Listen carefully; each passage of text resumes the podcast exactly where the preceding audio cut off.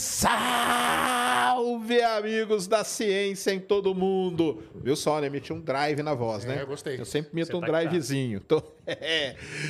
Muito boa noite. Bem-vindos para mais um Ciência Sem Fim. Ao vivo, ao vivo, hoje, uma belíssima de uma terça-feira, dia 5. Dia 5 já, hein, cara?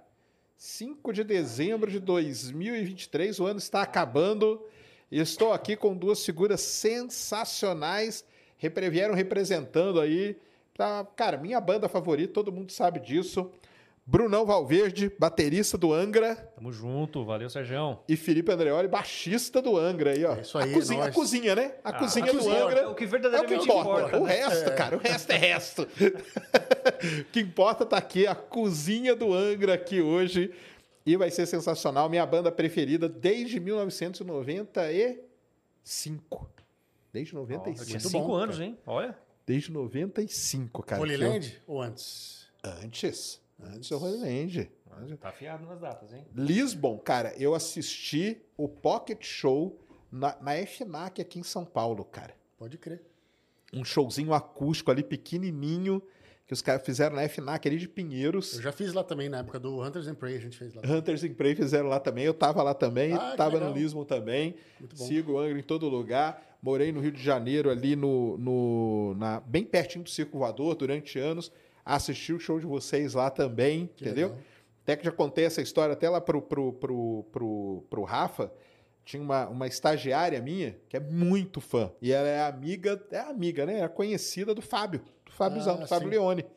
E ela subiu no palco para cantar junto com o Rafa e com o Kiko, na época ainda era o Kiko. É, é, como que chama lá? Date Redemption. Eu lembro desse momento do show. Você lembra? Sim, claro. Então, a menina morena de cabelo curtinho, Sim. que a menina era minha estagiária, cara. Que maravilha. Lá no Rio de Janeiro, minha estagiária. Maravilha. Caramba. Olha só. legal. Olha o, o Então. mundo, que louco. Muitas histórias com o Angra e nós vamos ouvir daqui a pouco. Mas antes, recadinhos da paróquia. Temos emblema, Cris? Então jogue na tela. Olha lá, ó. Veja, hein? Caramba. Os caras, os caras tudo Tô cara invocado mal, ali, ó. bicho. Tô Hã? mais invocado do que o normal ali. Ó, eu também. Deu uma parecendo James revoltado Hetfield pra um mim. pouco. Finalmente. James Hetfield de 91. É verdade.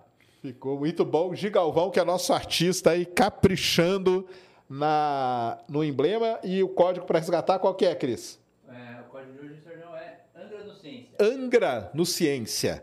Então vão lá, resgatem. Fica valendo até 24 horas após o programa. Você sabe aonde? No nv99.com.br barra ciência sem fim.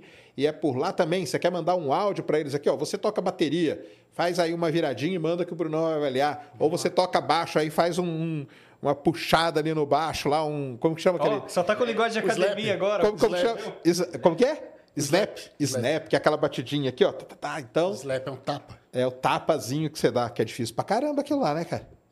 É, pode ser difícil, mas pode ser tranquilo também. Dá Pode pra- ser, dá- né? Tem um, tem um slap de iniciante também. Ah, aí, ó, tem um snapzinho de iniciante. Então, mande seu vídeo, mande seu áudio aqui que a gente ouve lá pela plataforma, pelo YouTube aqui que eu vou estar vendo vocês, beleza? E é verdade, cara, não pode tocar. Eu vou contar para eles o que aconteceu aqui no outro programa com o Rafa.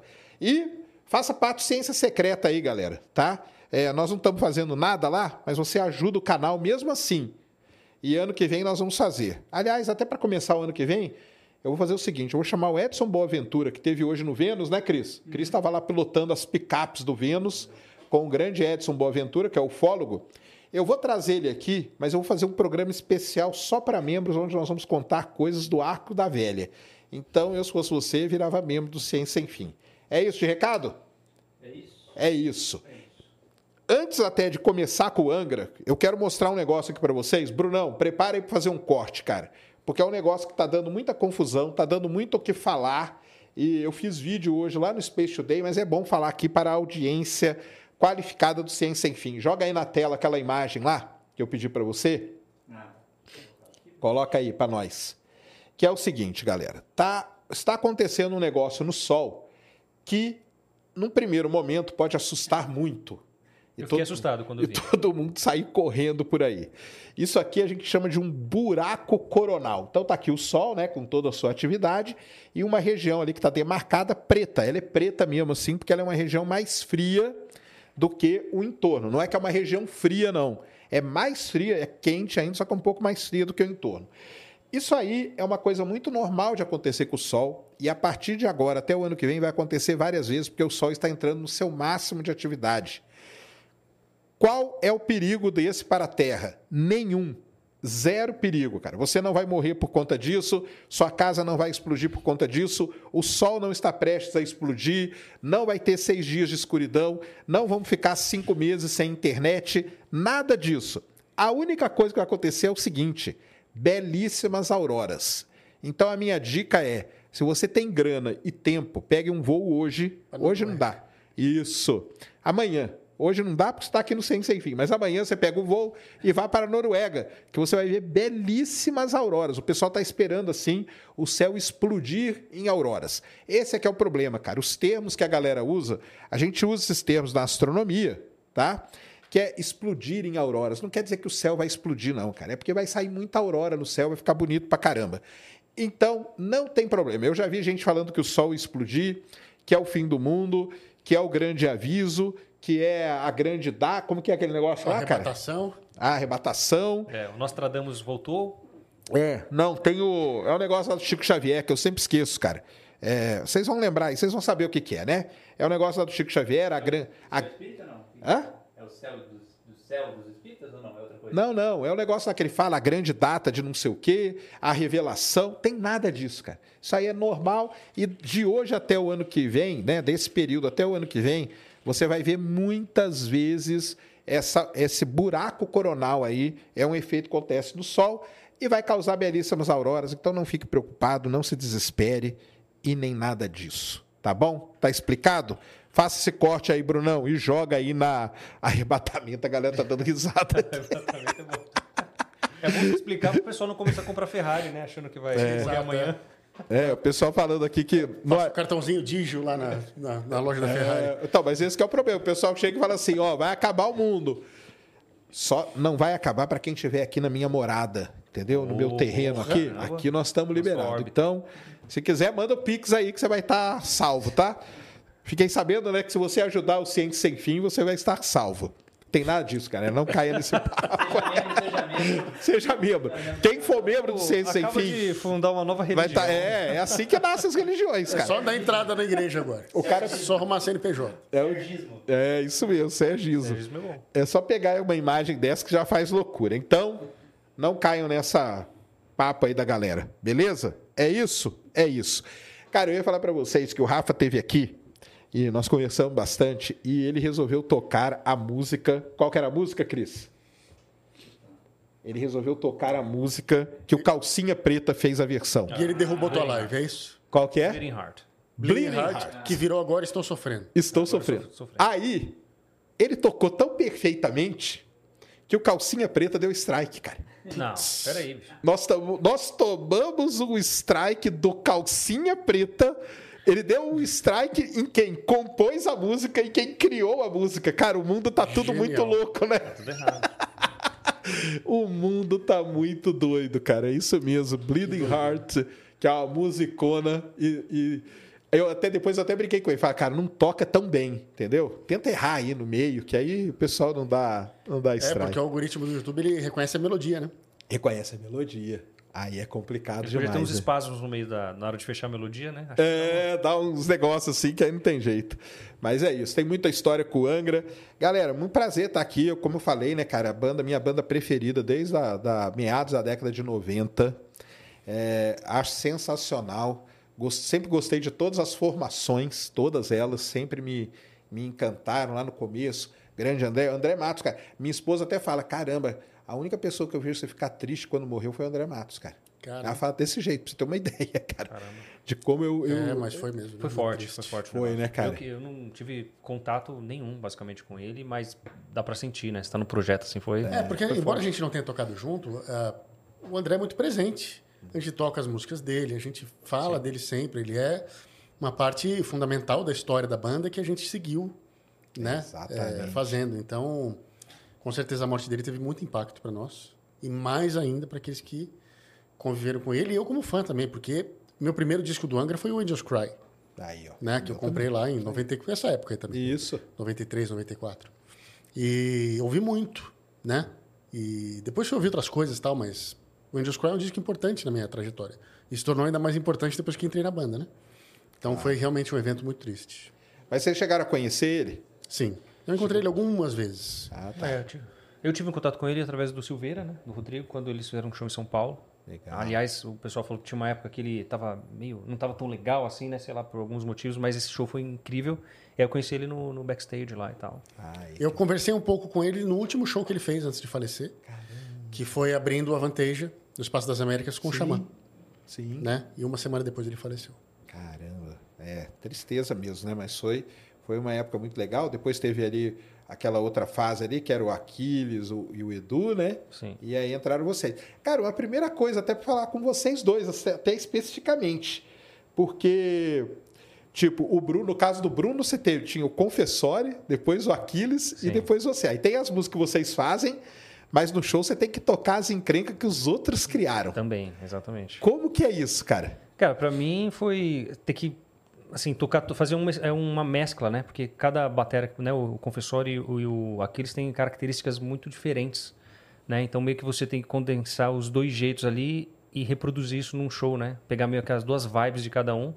Então assim, eu já tinha bastante conhecimento dos dois, né? Porque já ouvia a banda quando era adolescente, usava inclusive duas músicas específicas de, de cada fase para estudar, então eu já sabia mais ou menos do que se tratava, né? Ah, é? Qual que você usava? Eu usava Nothing to Say para velocidade um pouco mais baixa no pedal para começar a pegar e depois a nova era que era para o bicho pegar já, entendeu? São dois registros técnicos diferentes que eu usava, né? Entendi. Então eu já usava os dois para estudar. Olha só que legal. Olha isso. Foi bem bacana. E no seu caso era o grande Luiz, né? Exato. Luiz Mariucci, que é um grande ciso baixista, né, Sim, cara? muito. E aí, como que é? Cara, No é, seu caso. eu entrei, diferente do Bruno, eu entrei no estúdio direto, né? Você, se bem que você entrou É, também. a né? gente trouxe, é, assim, eu entrei... Mas você chegou a fazer uns shows antes de entrar no estúdio ou não? Ah, Não, antes não. Entrar no estúdio não. Os É. meus shows já foram depois de compor o Secret Garden na Europa, lembra? Ah, pode crer. É, então, mesmo caso, eu entrei no estúdio. Então, meu primeiro contato com Angra foi criando coisas novas, Ah, tá. né?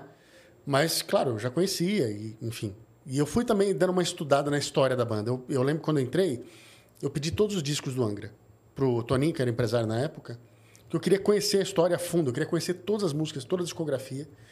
E, e isso também informou na hora de eu compor eh, as minhas linhas de baixo pro Angra, porque não era muito o meu estilo na época, né? Eu tava mais numa coisa mais prog, mais trash metal, às vezes, né?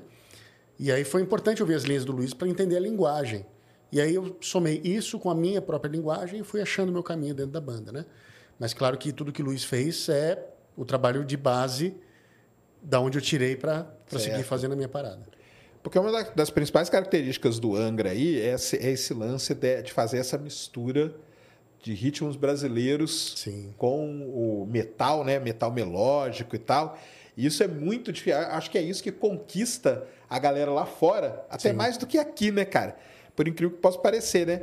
Mas é essa, essa mistura e aí entender, né, essa, essa raiz né, que vem de lá, dos caras que começaram a pensar e misturar e tudo. Sim. Além de você aprender a tocar aquela parte, você ainda mantém ali o jeito da criação, né?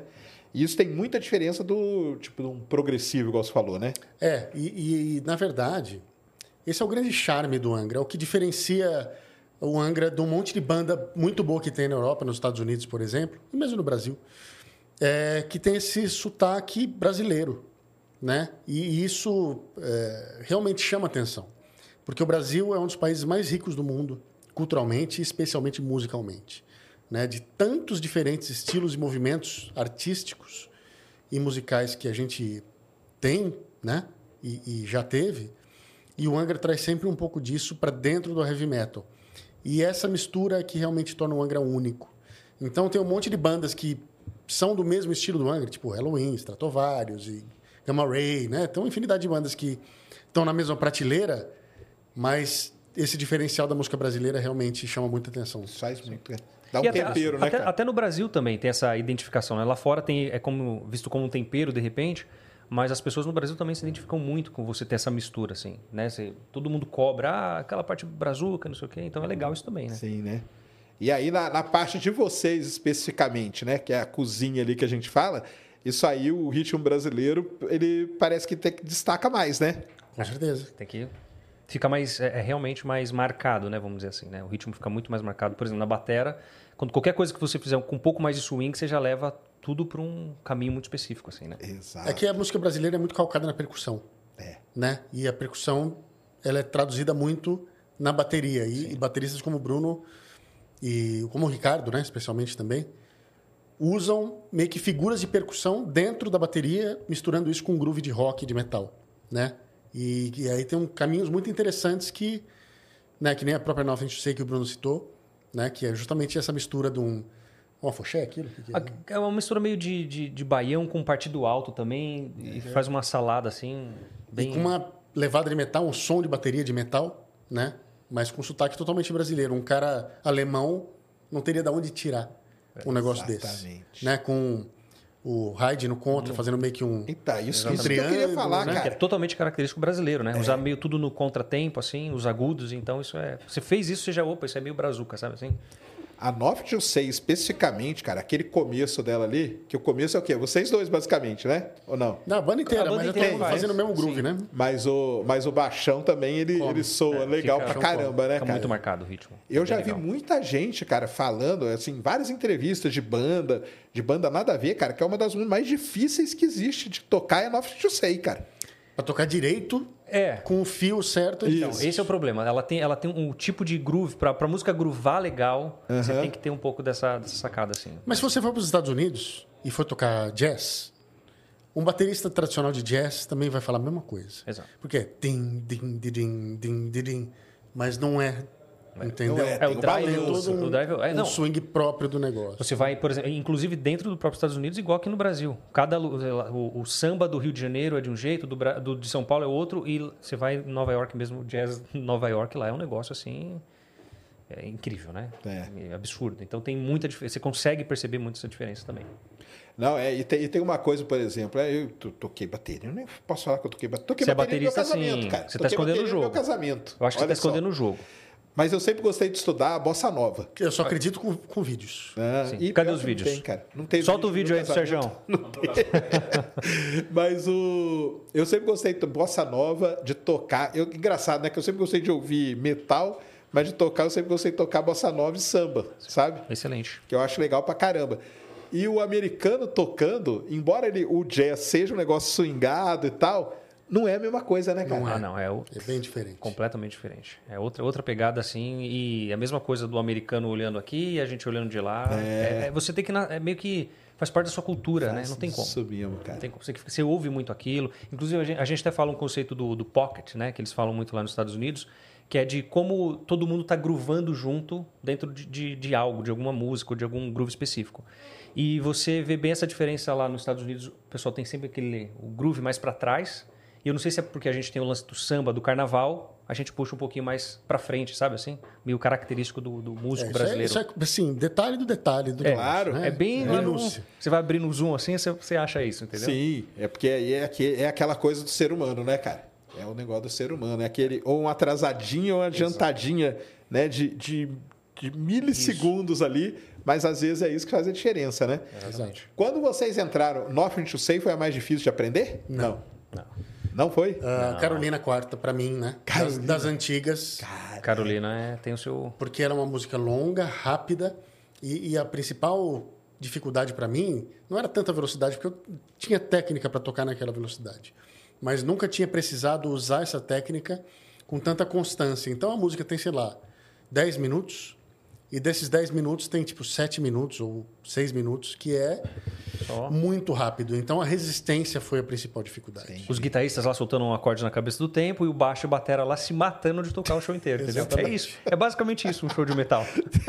Basicamente. Pode falar, eles não estão aqui, né? É, Que nem agora no, no disco novo, aliás, deixa eu te presentear com o disco novo agora. Ah, aí, depois nós Cycles vamos falar Pain. bastante Esse aí é alemão. disco aqui. Ah, É é? a edição alemã dele. Caramba, cara. que Pouquíssimas pessoas, ó, aqui Olha ganharam isso aí, só. hein, Sérgio? Não, eu adoro isso, cara, porque eu sou o cara que eu ia na galeria do rock, entendeu? Comprar discos que eu brinco que nem vocês têm. Até falei com o Rafa lá, que eu tenho disco do Angra Bem que nem possível. você tem, cara. Bem possível. Que é disco que o cara gravou não sei aonde, é um show no meio da Alemanha, outro né? é, no meio da Suécia, o cara grava e faz um CD e os caras na galeria vendem, cara. Sim. Na época, aliás, vendia fita cassete. Eu tenho um, cara, um monte assim. Um monte de fita cassete do Angra. Que doideira. De show não sei aonde. É, tipo esse negócio da FNAC lá. Eu tenho aquele show que o Angra fez na FNAC francesa Sim. Que é, acho que é quatro ou cinco músicas só também. Acústico, né? Um acústico também. Depois acho que lançou, né, no meio de um disco, não lançou? É, ela acho que lançou num single, né? É, lançou num single. Live at. Mas eu já tinha lá de lá. Então eu adoro isso. Comprava muito disco japonês e alemão, que são os, os melhores, né? Sim. CDs. o né? japonês é de acabamento, assim, de putz, impressão. Cara, é impressionante, né? Incrível. E, e os bootlegs japoneses, né? Bootleg, Sim. para quem não sabe, é basicamente um, um, um show que foi gravado sem autorização do artista, né? E Que aí é o que ele a é gente chamava na minha época de pirata. É pirata. O pirata era isso, né? É que o pirata ele pode ser tanto um disco original, que a pessoa replica e vende como se fosse original, e, e ele pode ser também um show assim. O bootleg ele é especificamente um show que foi gravado sem autorização e ele circula numa comunidade muito específica de gente que vai atrás disso. Isso aí. E tem uma loja no Japão, no Japão chamada Disc Heaven, que eles têm um os bootlegs muito raros do Angra. E, e eles mantêm essa tradição do bootleg e não jogam na internet de jeito nenhum. Se quiser, tem que ir lá comprar. Que demais. E o pessoal dessa comunidade respeita isso.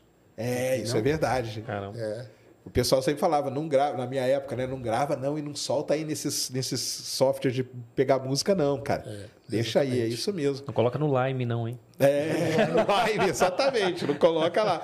Que isso é muito legal, né, cara? Isso, eu acho que é isso que acaba até fortalecendo a comunidade, né? Do, do, do- de- do- dos fãs, né? No caso aqui dos fãs do Angra, né? Com Isso aí certeza. fortalece demais, né, cara? E eu acho que faz parte, inclusive, daquela coisa da, da- a simbologia de uma, né, da, da comunidade e tal. É bem.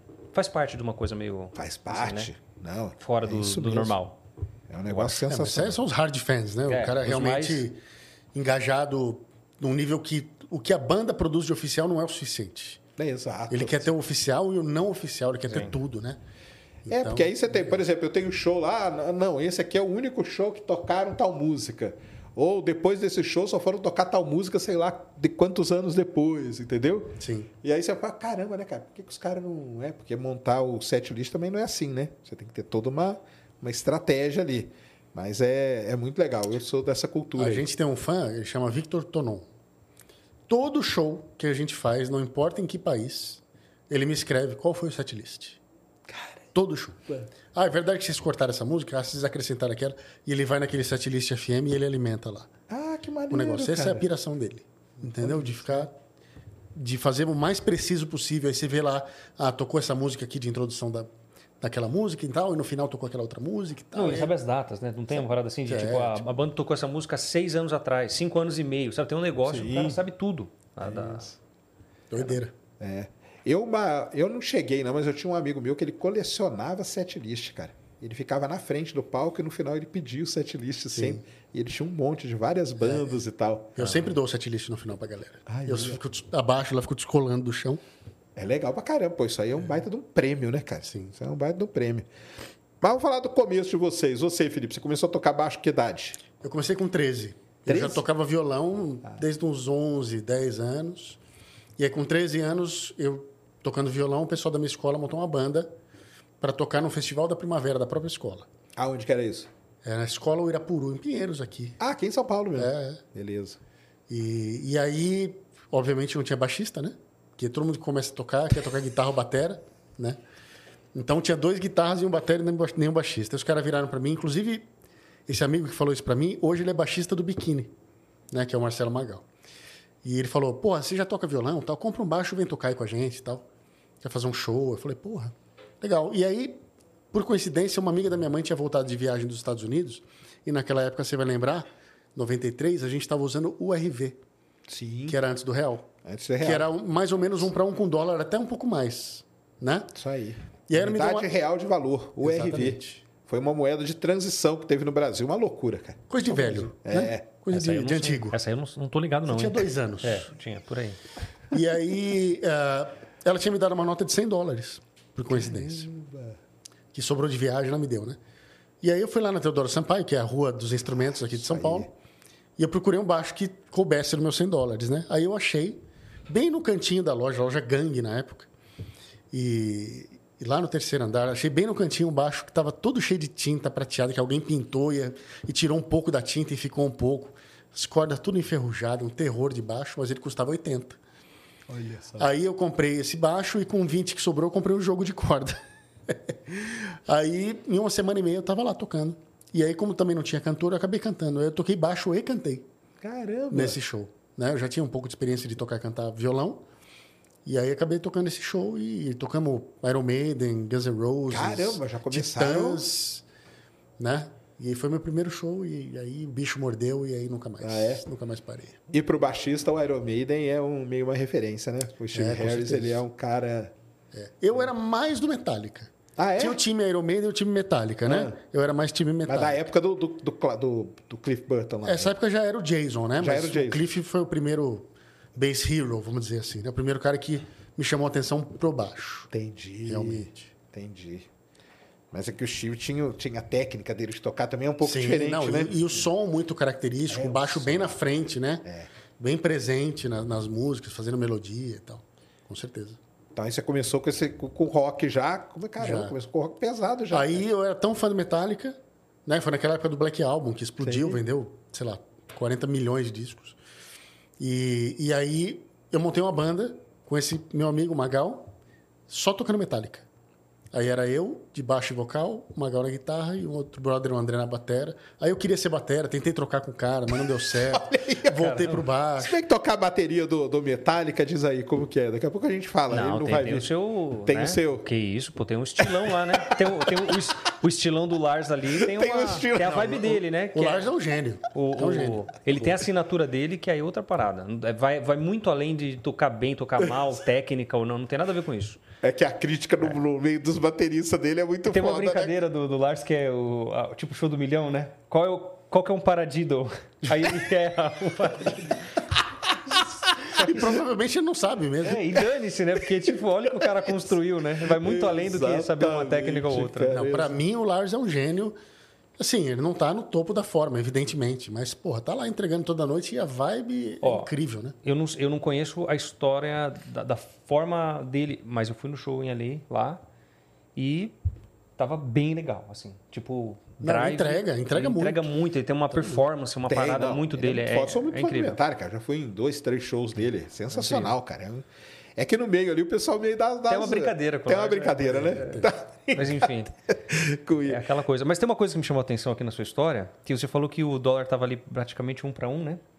Você falou que uma corda de baixo já custou 20 reais, basicamente, é isso? Sim, É isso mesmo? é. Caraca. agora custa 400. Caramba. Era 20 URVs, na Eu verdade. ta- estava comentando lá embaixo que eu comprei um carro mês passado que ele vale o mesmo que o apartamento que eu comprei em 2008 ou 2009. Puxado. Esse nosso da a- corda me, me pegou. Me pegou legal. Mas tudo bem. É, Só muito interno, Era mas outra, tudo bem. outra época, era outra época aí. Foi um período curto que ficou um para um, cara. Depois aí disparou, aí virou essa, essa confusão que, que virou. Mas que legal, cara. E aí depois que você seguiu nessa, nessa linha do, do Segui rock tocando mesmo. banda de cover, de. Aí a gente Tudo aqui permitiu. em São Paulo aqui? Tudo em São Paulo. É? lá na, em Pinheiros, Café essa região Rio. ali. Eu não ia tanto em bar, eu era muito novo, né? Ah, tá. Eu ia mais ver os meus amigos tocarem, eu ficava de hold deles também. quando eles iam tocar na noite, eu menor de idade, acompanhando os caras na balada de, de hold, né? E tocando covers variados, Megadeth, Anthrax, Caramba, Iron Maiden você tocava também. uns covers já Só os trecheiros. É. caramba. Aí comecei a ouvir uns prog. Eu sempre gostei de prog rock, porque eu via muito em casa, né? Minha mãe tinha Genesis, Yes, Emerson Lake Palmer, Pink Floyd, tinha tudo em casa, esses discos. Então eu já cresci ouvindo isso aí. E alguém era músico lá na sua família? Não, minha mãe tocou um pouco de piano, aquela coisa do, do interior que todo mundo toca piano, sabe assim? Todo mundo tinha piano em casa. Mas não, ninguém músico de verdade. E aí, é, tocando esses covers e tal, até que eu descobri a mistura do heavy metal do Metallica com o progressivo do Yes, que era o Dream Theater. Ah, Aí a parada mudou. Pronto, né, cara? Aí. Mudou de figura para mim. Aí fui para esse caminho com muita força, né? E ao mesmo tempo também para o jazz e para o fusion, porque eu comecei a estudar é, música mais a fundo, né? Especialmente com um professor de baixo que eu tive chamado Shimbo Shiama. E fui estudar basicamente jazz mesmo, que foi super importante, Entendi. né? E estudar improvisação, harmonia e tudo mais. Né? Ah, E aí, do- dos baixistas aí famosos, você, gosta de qual? Assim, qual que era a grande referência, assim? Bom, primeiro, rock a aí, primeira grande referência foi o Cliff Burton, Cliff Burton mesmo. né? Depois o Billy Sheehan, que era Ixi, baixista do Mr. Big. baixista, Ainda é, né? Baixista do Mr. Big. Que eu tive a honra de substituir no Sons of Apollo, né? Caramba! Na banda do Mike Portnoy e Nossa, você tal. tocou no Sons of Apollo, hein, cara? É. Fiz sete shows com eles.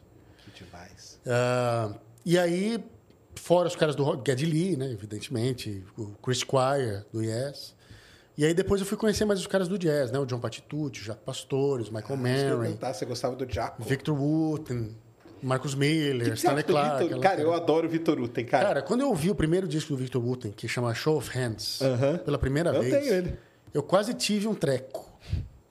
Você imagina, um cara que está acostumado a ouvir, sei lá, tudo bem, baixistas incríveis, mas de repente você vem aquilo, é um tapa na cara de qualquer um.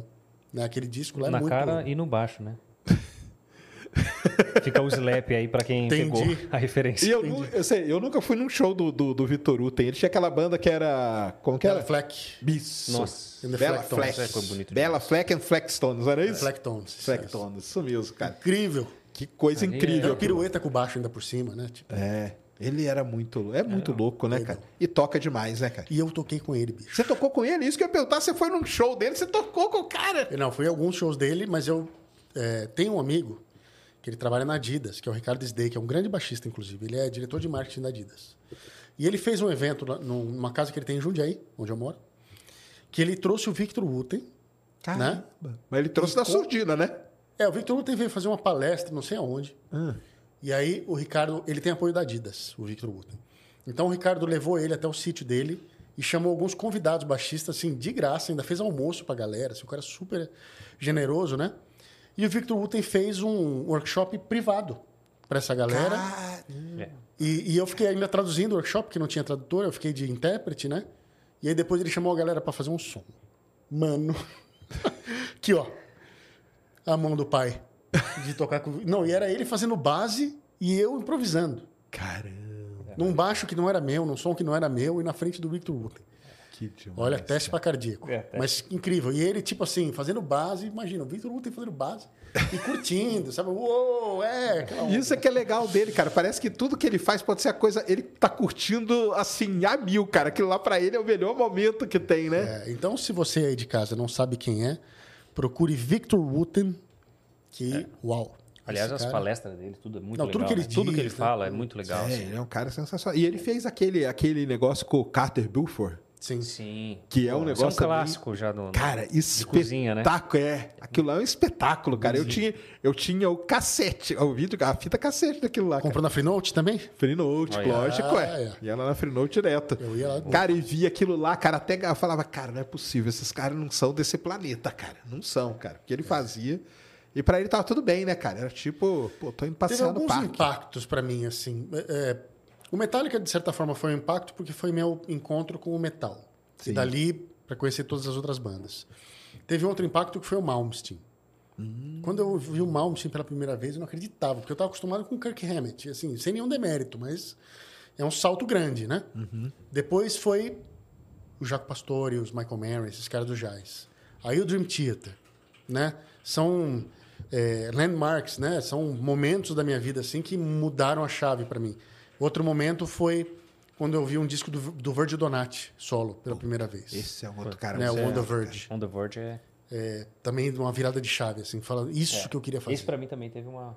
Mas quem que, to... quem que era o baixista dele nesse disco? Então, o baixista, eu acho que é o Rick Firabrati nesse disco, é uma galera só da Austrália lá, Entendi. que é o Virgil australiano. Eu sei, tá, tá, tá a galerinha dele lá. E, e Brett Garcia na guitarra, também o TJ Helmert, Sim. né? Quando isso- tinha um O duo, né? Direto. Turcio, né? De... Sim. Então, assim, puta, esse disco também foi uma virada. Teve algumas viradas de chave, assim, na, Entendi na que você história. foi, que você vai. Que são, vão te levando para outro lugar, te abrem a cabeça e você vai explorar outras paradas, né? Muito E o legal. baixista do Dream Theater? É o John, John Mayang. Mayang também. John. Mayang, né? Eu toquei tudo do Dream Theater, do primeiro disco até metade do Scenes from a Memory, eu sabia tudo.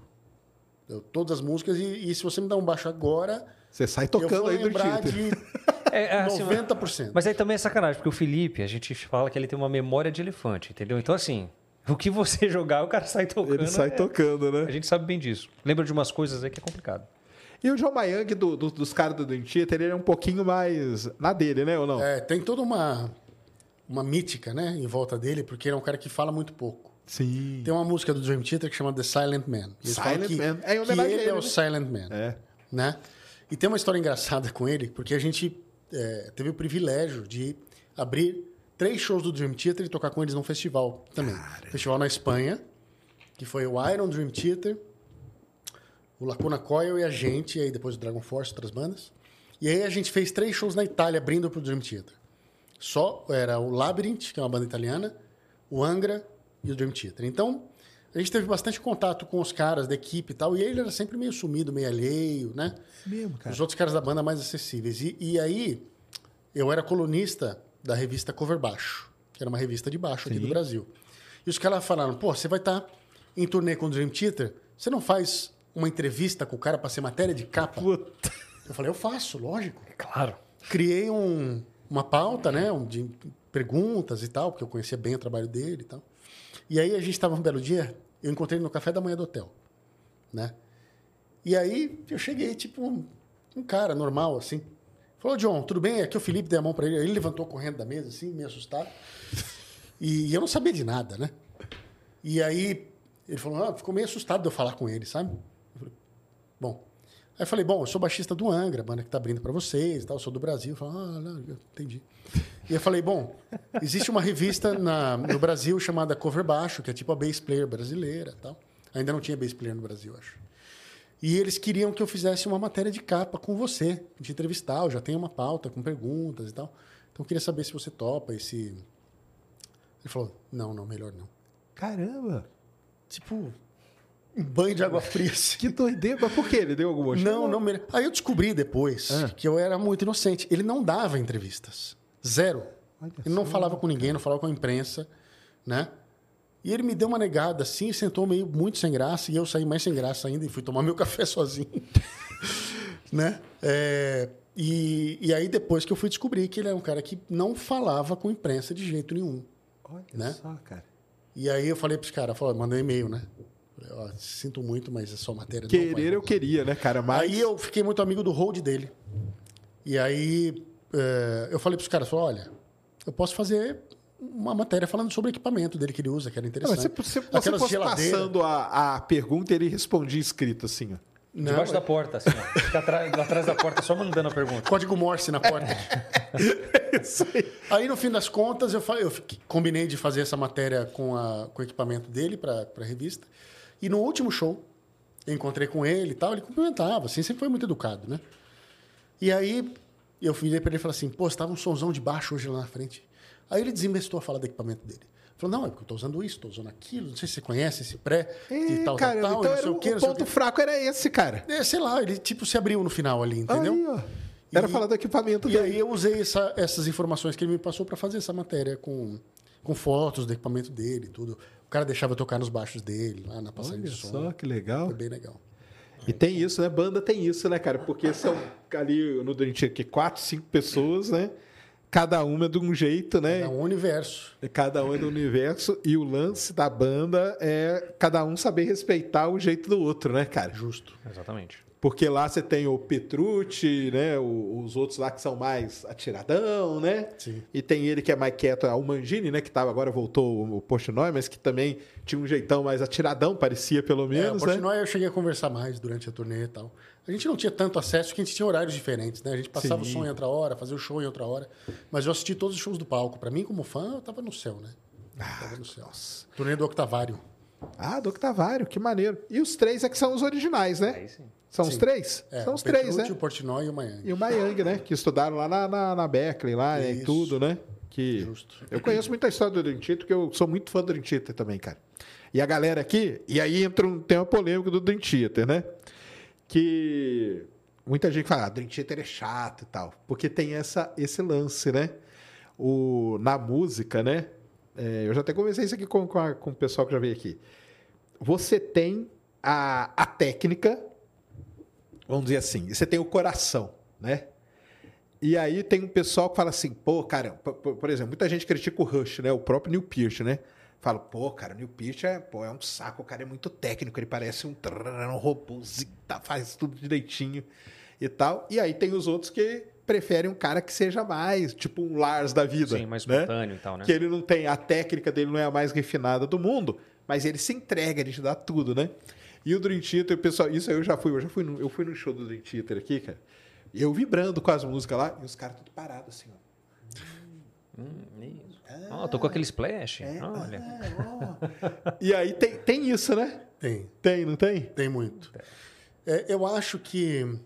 é, o Bruno acho que vai concordar comigo. Tem um, um nível de música que ele exige de você um nível de atenção e de imersão diferente. Entendi. E, e eu acho que isso é barreira para muita gente. Por exemplo, o próprio disco do Angra não é um disco que você vai ouvir de primeira e sair cantarolando as músicas como se fosse um, um pop. É. Exi- exige uma dedicação ao negócio. E para quem é fã desse estilo, isso é um prazer. Claro. De você ir absorvendo os detalhes, de entendendo a música aos poucos. O Bruno mesmo me, me recomendou o, o último disco do Tesseract, que eu não tinha ouvido ainda. Falou, pô, você ouviu? Vai, ouve lá, legal tal. E é a mesma coisa. É uma banda de prog inglesa, né? Você tem que ir ouvindo aos poucos, você tem que ir absorvendo aquilo, sabe assim? Ouvir uma, duas, três vezes para você decidir se realmente Tem que ir digerindo a você música. né? curte aquilo. E, e dentro disso tem um universo, né? Porque uma banda como Rush, por exemplo, é riquíssima de arranjo, de ideias, de caminhos, né? Exato. Eu acho que tem a ver um pouco com o lance do até o paladar também, sabe assim? E aí a gente vai colocar o que é bom ou ruim tecnicamente. Isso não entra mesmo. Mas tem coisas que são mais, se- se- sei lá, um refrigerante, o cara já toma, já a criança já sai curtindo, por exemplo. Eu acho que a música tem uma parada dessa também. Só que aí você vai falar da arte e tem um lance que conecta mais ou não com outras pessoas, né? Tipo, que bate mais no seu coração. Eu acho que é só barreiras mesmo de entrada que você. é, tem a ver com cultura também, que você ouviu dentro de casa, sabe assim? É, sei lá, os lugares que você frequenta, isso é que vai entrando e você vai absorvendo mais ou não, né? Eu acho que tem essa barreira de entrada muito da cultura local, a sua, de onde você cresceu também, entendeu? Entendi. Acho que tem muito disso. E como que é dosar esse a técnica com a no caso de vocês tocando, como que é isso? Porque para tocar você tem que ter também um nível, igual você falou, né? Tem um nível ali de, de não é qualquer um que sai tocando um metal, cara. Você tem que ter um nível de técnica ali que se você não tiver, você não vai conseguir. Igual você tava falando ali, não, a Ca- Carolina lá tem uma técnica específica, senão você não aguenta a música inteira. Como que é dosar isso aí? Cara, é, isso é complicado. Eu acho que, igual eu falei, depende do, do estilo, né? Tá. É claro que você vai falar de uma coisa muito pop, que está na rádio, etc. Você não vai complicar aquilo muito tecnicamente, ou, sei lá, harmonias muito complexas, muito densas e tal, porque isso não vai acontecer.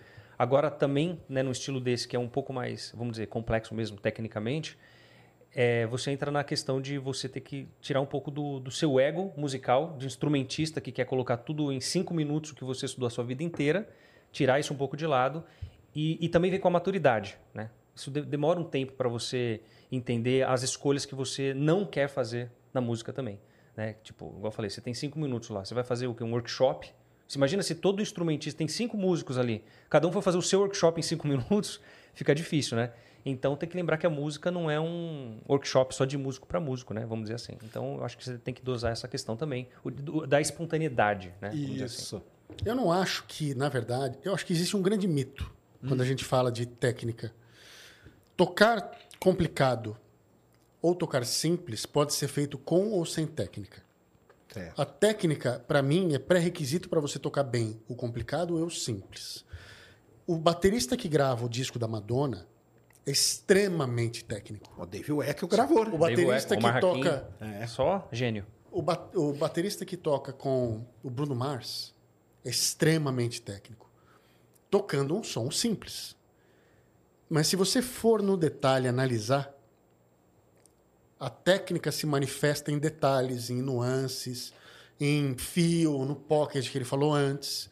então não é uma questão de técnica, é uma questão de bom senso, maturidade e linguagem. O que, que você quer atingir, entendeu? E, e que caminhos você usa para atingir esse objetivo. E aí o, o músico técnico, o músico estudado, ele tem uma paleta de opções, um canivete de, de, é, de técnicas, de, de texturas, de caminhos que ele pode usar para cada música e ele toma decisões o tempo inteiro. É, e aí é aí que entra para mim o lance de você ser musical. Ou seja, a música é o que mais importa, não o que você quer fazer dentro da música. Ela tem que estar sempre em primeiro lugar ali. Então, o que Exatamente. informa a gente sobre como arranjar essa música é a própria música. É o resultado final de harmonia, melodia e ritmo em harmonia com a proposta da banda, né? Mas eu confesso que, sim, existem momentos em que a gente é meio tentado a Sim. E eu acho que. e- explorar um pouco além, né? Só que aí depende do estilo, você tem essa possibilidade. Já é esperado isso. Então eu também acho que faz parte da musicalidade do estilo ter isso. Então, é, é- o Dave Weckl, uma vez, ele escreveu um, um artigo que ele falava sobre ter musicalidade e ser musical. Sabe assim? De, às vezes existem alguns padrões que eles já soam musicais sem você necessariamente ser musical, sabe? Então acho que quando você encontra as duas coisas, que aí é o, é o jogo, né? É. Não, legal. Legal demais essa interpretação aí mesmo. Pra galera aí entender. Porque tem isso, né? O pessoal fala, pô, coisa chata, cara. O cara tá ali, parece que é isso que eu- muita gente fala, pô, não vim aqui pra ver um workshop do Petrucci, não, cara. Entendeu? Tô aqui pra ver. Então, aí o pessoal do menos é mais, né? Tem sempre essa, Exato, essa é. massa. Ah, aí, tá. aí a gente entra naquela. Eu sou, eu sou menos é menos, mais é mais. Exato, exatamente. Entendeu? Tá certo. E, e menos às vezes é legal. E mais às vezes é legal. Claro. E é possível não ter feeling nenhum tocando um solo super lento. E é possível estar cheio de feeling num solo super agressivo, super rápido. Isso depende de quem tá, tá executando. Para mim, o Malmsteen, tocando na, naquele gás que ele toca, ele tem muito feeling, muita pegada, muita expressão. Muito mais do que um monte de pangaré que toca nota lenta e acha que isso aqui é feeling. Né? Só pelo fato de tocar lento, Exato. né? Esse que é o negócio. Sim. Não é isso. Porque nem todo mundo que toca lento é o Dave Gilmour. Exato. E nem todo mundo que toca rápido é o Malmsteen. Tem um monte de cara chato tocando rápido também. Que emenda um monte de técnicas gratuitas, sem nenhum sentido musical, só pra impressionar a namorada, como se alguém arrumasse namorada tocando rápido. Exatamente. No nosso mundo, de repente. Mas no mundo É, o, geral, não. o Dave Gilman eu já vi uma entrevista dele uma vez falando que ele. Ah, o pessoal fala assim, fala, cara, eu acho que eu escolhi os, os momentos de silêncio certos, entendeu? Então, esse é excelente. Porque o pessoal Let fala assim, space ah, você não coloca space. aquele monte de, de nota, né? Ele falou, não, eu escolhi os momentos de silêncio certo. Acho que essa que foi a minha, minha sacada em tudo isso aí que o pessoal fala de mim, entendeu? Que parece, deve ser mesmo, né? É, ele está se expressando de acordo com, com o que ele quer colocar para fora no instrumento. E acontece que o mundo inteiro acha muito animal o que ele faz, entendeu? E ele faz isso muito bem. É, e tem outros caras que têm outros caminhos que são igualmente válidos e diferentes. Então, assim, não existe só um jeito de tocar com feeling, né? E não existe só um jeito de tocar sem feeling também. Exatamente. E não é porque é rápido que é técnica, não é porque é lento que é não técnica. É, Exatamente. Sim. É isso aí. Até porque para afinar aqueles bends longos, aquelas notas, para você ter o som de guitarra certo, o timbre, a escolha de notas, para você atingir aquele resultado, aquilo exige muita técnica. Muita. É que não é uma técnica de tocar rápido, mas é uma técnica de afinar bend, de tocar lento, de tirar o som da corda, de palhetar de uma certa forma, de timbrar um instrumento com os efeitos, com o amplificador, é todo um caminho, é complexo. Mas ó, só para passar para vocês uma visão meio geral do chat. É o seguinte. A parada é que Dream Theater é banda de músico. Só músico que gosta. Não é verdade. Não é, cara. não, é, verdade, cara. Não é bem assim. tipo, é objetivamente não é verdade. Essa pode ser a sua. Mas é, não, mas é, não verdade. é, mas é porque tem essa, tem essa, tem essa visão. Eu sei porque eu já fui em vários shows do, do Dream Theater e, e eu já vi até o pessoal lá comentando, entendeu? Mas eu tô, eu, eu bem concordo com você, com vocês. Você tem o jeito é que é, é de se expressar e o cara que tem técnica, lógico, cara. Você colocar ele para tocar um, um, um ACDC, né? Que é aquele reta. Tanto que o baterista do ACDC fala que é um dos melhores caras do mundo para tocar daquele jeito, né, Exato. cara? Sim. Eu tenho Que é perfeito. Não, dele. ele tem aquela parada, né? que é o tem. Phil Rudd É o também. Phil. Phil, é o- isso. é o é. tenho- E ele vai já diz. tocando daquele jeito e, e tá ótimo, cara. É o simples, mas é muito bem feito. Resolve total, faz o estádio inteiro pular. Tá Exatamente. bom, tá tudo certo. E entra na hora certa e faz do jeito certo. Então é isso, isso mesmo, viu, galera? Então, pare aí de falar aí, o Dream Theater é bom E pra o Dream caramba. também vai ter um monte de gente lá, é, mulher, homem chorando no show dos caras também. É, tá se Claro. emocionando. E ao não é mesmo com tempo. técnica. E não é porque é técnico e porque é complexo que todo mundo que gosta de música complexa vai gostar. Também. Exatamente. Tem Tem, que existir a identificação com aquela música. Exato, eu falo, posso falar por mim mesmo. O, o Dream não é a minha banda favorita de, de prog, por exemplo, como é de muita gente. A sua provavelmente é uma das mais favoritas de- de- do seu prog. Pra mim não é, por exemplo. Gosto e tal, mas não é o meu. que eu E- vou, vou ficar ouvindo ali e tal. E você ouve umas puta encrenca. Eu- Ixi, uma coisa Bem, muito complexa. Coisas bem- que faz o Dream Theater parecer fácil. E também ouço, ouço coisas muito mais simples também. Então, Ou seja, é só uma questão de identificação também. Claro. E tá tudo certo. Se você Mas tem não que respeitar, né? se emocionar... Ele gosta de Paramore. É, Paramore é legal, pô. Eu acho legal também. é mesmo. Você, você odeia Paramore? Não, não é a pior De coisa do mundo? Eu não conheço muito bem. Ah, a tá, entendi. Se você não se emocionar ao ouvir Spirit Carry On, cara... Ele está prestes a começar. Tem uma música do Theater, Spirit Carry On, Carries On, grande balada. que é demais, cara. Se você Cheio de se emocionar- sentimento. Certo? Sei, lógico, lógico. Aliás, aquele show lá, eu tenho aquele disco, né? Que é o show ao vivo desde Nova York lá. Sim. Que é... Isso. Aquele que tem as torres gêmeas pegando fogo? Tinha. É, que trocaram a capa, né? Trocaram. Isso mesmo. Agora o cara falar do Dream é uma coisa, agora falar do Rush, falar do Neil Peart, falar Então- mal dele tá errado, avisa aí que tá errado. Tá errado. É, cara. pronto.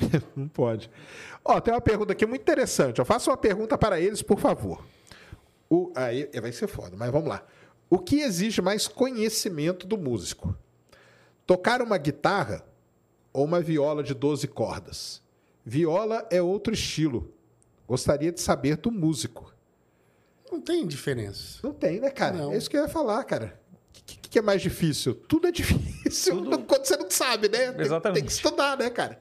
Tem que Claro. estudar. É, tipo assim, se o cara quiser ficar muito bom na viola ou muito bom na guitarra, o caminho é o mesmo. Né? De repente o repertório é diferente, a linguagem é outra, mas o caminho de quebrar pedra para ficar bom no instrumento, ele é sempre o mesmo, não importa o instrumento. E você pode ser medíocre num instrumento que todo mundo acha fácil, como o baixo, por exemplo, que muita gente Fácil. acha que é um instrumento fácil, é ou você pode ser o Victor Wooten. Exatamente. Aí me fala que é fácil. Então, eu trouxe aqui, já aqui no Ciência Enfim, um flautista brasileiro, um cara estouradaço aí na Europa e tudo, fez até um concerto. Cara, pega a flauta ali e vai sopra pra você ver se sai alguma coisa. Não sai. Sai nada, cara. de. Nada, e violino? Nada. nada. É, Não, violino é impossível. Não acontece sai nada. nada. Então, é, cada, cada instrumento tem o seu. Só é lógico, né? Se quer ficar bom no, no pandeiro, cara, vai ter que estudar pra caramba. A minha avó, mãe da minha mãe, morava em Tatuí. Em Tatuí é muito famoso pelo conservatório, Claro. né? Cidade musical aí. E, e aí eu, eu, numa época, ia bastante para Tatuí e tal, e passava nas lojas de música lá, e tinha muito instrumento da orquestra, né? E um belo dia eu passei lá olhando o violino e falou, porra, seria muito legal Será? tocar violino. A minha avó estava comigo e falou assim, você quer um violino? Eu falei, ah, eu quero. Ela me deu um violino. Ela se arrependeu muito. Ficou com o ouvido sangrando. Ela- ele pegou o violino e ela tava com o ouvido sangrando É, no dia cara, seguinte. porque para uma pessoa que não- nunca tocou violino na vida, você passa o arco na corda, ela parece um gato morrendo Parece, torturado. É terrível, eu sei como que é. Entendeu? horrível, É, Foi uma experiência. Eu vendi o violino logo depois. E, é- e é aí que tá, né, cara? Porque cada instrumento, cara, tem. Quando, a gente estuda, eu já estudei bateria, por isso que eu vou falar. Cada, cada instrumento, né? Você estuda a parte técnica dele, que é para você executar as coisas da maneira. Porque talvez o pessoal não entenda, cara. Porque tocar um instrumento, cara, tem que ser algo que você faça naturalmente. Por exemplo, você não pensa para andar. Se você começar a pensar para andar, talvez você nem saia do lugar. Ah, eu tenho que pôr uma perna primeiro, aqui depois. Então, tocar qualquer instrumento tem que. Você tem que chegar no nível que aquilo ali é natural para você. Sim. Então, por exemplo, você pega um baixo, você você tá natural. Ah, Muita gente fala assim, poxa, cara, como que o cara consegue conversar enquanto ele está tocando? Ué, como que você consegue conversar enquanto você está dirigindo o carro? É a mesma coisa, Eu cara. iria mais longe. Como você consegue conversar Exato. sem pensar Sem que pensar. a sua língua tem que ir no céu da boca, que você tem que abrir tanto, você tem que emitir um tanto de ar, que a sua corda vocal está fazendo tal movimento? Exato. Você não pensa para falar. E quando você vai dizer alguma coisa, você não pensa nas palavras que você vai usar exatamente, Exato. né? em cada fonema, em cada som que você vai fazer. Isso é natural. E a música é a mesma coisa, é uma linguagem, né? Tem que ficar natural. Que é aí que é a grande, talvez, né? Grande dificuldade, eu acho que tem, é de você. Porque aí quando aquilo ali tá natural, aí entra várias outras coisas. Aí começa a entrar o improviso, né? Começa a entrar aí na parada e tudo. Mas para você chegar nessa naturalidade, você tem que ter a técnica daquele instrumento. Então, o violino tem. O violino, uma- eu, eu vi um médico falar uma vez, cara, da- do desenvolvimento desse tendão aqui, ó. que é um negócio impressionante, cara, do, do cara que toca violino. Então o violino tem até, o baixista tem ali a técnica, tem o slap, tem não sei o quê. O guitarrista tem as paletadas pra cima, pra baixo. O baterista nem se fala, né, cara? Exatamente. Tem o jeito de tocar assim, sabe? Não, e ele ainda mudou de técnica no meio do caminho. É. ele Técnica no meio do Aprendeu a caminho, tocar, né? Ó, ó, e- Ei, Sérgio, peraí, Sérgio. Até você, Sérgio, pensei que você era do meu Ele time. só não aprendeu a montar a bateria ainda, cara. É o tom O- o invertido. tom né? invertido, Ele não é. sabe contar. Ele não, não- não aprendeu a montar a bateria ainda, cara. Pois é, tô, tô invertido. Pesquisem lá depois. O que é um tom invertido? E, é- exatamente, não, nós vamos chegar nessa Tá parte. cheio aí. de artigo científico. Tem, né? Só que não. E, e, pra, e pra entrar no Angra, como que foi, cara? Cara, eu tocava numa banda chamada Karma, na época. Do Karma eu fui tocar com o Paul Diano, né? Gravei um disco com o Paul Diano e tal. Então tava... tava... Cara, qual é a lenda do Paul Diano? Muita gente diz que ele tem uma casa aqui no Brasil, né? Mentira. Não tem, não? Tem não, tem não. Então, tá vendo, Cris? Outro dia a gente ficou aqui louco. tinha. ele ficou falando isso, cara. Ele, ele é bom de história, vezes- viu? Então, porque às vezes você tá, eu tava ali em Campinas, cara. Ah, hoje tem Paul Diano no bar tal. Eu falei, "Ah, você acha, cara? Como assim? E tinha. E ele tava lá. ó. É, Aí o pessoal começou a rolar esse negócio. Não, cara, ele adora o interior de São Paulo. Ele tem uma fazenda aqui, uma casa ali. Tem Fazenda, é- nada. Fala, cara, é o que falo por aí, cara. Calma. Calma. Segure-se. ele, ele, ele ficou preso na, na Inglaterra porque ele fraudou a Seguridade Social da, na Inglaterra, lá, alguma coisa do tipo. Caramba. Ele não tem fazenda, não. É um verdadeiro roqueiro, né? Cara, o Paul Diano é uma das maiores Vivendo figuras que eu já conheci. Ele era ao mesmo tempo é, muçulmano, de gangue mexicana, da máfia italiana, hooligan, inglês e queria ser brasileiro também. E queria, inclusive, conhecer uma moça aqui, queria mudar para o Brasil, e tal, mas nunca mudou. Então, é, então ele Não, mas namorou. isso foi em 2000. Não, mas é, é nessa época mesmo que eu tô falando. Namorou. Conheci uma moça, nunca Conheceu mais só, falou. tá certo. E a moça nem falava inglês, eles só falavam a língua do amor. Conheci Pra uma quê menina mais, né? que veio do sul. Essa- essa- no caso, essa era da Bahia. E, enfim, aí eu tava já, enfim, fazendo algumas coisas legais na cena, quando o Angra estava sem baixista, né? Sem o Luiz, sem o André e sem o, o Ricardo. E eu tava tocando no Karma, assim, não tava nem muito ligado no lance do Angra, sabia que tava rolando, mas não tinha mandado material nem nada. Nisso, o Aquiles, que tinha tocado comigo na banda do Podiano, entrou no Angra. E um monte de gente que eu conheci em comum com o Kiko com o Rafael, especialmente do Souza Lima, onde eles davam aula, né, no Sim. conservatório, Aham. começaram a falar de mim para eles. Né? O próprio pessoal do Karma, o Thiago tinha um estúdio onde o Angra ensaiava, falou de mim também. E aí, um belo dia, o Kiko me ligou. Né? Pegou meu telefone e me ligou. Falou, ó, se você está sabendo aí que, que o Angra está sem baixista tal, a gente está procurando, você tem interesse e tal, em bater um papo? Eu falei, claro, com certeza. Né? E ele falou, bom, então vem aqui em casa. Eu falei, claro, quando? Amanhã, 10 horas. Isso era tipo 7 Você conhece o Kiko, né? Clima Kiko O cara total. mais pragmático impossível, né? E eu falei, tá bom, eu vou. E aí eu desliguei o telefone. Aí eu falei, bom, se eu vou amanhã na casa do Kiko, é bom aprender alguma coisa do Angra. É né? bom, né? Pelo menos carry tinha- on, né? Exato, eu pensei exatamente isso. Aí eu coloquei Carry On pra tocar. Aí eu comecei a tocar Carry On, Carry On rápida, né? É. Aí deu 30, 40 segundos de música, começou a travar meu braço. Eu falei, nossa senhora, amanhã vai ser fiasco máximo, né? Mas fui. E aí quando chegou lá, a gente bateu bastante papo e tal. Ele contou o que estava rolando, qual que era. E aí ele falou, vamos tocar aí, pega o baixo e tal. E aí ele, em vez de colocar uma música do Angra, ele colocou um backing track de um funk, né? Tinha na época, é, ainda tem, deve ter aqueles backing tracks do Abersold, que tem um monte de música standard de jazz e tal, pra ficar praticando em cima. A gente ficou tocando uns 10 minutos, improvisando em cima e tal. Tocamos dois backing tracks desse aí. Aí terminou, a gente conversou mais um pouco, ele falou, tá, e aí, o lance da- do Angra, você toca esse estilo e tal? Eu falei, toco, claro que eu toco. É, mostra aí um pouco, né? Aí eu mostrei, e eu tenho uma técnica de, de pizzicato que não é com dois dedos como é o tradicional, é com três. Eu toco com dois também, mas quando fica rápido eu toco com Chiveres, três. né? Chiveres é três também, não é? Dois. Dois? É que ele move a mão inteira. Parece três, mas são dois. Olha, eu sempre pensei que era três, cara. É. Tá vendo? Caramba. E aí o. Mostra aí. Aí eu mostrei um trecho rápido assim pra ele. Ele falou: Nossa, toca com três dedos, que diferente. Funciona isso aí? Funciona, claro. Claro. Ah, então beleza, tal, não sei o quê. Aí fui embora. E aí, No dia seguinte, eu estava indo para o Souza Lima, justamente, eu morava perto, eu morava 25 minutos a pé do Souza Lima. Estava atravessando a Rebouças, tipo aquele clima, os carros parados, farol abrindo. E aí eu estava atravessando no meio do carro que tinha aberto o farol, saí meio correndo, aí um carro quase me atropelou. Caramba. Aquela cena de filme que você para com a mão no capô do carro. Quem estava dirigindo o carro? Rafael Bittencourt. Sério? Juro. Tá vendo? É o destino. É o destino. E aí, enfim, no dia seguinte o Kiko me ligou, falou: Ah, você tá dentro, não sei o quê.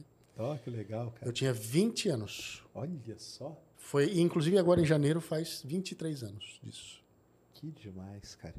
Sensacional. Time Muito flies. bom. E tá aí, né? Na 23 anos depois, firme e forte. Cycles of Pain na cabeça. Cycles of Pain. Daqui a pouco vamos falar do Cycles of Pain. E o Brunão? O Brunão começou, você começou mais cedo, né? Na batera? Ah, na batera eu comecei com 9 anos. Nove anos. Comecei igreja, né? Aquele clima. Meus pais eh, tocavam na igreja. Meu pai toca até hoje, né? Guitarra na igreja e tal. Então, acho que criança, né? Chama aquela atenção da bateria, aquela barulheira toda. Mas eu minha mãe... Eu lembro disso também. Com uns 4, 5 anos já ficava Batendo as batendo as panelas em casa. panelas, fazendo meu kitzinho ali. Eu lembro que eu não ficava acompanhando ritmo nenhum, era só da minha cabeça, assim, sabe? Mó Olha aí, cara. barulheira total. E sempre tive muito apoio né, em casa, então, assim, foi seguindo, né? Igreja tal, depois fui tocar mais na noite, né? Rock and roll, aquela coisa toda.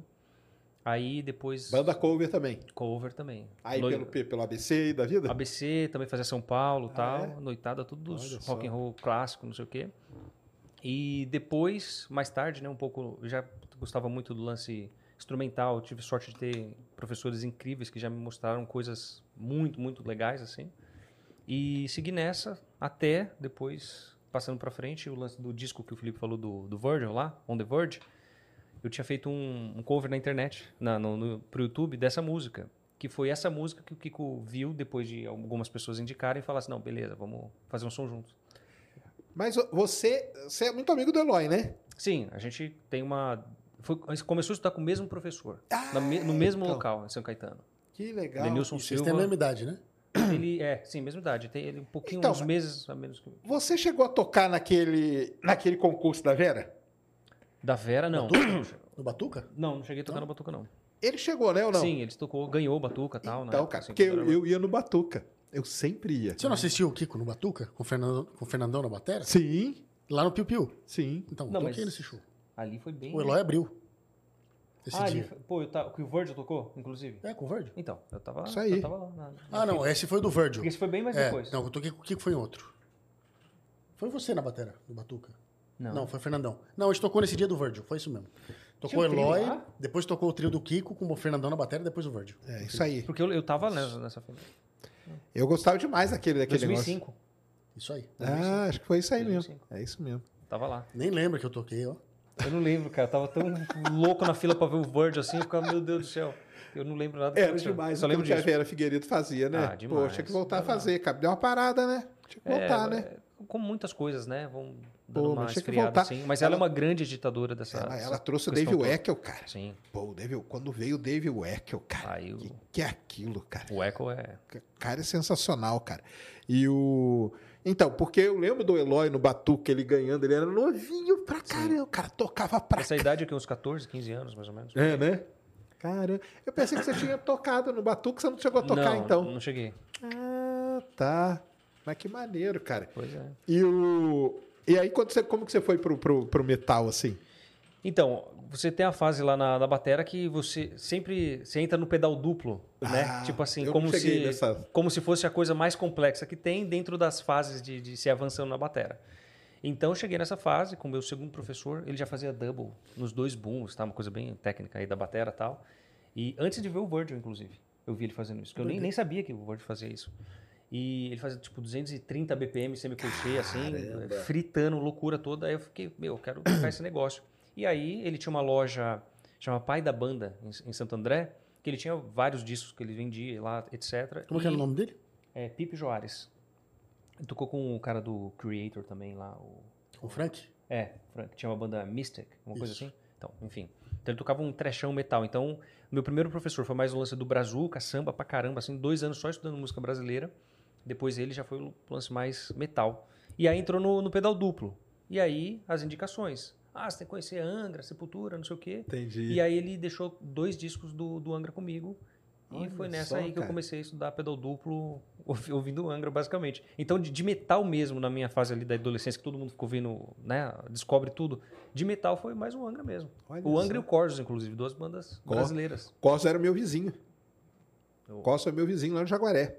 É? Os irmãos. Ah, Não, o, os... não, Crisium. tá Crisium. Ah, tá. Crisium. É, não. É, foi o, confundo. o Crisium é o mais, o mais extremo, né? É, Tô o falando do, Crisium, do, cara. o Corsos mais trashzão, tal, Isso, Rodrigo. O tal. Crisium, como que chama o menino o baterista lá? O... São os irmãos, né? O Max. Max. Max Kolesny. Cara, que Ah, velocidade não, ali cara. é. O bicho pega, O que, né? que é aquilo, cara? O cara é, É absurdo, né? monstro. Muito Não, monstro. aliás, esses batera de, E é o contrário, né? de death metal. Ele toca com a esquerda aqui, né? É, ele faz uma condução, mas Ele assim, faz é a condução exatamente. aqui, né? É, cara, que doideira aquele cara, É, meu. o cara é, é meio. Ele era meu vizinho. Sim. Ele É meu meio alienígena. É, né? É.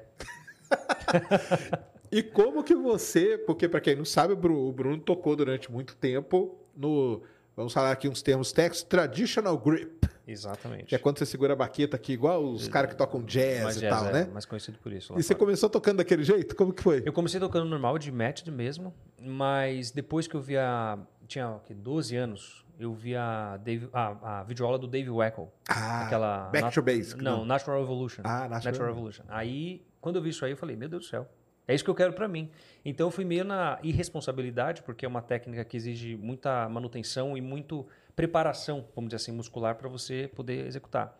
Então eu vi aquela videoaula já troquei na hora, por conta É própria. mesmo? E aí eu lembro que passou um tempo, assim, alguns meses, eu comecei a sentir até umas dores, assim, eu falei, hum, Ah. Até que eu fui estudar com o Las Casas, que foi O Echo estudou com aquele cara famoso americano, Fred Gruber. Fred Gruber. Fred Gruber. Sim, isso. mas isso assim, no- no- já bem do meio pra frente da carreira dele, Sim. né? E tal. Mas aí ele tinha aquele lance de fazer esse Sim, circular, o- né? a Circular Motion. é, Circular que, que vem motion. o lance do, do Molar, etc e tal. É. Então ele mudou completamente também a filosofia dele no meio do caminho, só que com o próprio Traditional. Porque, como eu disse, como é uma técnica muito ingrata na questão da manutenção né, e da preparação, se você ficar forçando demais, você vai ter problemas, Claro. né? Então, assim, um- uma das coisas que eu também, no meio do caminho, decidi mexer, mudar de técnica, foi isso também. Porque a preparação que eu tinha que fazer para tocar esse estilo é muito grande. E essa, a, a nível de você perder um pouco de tempo de coisas mais criativas para ficar preparando só a sua ferramenta, sabe assim? Entendi. Então eu falei, quer Entendi. saber? Vamos experimentar um pouco, aproveitei o- ali o meio da pandemia e tal. Aí eu mudei pro Matched, então E foi complicado mudar, não? muito, muito, É? muito, muito, porque você eu, eu tinha ali anos e anos de estudar que você Você fazia Fica- aquele exercício de ficar fazendo assim? ó? esse o, o fingers não, não É. era muito, não é meu estilo até hoje, Ah, assim. tá. Eu sou mais o cara do, do punho mesmo, Entendi. molar, essa é mais meu estilo. O Quando eu estudei bateria, control- meu professor falava, tem que ficar fazendo assim, ó, na É, borrachinha. Isso assim, é legal para você pegar do controle, que é o rebote da Isso. baqueta. Mas não necessariamente você tem que usar essa técnica, Ah, tá. vamos dizer assim. Você acaba usando um pouco de fingers, mas não é necessariamente o, o- o caminho, né? Tem dois estilos, o cara que usa mais o finger e o que E o usa cara mais o punho, mais vamos é, dizer assim, né? aqui, né? Eu era mais desse, até porque quando você tem que tocar um pouco mais pesado, por exemplo, vai pro surdo, que a pele tá mais solta, fica difícil você usar o fingers para controlar. Então, você usa mais o punho mesmo. Então, talvez pelo estilo, as coisas que eu já ouvia, eu já fui mais por esse caminho um pouco mais fechado, mais, mais dura, né? A Entendi, técnica, vamos assim. Entendi. Então é isso. Então a manutenção, de quando eu mudei para o Match, foi muito difícil. Porque era meio que você tendo. Eu sabia o que eu queria fazer, mas eu não tinha a ferramenta tão preparada. Eu não tinha a chave Phillips e a chave de fenda Entendi. certinha, correta para todo, todo o range de dinâmica que eu queria fazer. Então foi bem difícil, assim, de, de achar o ponto que eu queria. Hoje eu já tá tranquilo, né? Eu já consigo fazer. Mas assim, eu fiz um. Eu até falo em termos de você ter uma metodologia de estudos, é muito boa nessa, nessa hora, porque muito bom, porque eu consegui dar um boost na técnica, porque eu sabia o que eu queria. Então usei toda essa experiência de você é, economizar tempo, como fala assim, é, aprimorar o seu tipo de metodologia para estudar. Então meio que você consegue avançar, sei lá, cinco anos em um ano, seis meses, porque você sabe exatamente o que você Entendi. é. Lógico que tem que, né? que Cinco, moer, né? seis horas por dia só na mão esquerda. Só na mão Às esquerda, né? Eu fiquei um isso. tempo no começo que eu mudei para o Match, eu ficava fazendo isso aí. E o, o foda é que quando você vê o Dave Weckl falando, cara, você, aqui, ele, ele entra na sua mente, né, cara? Porque ele fala assim, cara, você tá vendo a bateria, o jeito que ela é? O natural é você fazer esse movimento aqui, ó. Exatamente. E aí não é esse assim. Aí você olha e fala, pô, pior que o cara tem razão, né, cara? Tem... E depois o, o Neil Pearce começou a tocar assim também, né? É, ele, toda essa escola Fred Gruber, de Gruber, batera né? foi Esse- esse ele ficou um Fred- tempo, depois ele voltou pra trás, né? Com o Match Grip de novo. É, Ele voltou, porque é muito mais difícil o cara fazer essa adaptação de ir pro traditional. Ah, é muito mais difícil. tá. Então, se eu tivesse ido pro traditional, assim, esse boost que eu consegui dar na técnica ia demorar a ser o dobro, sabe, três vezes mais. Porque para você pegar todas as dinâmicas e a força, Sim. aí são muitos anos. E a bateria tem que montar diferente um pouco, né? Você monta um pouco diferente. Tudo meio caído, assim, no meu caso destro e tal, caído pro, lado, pro meu lado direito. Tudo. Que é justamente para favorecer um pouco do rim shot, que é quando você toca com ar e a pele junto, etc. Né? Se não, também, se ficar tudo muito reto com o traditional, você destrói muito as peles. Porque a posição da baqueta fica muito aguda, Sim, assim, apontada, sabe? entendi. Ao invés de movimento mais natural. E aí você falou do Douglas Lascas, que é um grande baterista, né, Sim, cara? estudei Sim, com ele. cara, Um grande abraço pro meu querido amigo Grande, hoje, Douglas sensacional. Lascars. Gravou percussão no Hunters and Prey.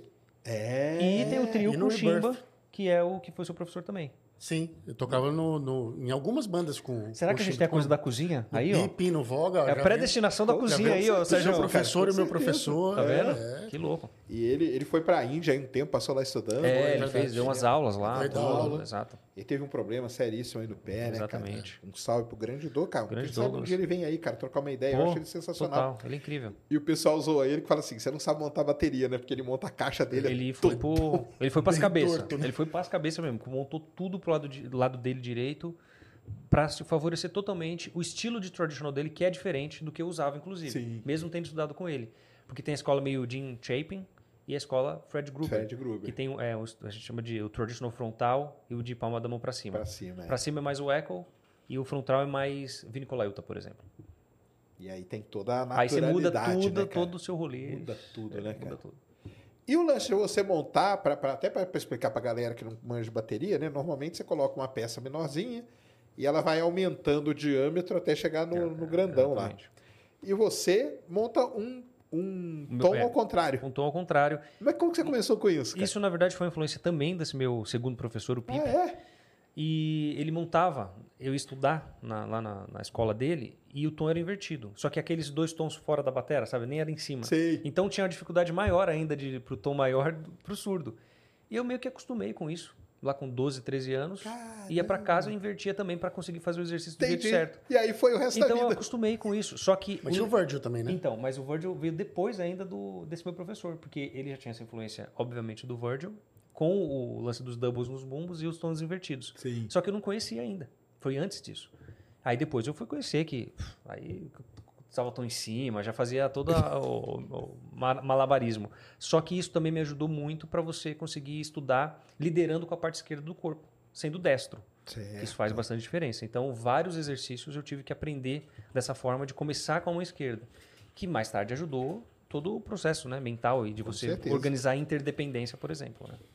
É isso que é o lance né, na bateria, essa, essa interdependência. Interdependência. O Virgil voltou pra trás, né? Ele agora tá montando É, normal, né? ele, ele desinverteu os tons. né? Desinverteu. A contar. Na, na verdade, foi um período muito curto que ele usou os tons invertidos. Assim. Só que foi, acho que na época que ele estava mais Sim. famoso. Que, né? Então. E tinha época que ele montava os tons em cima também. Exato. Só que, é, isso aí ele fez uma, nos anos 80 e depois fez mais tarde Fez também. agora. E você sabia, né? Eu te mandei que o Virgil tinha um, um cover de Dream Theater na Austrália?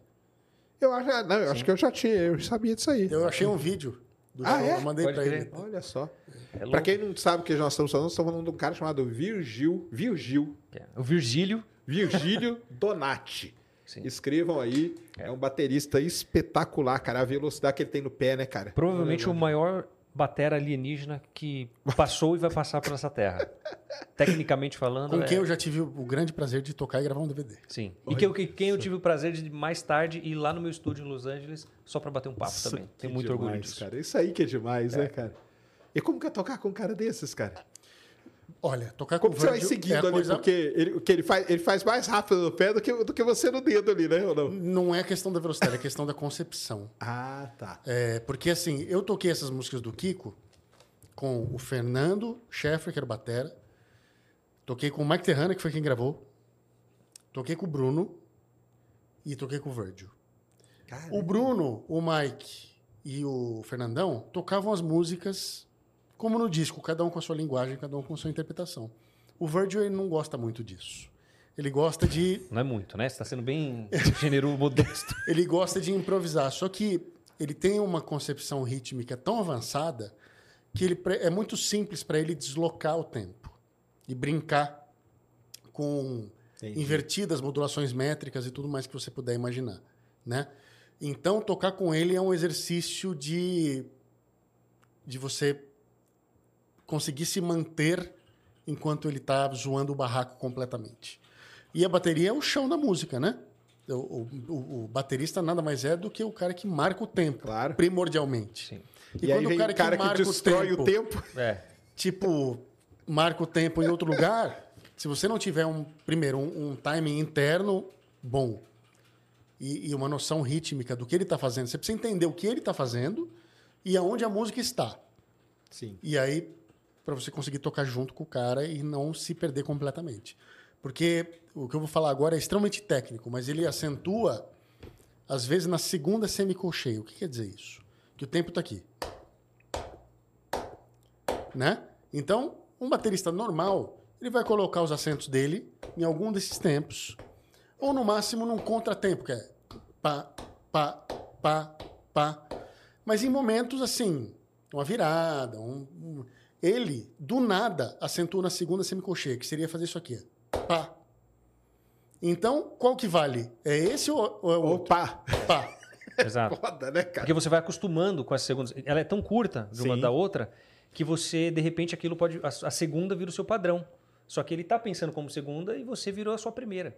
Aí quebra a perna de todo mundo. Doideira, né? Isso quando a gente tá falando só da semicolcheia mais simples, só para dar um Simples. exemplo. É, você Ele- entra nas que alteras, né? é, e quando ele chega, por exemplo, ah, ele quer acentuar a segunda ou terceira quintina.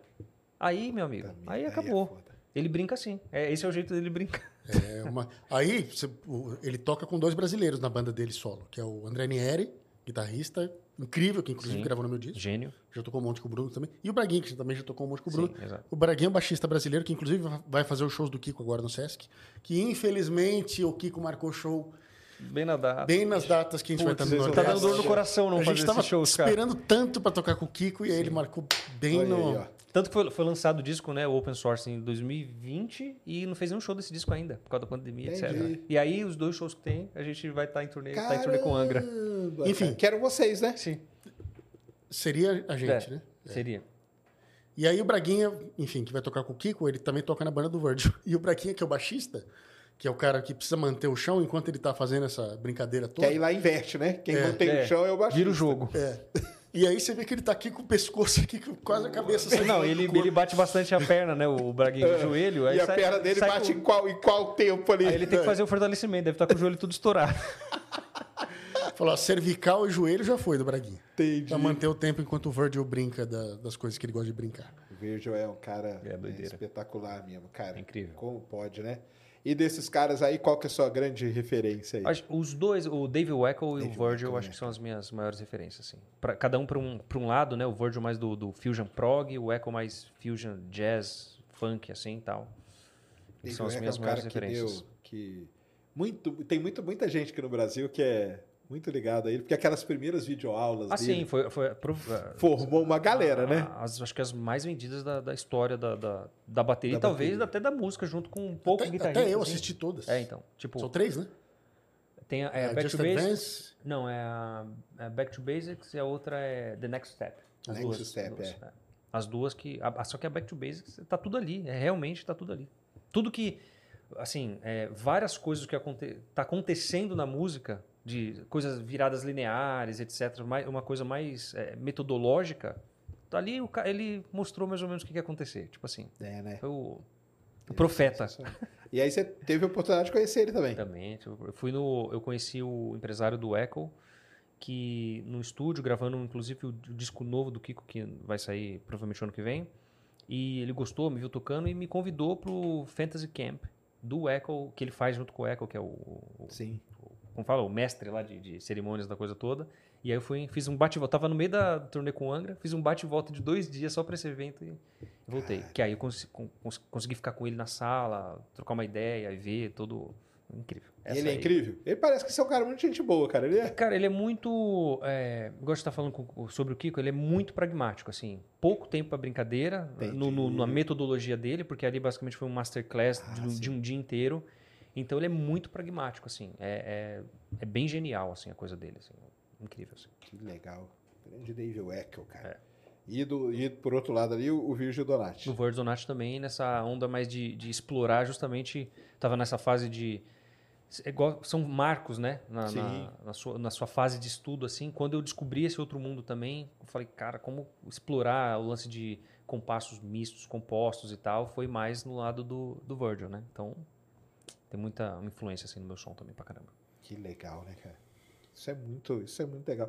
E uma das coisas assim, mais legais de vocês aí, né, deve ser isso, né, cara? Tocar com os caras de alguma forma, né? Ou abrir para um, ou acabar fazendo parte de uma banda ali, o cara vai lançar um disco Sim. e chamar vocês para tocar com quem é quem você admira, quem você é aí, tem como ídolo e tudo, né?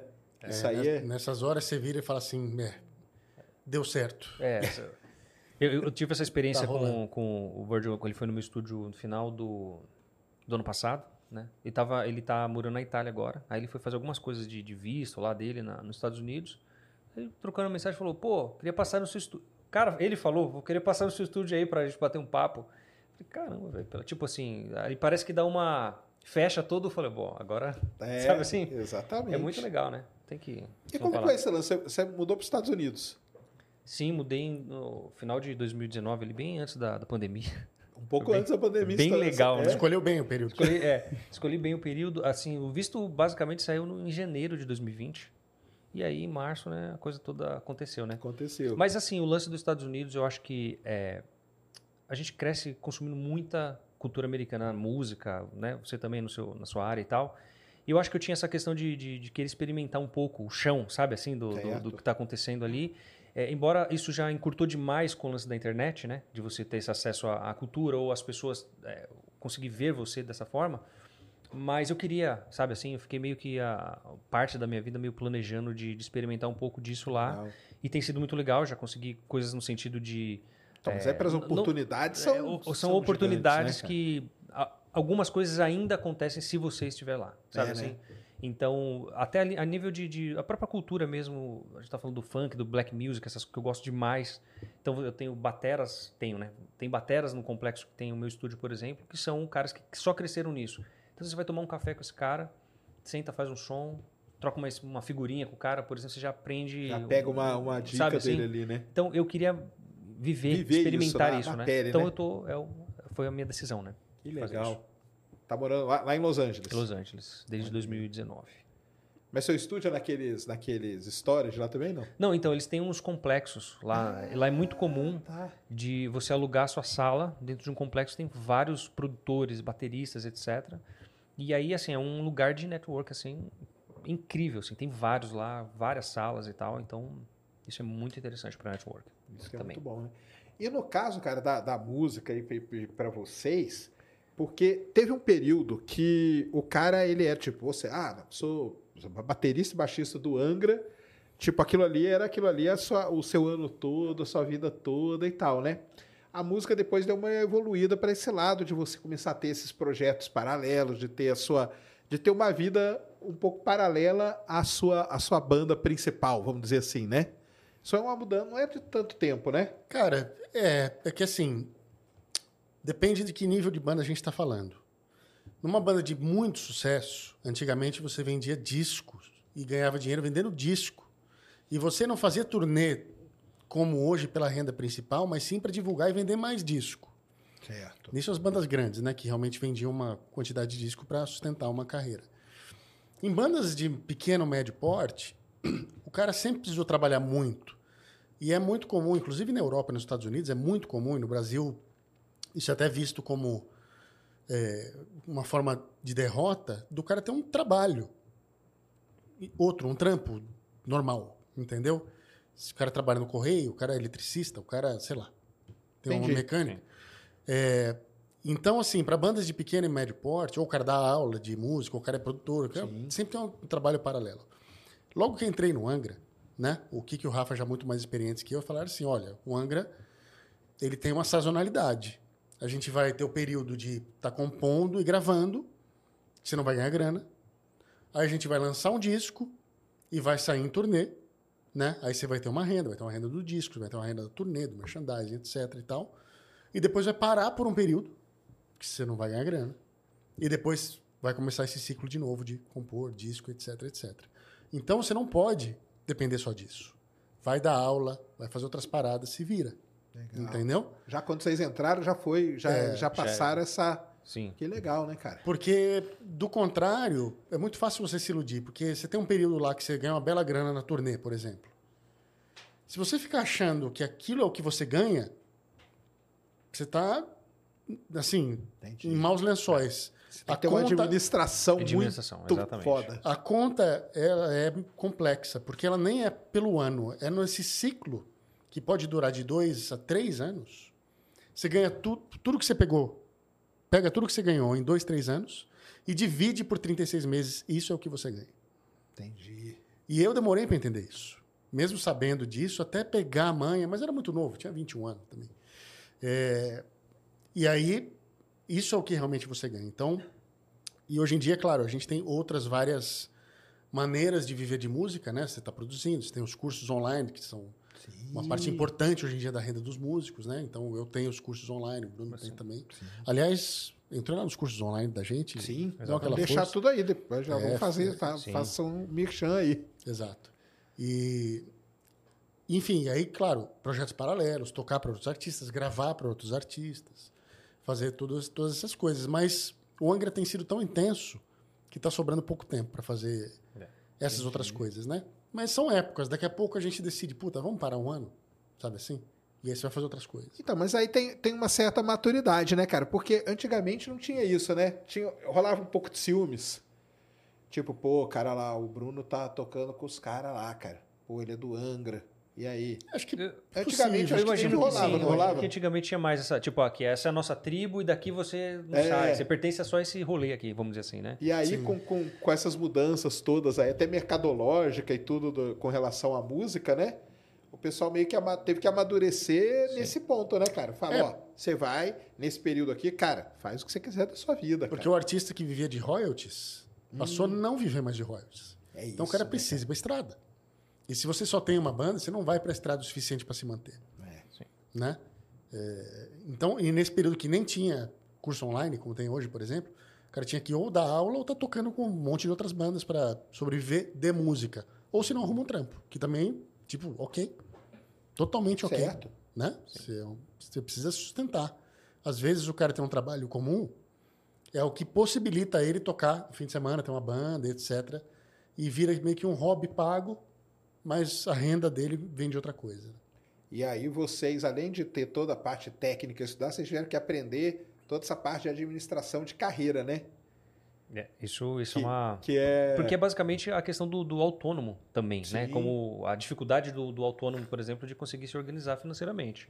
Claro. Isso aí foi, foi difícil de, de entender, como falou, você demorou um tempo também, até entender como funciona, onde você vai ganhar o dinheiro, onde você pode é, investir também. né? Eu falo até o lance de um imóvel, a coisa toda, como você vai planejar a longo prazo a ter esse dinheiro sempre para poder fazer alguma coisa, dar um passo, às vezes, maior que a, maior que a perna, você pode... Tem muito músico assim que acaba se ferrando mesmo porque dá muito passo maior que a perna nesse sentido e O americano acho que é um pouco mais evoluído nesse sentido. No- em lugares como a Berkeley, por exemplo, você tem, isso. você tem um ensino de carreira, Sim. de administração de uma carreira. É. Mas no Brasil, a grande maioria dos músicos não faz ideia de como ocorre o recolhimento de direitos autorais, por exemplo. Olha só. Ele não sabe a diferença entre uma obra e um fonograma. Ele não sabe quem ganha o quê, quando ganha, como é que recebe. Ele não sabe como é que paga imposto, se precisa abrir empresa, se não precisa. E nesse caso aí, do, do, do direitos autorais, etc., é tão complexo que, por exemplo, eu tô totalmente inserido nisso e até hoje eu tô, tô aprendendo. Tô no, meio que no começo de entender como funciona, de tão complexo que é de fato também, entendeu? Então tem essa também, né? É, a gente vai aprendendo meio na marra. Eu, o Kiko, especialmente, é um cara muito ligado nessas coisas, né? E eu aprendi muito com ele. Porque ele sempre foi muito correto nessas coisas dos direitos, etc e tal. E você vai aprendendo meio que na marra. E precisa, porque uma música, ela é um patrimônio, Claro. né? Então, você precisa aprender a ge- a gerir esse patrimônio. Porque ele vai gerar renda até o fim da sua vida e depois. Lógico. Vai ficar para seus herdeiros, né? Até que aquilo vire domínio público e seja de todos. Então, cara, é bastante coisa. E assim, é confuso. Eu tô há 23 anos no Angra lidando com isso assim bastante, tem hora que até eu me dá um nó, fala, tá, mas isso aqui é isso, aquilo, isso, ah, tá, beleza. É complexo. Não, e é legal você falar da Beckley, que é uma grande, para quem não sabe, né? É uma, existe uma grande escola de música nos Estados Unidos, da onde formaram boa parte desses caras aí, tudo, né? Dream Theater veio de lá e vários outros, né? Sim, vários, vários, vários. Que é a Berkeley, né? Como fala? É, Berkeley. Berkeley. É, É, isso aí.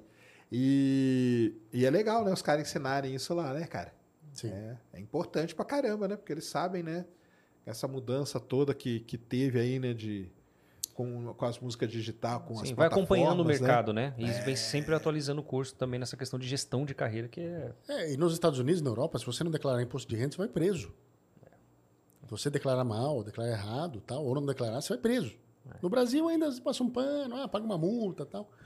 Lá você vai pra cadeia, né? Então o cara Então, o cara precisa tem que entender. saber direitinho, né? E é bem. acaba sendo bem complexo também, porque é, é mais simplificado, né, do que algumas coisas do Brasil. Mas você também. Eu que estou entrando né, na cultura lá, para entender, também é, é complexo. Não, e você ganha dinheiro do Brasil, gasta É, lá. né? gasta lá e tal. Aí tem o green card, aí você tem que. Aí você é obrigado, como residente oficial, você tem que declarar também. Aí você às vezes é bitributado. Aí, Entendi. amigo, o Porque o bicho- Brasil não tem acordo de bitributação com os Estados Unidos, aí, tipo, várias coisas você paga em dobro. É. Quando a gente ganha cachê fora, a gente tem que deixar um montão de imposto em países que não têm bitributação. Ninguém te conta que você vai ter que, um belo dia, assinar um documento da Receita Federal Italiana para liberar imposto, não sei o que. Ninguém te conta. Aí o cara vai fazer turnê nos Estados Unidos, aí tem que fazer o Social Security para todo mundo, e aí você tem que, tem que recolher lá também, senão você. É, eu tenho Social Security Caramba, pra poder Sim. tocar lá. para poder assinar contrato de trabalho. Assinar Exatamente. contrato de trabalho Tem lá. que ter, senão Olha só, cara, cara. tem que recolher lá. E bate tudo lá. Você entra no site lá direitinho, vai estar uns. Se fizer cagada, meu amigo.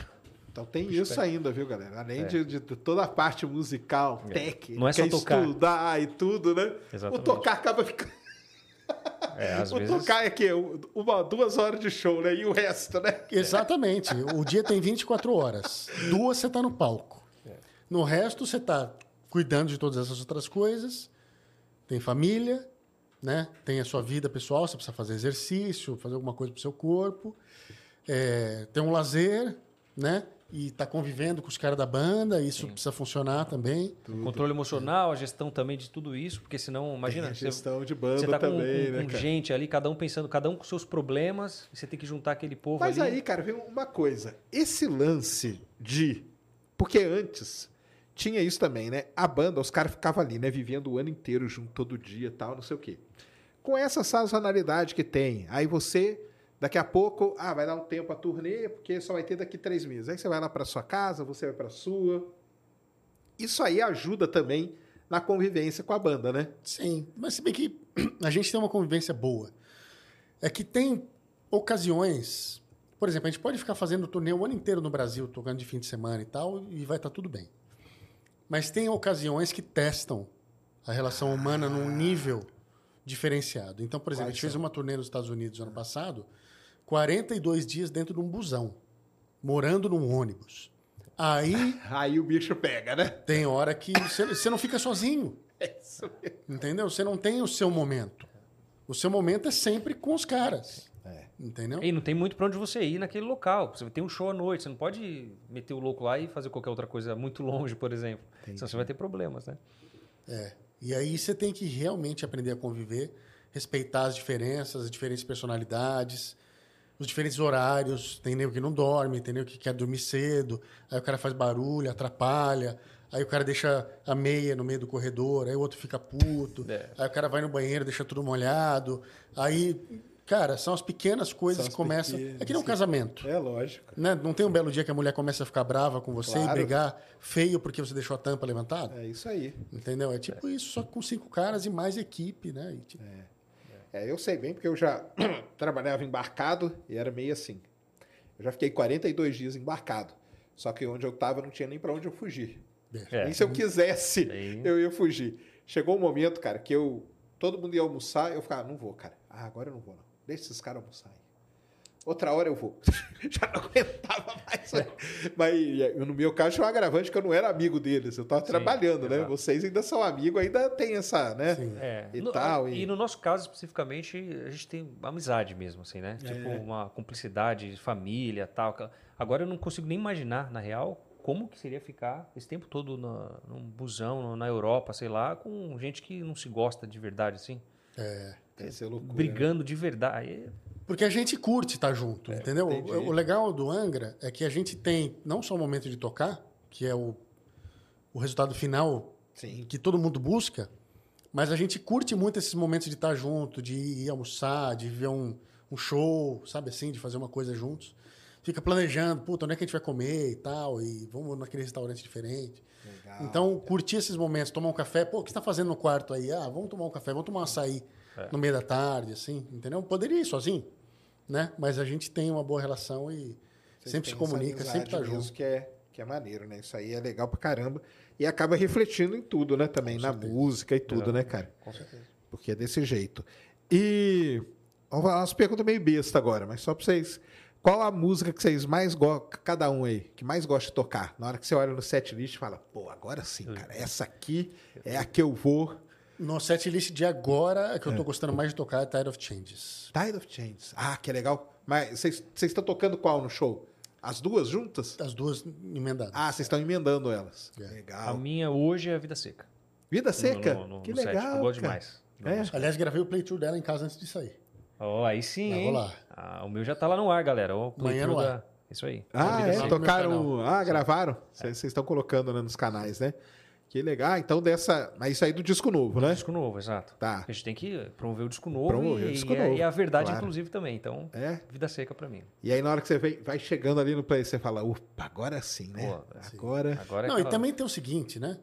Sempre uma música nova, ela vai ser mais interessante de tocar ao vivo do que uma que você já tocou centenas de vezes. Né? Centenas de milhares. assim. É, enfim. é, Não, entendi, Uma claro. música como Nova Era, Rebirth, Carry On. Puta, a gente toca todo show. Eu há 23 anos quase. Então, difícil você falar que, nossa, que vontade que eu tô de tocar Carry On hoje, entendeu? Mas uma música nova mais recente, que a gente trabalhou nela há pouco tempo, Sim. que tá vendo a reação da galera conhecendo a música ao vivo, cantando as músicas novas e tal. Legal demais. Aí é, é outra sensação. E aí o disco saiu agora, né? Saiu quanto, quanto faz que? 3 de novembro, Três faz de um novembro. mês e dois dias. Um mês e dois dias. Saiu aí, galera. Sickles of Pain, do Angra, disco novo, que a capa aqui é cheia dos easter eggs, Sim, não é isso? é verdade. Então, comprem o disco pra você descobrir os easter eggs. E vocês gravaram naquele Sonastério, né? Sim. Cara, que lugar sensacional aquilo lá, né? Incrível. Incrível. Vocês já tinham gravado lá antes, não? Já. Ah, a já? gente participou de um é, programa que eles têm no YouTube Ah. chamado Sonastério Ilumina. Então, em junho do ano passado, no meio da turnê de 20 anos do Rebirth, a gente foi para Minas e gravamos quatro ou cinco músicas lá, né? Quatro. É, cinco músicas. É, E aí foi que a gente conheceu o estúdio, na verdade. Ah, tá. Mas E- vocês não tinham gravado nenhum disco lá, não? não, Tá. ainda não. E aí, estando lá, a gente decidiu, falou, é, tem que gravar aqui. Que Porque legal. não só ele fica na encosta de uma montanha, num vale lindo assim, né? É, e o lugar é incrível e, e sim, o ambiente super inspirador, né? Mas o estúdio em si é muito casca grossa. Ah, a Muito parte bem de equipamento, montado, a parte tec- técnica dele ali é muito boa. É, mesmo, É cara? tudo muito legal. Que a gente falaria primeiro mundo valendo, assim, sabe? A estrutura que Cara, o cara oferece ali. Sonoridade, a sala é muito bem construída. Tudo muito bem tecnicamente feito, entendeu? Então, quando eu toquei batera ali, falei, peraí, gente. Isso é uma sala de Eu verdade. falei, peraí, tem que ser aqui. a batera tem que ser aqui. Porque já ia fazer no Brasil, né? Então, um Entendi. planejamento. E aí ficou lá. Incrível, assim. Eu fiquei muito legal, satisfeito. E aí depois a parte de cordas e vocal a gente gravou no estúdio no sul, né, pertinho de Floripa, chamado Elephant Office. Que é um estúdio super legal também, que ele tem uma estrutura de hotel. Ah, olha só. Então tem quarto super bem montado com banheira, teto que abre no controlinho, super conforto assim. Que maneiro. E a gente ficou mais quase um mês lá. Quanto tempo, quanto tempo que é pra fazer um disco igual o Six of Pain? Hum. É que hoje não dá pra, pra, pra- Antigamente, né? O pessoal ia para um estúdio, ficava X meses e lá fazia tudo, né? Torrando dinheiro. Hoje, hoje é uma, hoje é um qual, qual, conta aí pra galera, como que é o processo? As primeiras ideias foram naquela sessão em março, no Cristiano, certo? Sim, exatamente. Tá, a gente fez uma sessão, só eu e o Bruno. Hum. Recolhemos algumas ideias lá, a gente filmou tudo com a GoPro e guardou. Ah, é? Mas que só vocês Porque- tocando mesmo. É, Só a cozinha. eu Tipo- tocando tipo guitarra, É, só que ele umas na, na jam, guitarra. assim? Tocando é, guitarra e ele na bateria. Jam, total. Jam Faz um- total. fazendo jam. Caramba. Ah, Experimentando. você fazendo na guitarra, cara? É. Sim. Eu gravei um monte de guitarra no disco. Olha É, boa parte da- da- da- das composições Foi ele que. é, a gente foi, foi jam, assim, sabe? De ele na guitarra, eu quero dizer, né? Não no baixo. Então isso Entendi. é interessante, né? Embora seja baixista, foi na. Vocês na se guitarra. reuniram aqui. É, aí, só que assim, isso foi ainda meio que na pandemia. Tá. Foi a primeira vez que ele veio pro Brasil depois da, de, da pandemia, né? Porque a gente ficou, tipo, quase dois anos sem se encontrar, né? E aí ficamos nessa, tentamos fazer um lance remoto, mas não deu muito certo. Remoto não funciona mesmo, cara. Cara, não funcionou pra gente. É, a gente, a gente chegou a fazer o quê? Umas três? Eu tenho gravado isso aí. Tem. Eu é. tenho aliás, a gente podia achar alguma coisa disso, né? Pra, Pra postar, fazer, né? postá-lo no canal legal, da banda. cara. Mas não legal. rolou muita coisa, né, dessas Não. sessões aí. Mas as conversas foram boas. Sim. Foi, teve um bom direcionamento, pelo menos, de, de conversa, assim. Então, foi válido. Aí, em junho, a gente se encontrou como banda depois de dois anos e meio para finalmente tocar juntos. E aí começamos a discutir mais ideias. O negócio começou a. A gente começou a se reconectar depois da pandemia. Aí eu comecei a me reunir com o Rafa. O Rafa foi algumas vezes lá em casa, foi algumas vezes lá no estúdio dele e tal. Reunimos mais algumas ideias, mas tinha pouca coisa. E, e eu estava muito preocupado porque eh, a gente não tinha definido ainda um, um deadline. E eu conheço essa banda. Se não tem um deadline, não existe disco, não vai existir disco. E Tinha aí, que colocar um. eu, junto com o Paulo, que é o empresário da banda, a gente definiu um deadline e marcou o estúdio. E marcou o produtor, que é o Dennis. O Dennis Ward, que produziu o Rebirth, Temple Shadows e tal. só. E aí, a partir desse momento, a pressão estava feita, porque agora precisa ter um disco. Né? O Dennis de passagem marcada, os estúdios reservados e um deadline para a gravadora. É, então, a gente combinou que viria a banda completa em outubro. Aí o Bruno chegou o quê? Comecinho de outubro. É, acho que tipo, 1 de outubro. É. isso. O, Fa- o Marcelo, que mora em Brasília, já tinha vindo algumas vezes para São Paulo. Veio também para São Paulo nesse comecinho de outubro. E aí o Fábio chegou uns dias depois. E aí, uma vez que a gente se reuniu como banda, aí a coisa andou muito rápido. Olha só. Muito rápido. Então, entre esse comecinho de outubro e a última semana, a gente compôs basicamente o disco inteiro. Caramba, Três cara. semanas de composição intensa. A gente foi lá para Campos do Jordão, o Rafa tem uma casa lá. Sim. Eu lembro disso aí. De É, falar, tem tudo ele no canal do. Angra lá, o processo. Que né? demais, cara. E aí o Denis chegou, Mas é a parte de letra. foi durante o processo. Não, e porque aqui, gravação. porque aqui tem um negócio, né? Esse título aqui não é à toa, né? Sim. E, e se você pegar as músicas também, tem toda uma. Não é um negócio jogado, né, cara? Ah, grava aí, ai, que título, ah, põe qualquer coisa aí. Não é isso, né? Não. Tem meio, é, meio, é meio conceitual esse, Então, mas, esse disco, mas não? foi diferente dessa vez. A gente não começou o disco com um tema. Ah, A gente começou tá. pensando nas músicas e melodias. Entendi. E aí, na gravação, quando começou a gravar bateria e tal, que a gente começou a escrever as letras, especialmente o Rafa, né? Que Uhum. é o que escreve a maioria das letras. E aí, eh, a gente percebeu, especialmente depois que ele escreveu essa letra, que fala de depressão, Uhum. e fala de uma história, inclusive, eh, do filho do Marcelo, Olha Né? só. que passou por esse problema e tal. E ele também, né, cara? O Rafa teve aí durante a pandemia. O Rafa perdeu tudo. o pai, o Perdeu Fábio o pai. É. perdeu o pai, eu tenho minha mãe doente, sabe assim? Existe E uma série de. com a esposa também, né? Com a filho, com a tudo, né, cara? Eu sei a história Teve, teve uma porção de. O André morreu, É. sabe assim? Tava muito acumulado, né? Muita Muita, coisa, Muitas cara? coisas Pandemia. pessoais acumuladas. Pandemia, é. Né? Um monte de gente perdendo parentes e, e entes queridos, perdendo negócio, quebrando. Sabe, assim, um sofrimento generalizado. A gente começou a perceber que existia uma linha que unia as letras que até então a gente estava escrevendo soltas. Entendi. E ah, quando. vocês não estavam escrevendo? Não. Cara, pra mim, ouvindo o disco, eu, sou daqueles caras igual você falou, tá, cara? Eu ouço disco aqui umas duas vezes por dia. Mas, é, ouvindo, eu tinha certeza, cara, que vocês fizeram esse negócio na sequência, cara. Foi só depois que o Rafa escreveu a letra da Cycles of Pain que a gente se ligou que existia esse fio que ligava todas as músicas. E ela foi qual na ordem aí? No meio do processo. É, assim. no meio do processo. Mas tem uma coisa que liga isso também, que como a gente fez a turnê foi em julho, né, do Rebirth, a gente- esse papo tava muito acontecendo, né? Tipo, a gente sempre tava muita rolava muito momento de tipo uma reflexão meio na van, sabe assim, um negócio. Sim, claro. Então acho que Imagino. tudo conectou demais assim. A Embora gente não- conversou muito, né? sobre Aham. esse processo, principalmente pós-pandêmico, eu perdi um monte de amigo, colega, assim, foi, meu, ridículo, né? Todo mundo com suas dores. Então veio desde esse julho conversando sobre isso também, sabe? Então acho que conectou demais com, com a ideia do disco. É, a gente dividindo as nossas experiências um com os outros, né? Porque é aquela história, a gente não é só colega de banda, a gente é amigo. É amigo. Né? E para os amigos você divide esse tipo de Claro. coisa que está passando Saber na a sua dor casa. de cada um e tudo, né? né? E aí foi então na Cycles of Pain realmente o ponto em que a gente falou: ah, existe um tema, existe. Porque ele, ele ia ser um disco que não ia ser conceitual. Entendi. Até que a gente descobriu que ele era conceitual. Ah, e aí a gente abraçou esse conceito. Foi conceitual naturalmente. Naturalmente. Então, Aconte- nasceu orgânico, naturalmente. é. Olha que legal, cara, isso. Mas uma coisa na timeline da gravação aí, a gente basicamente cheguei 1 de outubro, aí um mêsinho basicamente aconteceu tudo, e eu tava gravando bateria na primeira, segunda semana de... É, dia 2 de novembro a gente já estava no novembro. Sonastério gravando. Tava no. Sonastério fazendo uma pré já mais valendo pra eu gravar bateria. Olha Tipo só. um mês mesmo, assim. A gente foi pro Sonastério dia 26 de outubro. A gente ach- achou que ia levar uma semana para fazer pré. A gente resolveu a pré de todas as que, músicas que em é quatro pré? dias. Explica pra galera aí. É o seguinte, a gente faz as músicas, a gente compõe as músicas e desenvolve elas até um certo ponto. Depois chega o produtor, né, o Denis no caso.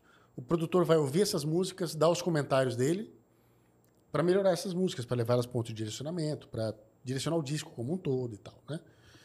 É, e esse processo é um processo que ele pode ser moroso, dependendo do quão rápido você resolve os problemas que surgem, do quão bem entrosada a banda tá para mexer nessas músicas. E foi muito rápido. Foi a pré mais rápida da história. Em Caramba. quatro dias a gente fez a pré das 12 músicas, das 12 faixas, né? E aí sobrou tempo. Então o Bruno começou a gravar antes do que estava planejado. Sim. Tipo, dois dias antes do E que estava terminar antes também do que estava planejado, ou seja, é incrível Gravou. sobrar tempo com... Super rápido, né? E aí eu, inclusive, comecei a adiantar umas coisas de guitarra já lá no Sonastério, né? E aí o Denis ficou editando, fazendo coisas que ele faria lá no outro estúdio, já começou a adiantar lá. Entendi. O Sim. processo começou a, ter, a, a- a ser adiantado. Exatamente. Várias, várias então, etapas. assim, basicamente também para responder, não existe uma fórmula exata de como esse processo vai se dar, né? Porque a gente, no Omni, no disco anterior, acho que teve uns seis meses tranquilos de, de, de se encontrar no estúdio, ah, mexe aqui, ficar fazendo uma, sabe, composição de forma geral. Então não tem uma fórmula, né? Isso que é, que é engraçado. Cada disco é uma, uma coisa diferente. É, porque esse aqui, ele, ele meio que extravasou todo esse sentimento que vocês estavam, né, cara? Sim. Sim, E aí isso aí deve ter sido. a- acelerou o processo, né? Demais. E como tava todo mundo, todo mundo viveu isso, esse, esse período intensamente, na hora de colocar isso no. No... Somado ao deadline, claramente. Somado né? ao deadline, assim, né? te pressionando ali. Também, né? E pra- duas Entendi. coisas, né? Depois de tanto tempo que a gente tinha feito o Omni, estava todo mundo cheio de ideias, e cheio de vontade de fazer, né? A vontade, né, cara? um Sim. tesão de compor junto de novo e de passar por esse processo, que é muito legal. Eu adoro esse processo de composição Ah, é? estúdio. Você, É, curte, é? Gosto muito. É, é- é um dos processos mais prazerosos, eu acho, assim, né? Que é você. é, sua criatividade Criar, né, cara? é, é, é criar. E é você juntar peças, assim, sabe? Do- das suas ideias que você nem. Você nem sabia que você tinha, sabe? Você nem conhece. Você começa a fazer um negócio nada a ver, o cara vem. Ou ele faz um negócio. É bem. E não, e não é pra falar, não, mas assim, tocar com músicos desse calibre aqui, tipo, é sem limite, entendeu? O que você pode fazer. Às vezes tem. É o papo de antes, você tem que cuidar pra não passar do ponto, entendeu? Porque qualquer coisa que eu der pra ele tocar, ele vai tocar. Então, a mais esdrúxula, a mais absurda possível, ele vai tocar. Vai sair, entendeu? né? E eu também, por outro lado, não tenho. Principalmente que a gente tem uma sinergia a mais, vamos dizer assim, para várias coisas. Para o seu disco também, sei lá, a gente fazia umas jams assim. Eu também não tenho restrição nenhuma na ideia que eu vou colocar. Porque eu sei que não vai vir com um pré-julgamento ou vai vir com algum entendimento da loucura que você quer fazer, sabe? Entendi, claro. Então isso muda muito, porque eu posso fazer o tocar lá na segunda semicolcheia, eu sei que ele Que vai acompanhar. vai, vai passar, passar. um minutinho, ele falou, opa, saquei, já vai, vai virar uma música aquilo ali, entendeu? Entendi. Então isso é muito legal. Então, e eu, e eu também consolidei um pensamento que eu já tinha, né? Que é que não é que o Angra funciona bem sob pressão. Só funciona sob pressão. Entendeu? E é verdade. É né? verdade. E a gente trabalha muito bem, por sorte. Então agora nos próximos discos vai ter Sob essa pressão, pressão. aí sempre. Eu sempre soube que sem um deadline não tinha disco. Não precisa ser de um mês, mas é, né, de repente na próximos dois meses só para Um mêsinho a um mais, mês, seria- um mês a mais só para fechar. só O... para ficar um pouco mais tranquilo.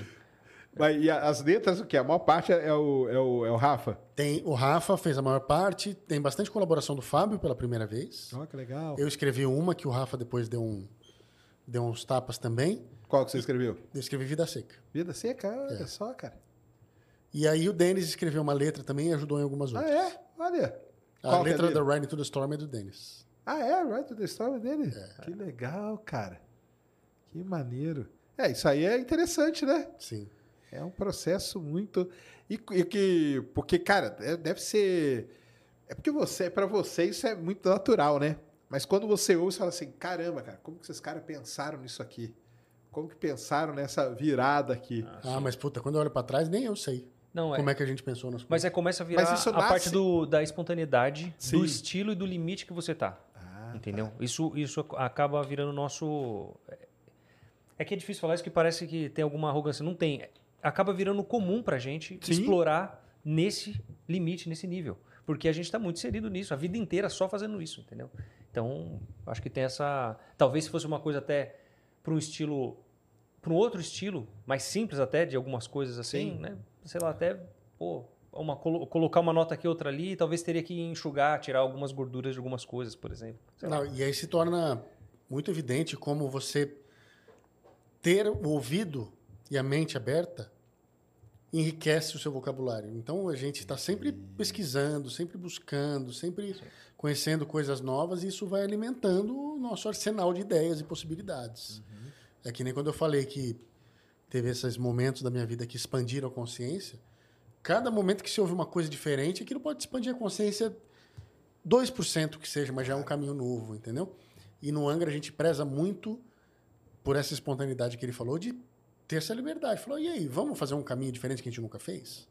Sabe? E, e aí o desafio é você fazer isso e não deixar de ser um Angra. Isso, porque aí tem a pressão do outro lado que é dos Né? fãs, né? Exato. E Exatamente. aí? Porque tem os fãs que são. A gente sabe perfeitamente, né? Ixi, o que precisa ser feito. exato. O que Conhece. precisa ser feito sempre tá lá, entendeu? Tá E aí tem certo. o caminho para explorar um pouco mais também, né? E, e aí isso fica evidente quando eu leio os reviews, né? Que já saiu um monte de reviews. E os caras falam: é, isso aqui realmente é o Angra. Eu ouço o Angra aqui. Ah, Pronto. sim. Dá pra ouvir Entendeu? fácil mesmo. É. Se você ouve o Angra ali, toda novidade que tiver foi bem. só acrescentar, só Exato. somando. Foi só para confeitos a mais daquele bolo que você já está acostumado, já sabe o sabor. Entendeu? Mas de repente tem um toque de limão, tem um- Sim. uma cereja diferente. Não, é. E é isso aí que vai fazendo a diferença mesmo, né, cara? Sim. Exatamente. Que A gente não quer reescrever o mesmo disco mil vezes. É, tá, tá vivo, né? O artista eu acho que tem essa função também de trazer, de colocar no mercado umas. Porque você é esse canal de criatividade, por exemplo. Imagina se você sempre a mesma coisa. É. Eu acho que principalmente para esse estilo não, não fica legal. E seria até desonesto, né? Porque a gente está sempre ouvindo coisas novas. Vão ter vontade de tocar coisas diferentes. E ficar se tolindo de, de trazer isso porque, ah, acho que o fã não vai gostar. Eu acho que é o contrário. Acho que a nossa função como artista é trazer novidades. É criar espontaneamente e verdadeiramente aquilo que a gente quer pôr para fora. Mas eu acho que os fãs do Angra, os fãs do Angra são gente boa, não são? São. Agora São, eu falando são como gente boa. aqui. Fã, Tem uns fã caras cara meio é- emocionados demais, mas. É, tem, tem. é. Mas e é, eu acho que por causa do estilo, que já é tão aberto, já é tão amplo, já é aceito. Esse tipo de fã já vai ser atraído Já, naturalmente. já. Você vai ter o cara que gosta mais disso ou daquilo. Mas no geral, ele já é um fã mais aberto. Senão, não tem como. Agora, sabe uma coisa engraçada? Tem pessoas que falam assim: ah, o Angra não está fazendo o que o fã do Angra quer. Mas quem é o fã do Angra? Fala pra mim. O fã do Angra é o cara que gosta de Nova Era, é o cara que gosta da Make Believe, é o cara que gosta da Upper Levels, é o cara que gosta da Tide of Changes. Tem vários fãs do Angra. Tem vários. Tem um cara que gosta um pouco mais do prog, um cara que gosta um pouco mais do power, o cara que gosta, gosta um pouco mais do brasileiro, da experimentação, das baladas. Então são vários. E sempre alguém vai ficar descontente com alguma coisa. Ah, sim. Né? Não, agradar 100% você não vai, né, cara? É. Então a gente faz essas escolhas, né? Como artistas, a gente, a gente acha esse equilíbrio. Né? E é claro que tem gente que vai gostar mais, tem gente que não vai gostar tanto. Mas eu estou muito feliz com o resultado do disco, porque eu tenho visto uma variedade muito grande de músicas preferidas da galera. Né? Então, tipo, ah, a minha preferida é essa, a minha preferida é aquela. Tipo, cinco, seis, sete músicas diferentes. Sim, quase o disco inteiro de pessoas É. que gostam de preferidas diferentes, sabe? Então, é assim, muito a gente legal. está agradando essas várias fatias Entendi. de fãs do Angra diferentes. E isso que eu queria saber, como que é essa... Porque eles falaram, como que é a administração do- dos fãs? Como que é? Cara, a interação é muito natural, muito tranquila, né? É, a gente, Os caras escrevem pra gente nas redes sociais, comentam, entendeu? E na maioria das vezes, na grande maioria das vezes, são, são super gentis, mesmo quando, de repente, aquilo não é aquilo que mais agradou. Né? Por exemplo, toda vez que a gente lança um single, é um desafio. O primeiro single do disco é sempre um desafio. Porque naquele single, todos esses caras, o cara do brasileiro, o cara do prog, o cara do pau, todo mundo tá esperando uma música pra ele.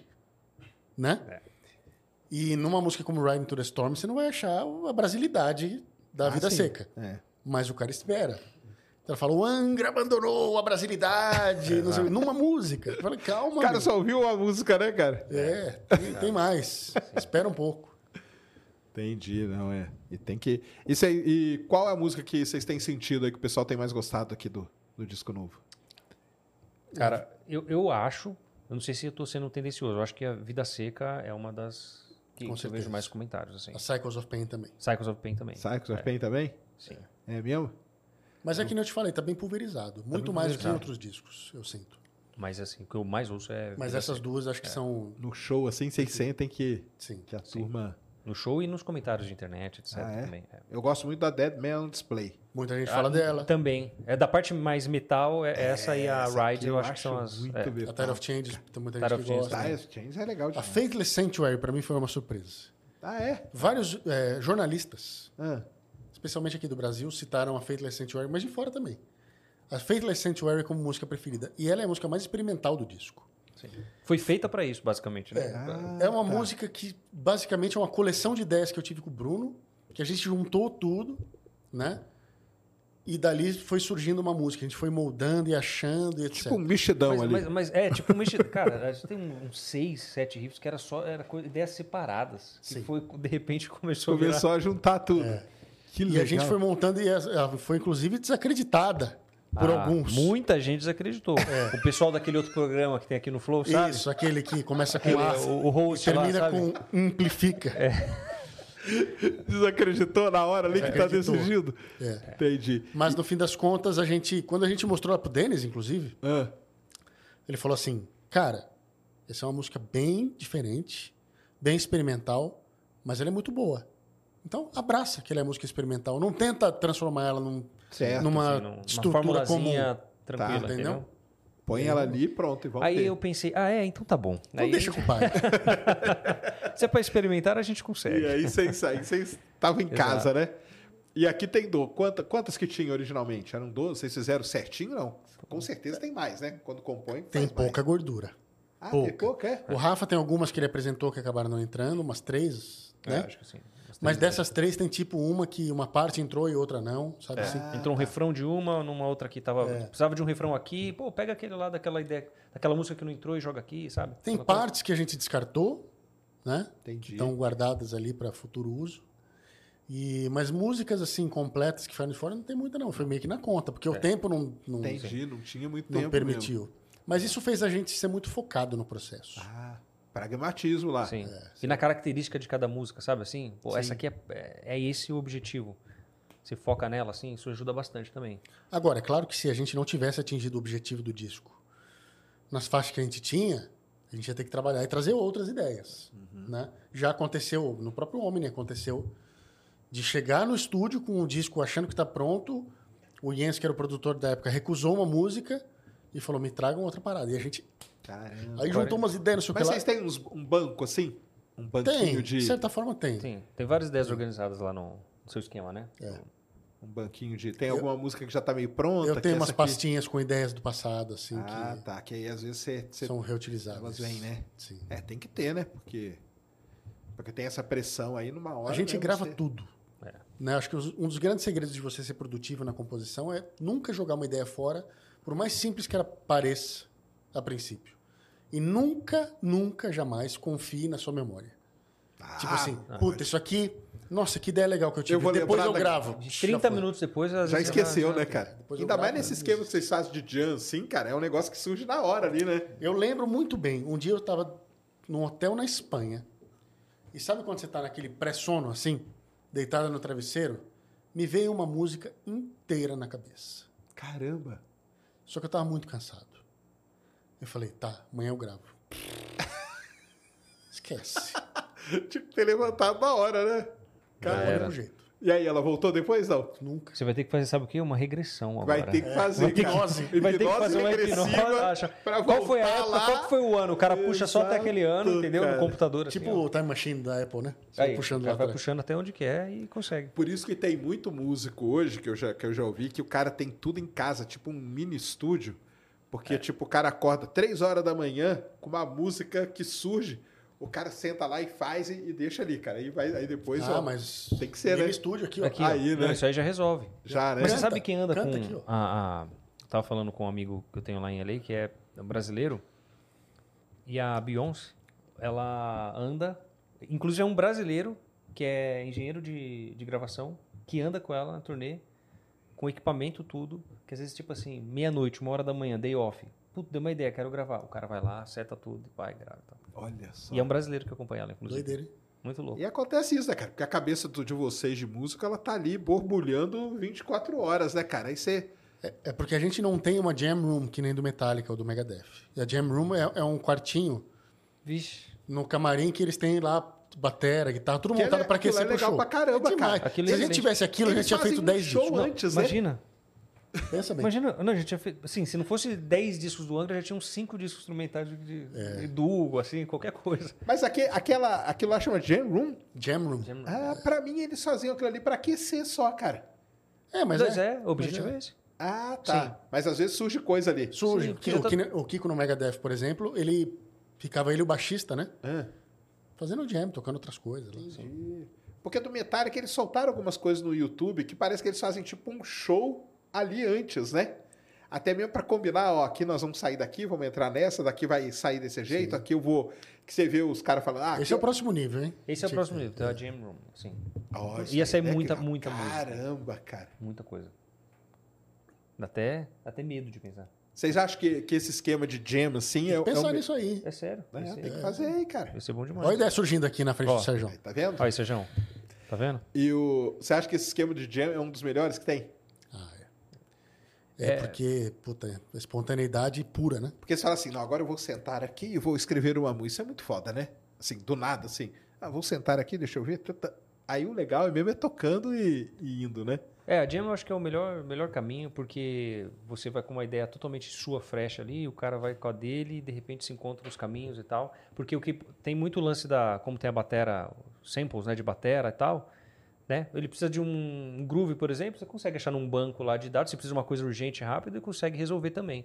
Mas acho que a Jam tem esse, essa coisa da, do orgânico, assim, sabe? Uma ideia inusitada que de repente dá uma sugestão pro cara e vice-versa tal. Você sabe que eu sou um cara bastante cético. Inclusive, o lance da ciência, da astronomia é um negócio que me fascina muito. Mas na música existe um intangível para mim, que é a magia que acontece quando dois ou mais músicos se juntam para criar. Né? Que é o poder da mente humana e das emoções humanas somados reações, e isso aí quem multiplicados. explica, isso aí a ciência explica, cara. Quem explica isso é o, é o Nicoleles. É chamado de BrainNet. É a brain, vocês, hoje, vocês estão numa BrainNet, cara, que chama. Entendeu? Que, que o- no, no futebol o pessoal fala, os caras estão jogando como, como música ali, né? Que é o caso de vocês, entendeu? Hoje vocês, o Angra aí, no, no nível que vocês estão, vocês estão numa BrainNet. Por isso que foi rápido fazer isso aqui, entendeu? Rápido assim. Porque vocês, vocês já sabiam, vocês já cê- cê- vocês estavam conectados, cara. Depois, um dia, vocês veem o corte do, do Nicoleles, quando ele foi comigo no Flow, explicando isso num, num time de futebol, que ele foi apresentar no Palmeiras, cara. Entendeu? É um negócio sério isso aí. Chama-se BrainNet. Ah, preciso ler mais a respeito. Legal. Eu vou, vou pesquisar também. É um negócio Ferrou. sensacional que Vou ficar a acontece. semana inteira fazendo imersão nisso aí agora.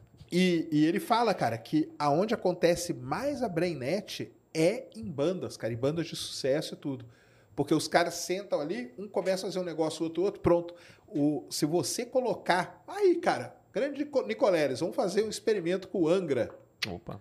no próximo disco deles. Com certeza. Coloca os, os eletrodos, cara. Ele fez isso no Palmeiras. Você coloca na, aquele fiozinho e fica medindo. Tem uma hora que tudo entra em sincronia, cara. Nossa. Aí é é quando atingiu a Que BrainNet, doidura. entendeu? Caraca. E atinge e funciona mesmo, cara. E funciona Não, com mesmo. certeza, gente. Vocês sim. com certeza têm. Por isso que vocês estavam falando aí, cara. Ah, porque foi rápido e tudo e tal.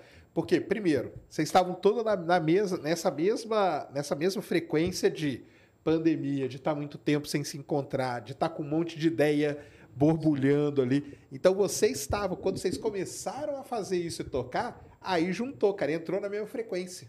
Entendeu? Sim. Isso aí é um negócio científico. O grande Nicoleles, cara, ele mostra isso aí. Porque assim, é, eu sempre expliquei isso de uma forma um pouco mais romântica, mais artística, né? Que, que a, a soma das nossas ideias é sempre maior do que a soma simples das partes, né? Ah, sim. A gente se multiplica muitas vezes no nosso potencial. E existe uma coisa que que transmite para quem ouve, que é uma certa magia do trabalho, né? Eu, eu sinto isso muito presente no Holy Land, por exemplo, quando eu ouço. Aquele trabalho, ele tem uma aura. Ele tem uma parada que é dele. E eu acho que o Cycles of Pain tem isso também, né? Que é essa aura, o disco te transporta para um lugar diferente, né? E isso é o resultado das nossas mentes e da nossa aí. Brainnet É a trabalhando. Brainnet, cara. Pelo visto. Vocês têm uma Brainnet maneiríssima. Vamos falar pra... Nome de música pro disco solo, hein? Brainnet. Brainnet. Olha aí, Bom, cara. É. Olha. Brainnet. Brainnet. Aliás, tá no horizonte ele fazer um disquinho novo. É até fácil fazer uma letra, ó. Nome do álbum Brenet, e aí grava todo o processo nesse esquema com o Nicolés. Sim. Olha que legal. No clipe, exato. cara. Já lança no documentário, o clipe? clipe, o curso online, faz um podcast, já faz todo o. Ele tá aqui pelo Brasil agora, cara. É fácil, cara, de levar ele. Vamos, vamos combinar isso aí, cara. Esse é um negócio muito maneiro, cara. Com certeza. Porque, assim, é um negócio. Isso aí é muito. Ele, ele fala isso aí. Isso aí é um negócio muito importante, até na própria dinâmica, entendeu? De banda mesmo. Sim. Você, você pode detectar um dia ali que você, que você fizer isso, você fala, cara, hoje não é um bom dia pra gente fazer esse negócio, cara. Sim. Porque tá, tá- alguém tá meio, tá meio Tá fora do padrão ali ali, do- entendeu? Isso acontece. Às vezes tem, Claro. tipo, dois, três caras que estão numa super sinergia e um cara não tá tanto. Atrapalha o processo. Atrapalha. Atrapalha. Tá fora Pô, atrapalha bem. E, e- e com detalhes. Às vezes não é tocando, assim, sabe? É um, um negocinho. é coisinha isso aí, ali que- né? Aí, ó. Vai ser legal pra caramba. Perguntaram aqui como foi o processo para chamar o Lenine para gravar o Vida Seca. Cara, nasceu, evidentemente. Aliás, falem até de quem, quem mais que participa aqui. Tem aquela a moça, né? tem o Lenine, tem a Amanda Somerville, tem a Vanessa Moreno, Isso. né? Essas são as participações especiais. Tem a Juliana de Agostini, de piano. E aí na faixa bônus do Japão tem o Kiko e a Fernanda Lira, também na Tears of Blood, versão Speed. Olha aí. Ah, cara, todas as participações elas surgiram de uma necessidade artística. Legal. Eu não gosto da ideia de que, puta, seria um bom marketing chamar fulano pro disco, né? Então, para mim, o mote é sempre artístico. E, e no caso do Lenine, a música nasceu para ele, né? Tanta gente, tem muita gente que ouviu e falou, parece uma música do Lenine, inclusive, né? Eh, então, eu criei essa música e eu, junto com o Rafa, lá criamos essa melodia. E o jeito que o Rafa cantou sugeria muito que essa parte ia ser em português, que ia ser uma coisa brasileira. E quando eu escrevi a letra dessa música, né, inspirado pelo, pelo assunto da, do mito da, da meritocracia, de tudo isso, é, e somando-se ao fato de que ao longo dos anos a gente sempre tocou no nome do Lenine como um cara que a gente gostaria muito de que participasse de um disco do Angra, quando essa música nasceu, ficou muito evidente que ele era o cara certo para cantar. E aí a gente mandou a música para ele, entrou em contato e, e a gente ficou muito surpreso de descobrir que ele era fã do Angra e que ele admirava muito o Angra e ficou muito feliz com o convite e topou na legal, hora cara. fazer. Então, um casamento perfeito. Em outros discos, vocês já tinham cogitado em, em Já. trazer ele? Já. É? Cara, o Lenine, ele é unanimidade na banda, assim, disparado. Que legal, assim, cara. Tudo. A gente adora o som dele, a parte artística, tudo. Uhum. Incrível. Que maneiro. E assim é legal, né? Que é quando, quando surge de uma necessidade musical, né? Sim. Foi o caso também da Vanessa Moreno. A gente fez a música e, e sentiu que ela precisava daquele clima no começo, de um- daquele vocalize e tal. O Rafa gravou e a gente estava um belo dia na van falando sobre a Vanessa. Né? O Bruno, acho que você tinha Foi num show Tá- dela. Foi no show tal. dela, tal, tá comentando. Tá aí. A Vanessa é a pessoa certa para fazer aquela parte assim, assim, assado. E isso abre também a possibilidade de ela fazer outros lances que ela faz, né, já na música dela. Legal. E aí a gente entrou em contato e a Vanessa falou: não, eu cantava Rebirth na escada do colégio. Sabe assim, as que coisas. maneiro, né, esses cara? encontros, eles são meio que. Eu não acredito em predestinação, mas eles estavam ali esperando acontecer. Tava esperando. Assim como tantos outros que a gente ainda vai descobrir no futuro, né? Que demais isso. Cara, parece que eu, eu- aqui, ó, pelos comentários que eu tô vendo aqui, todo mundo gosta muito do Vida Seca mesmo. É mesmo? É. Olha aí, tá A vendo? galera tá aqui, Vida Seca é a melhor, Vida Seca é muito louco. E a gente lançou agora o clipe dela, há uma semana atrás. Sim. É Né? um clipe bem legal. Muito Um legal. clipe que fez muita gente chorar. É, isso mesmo.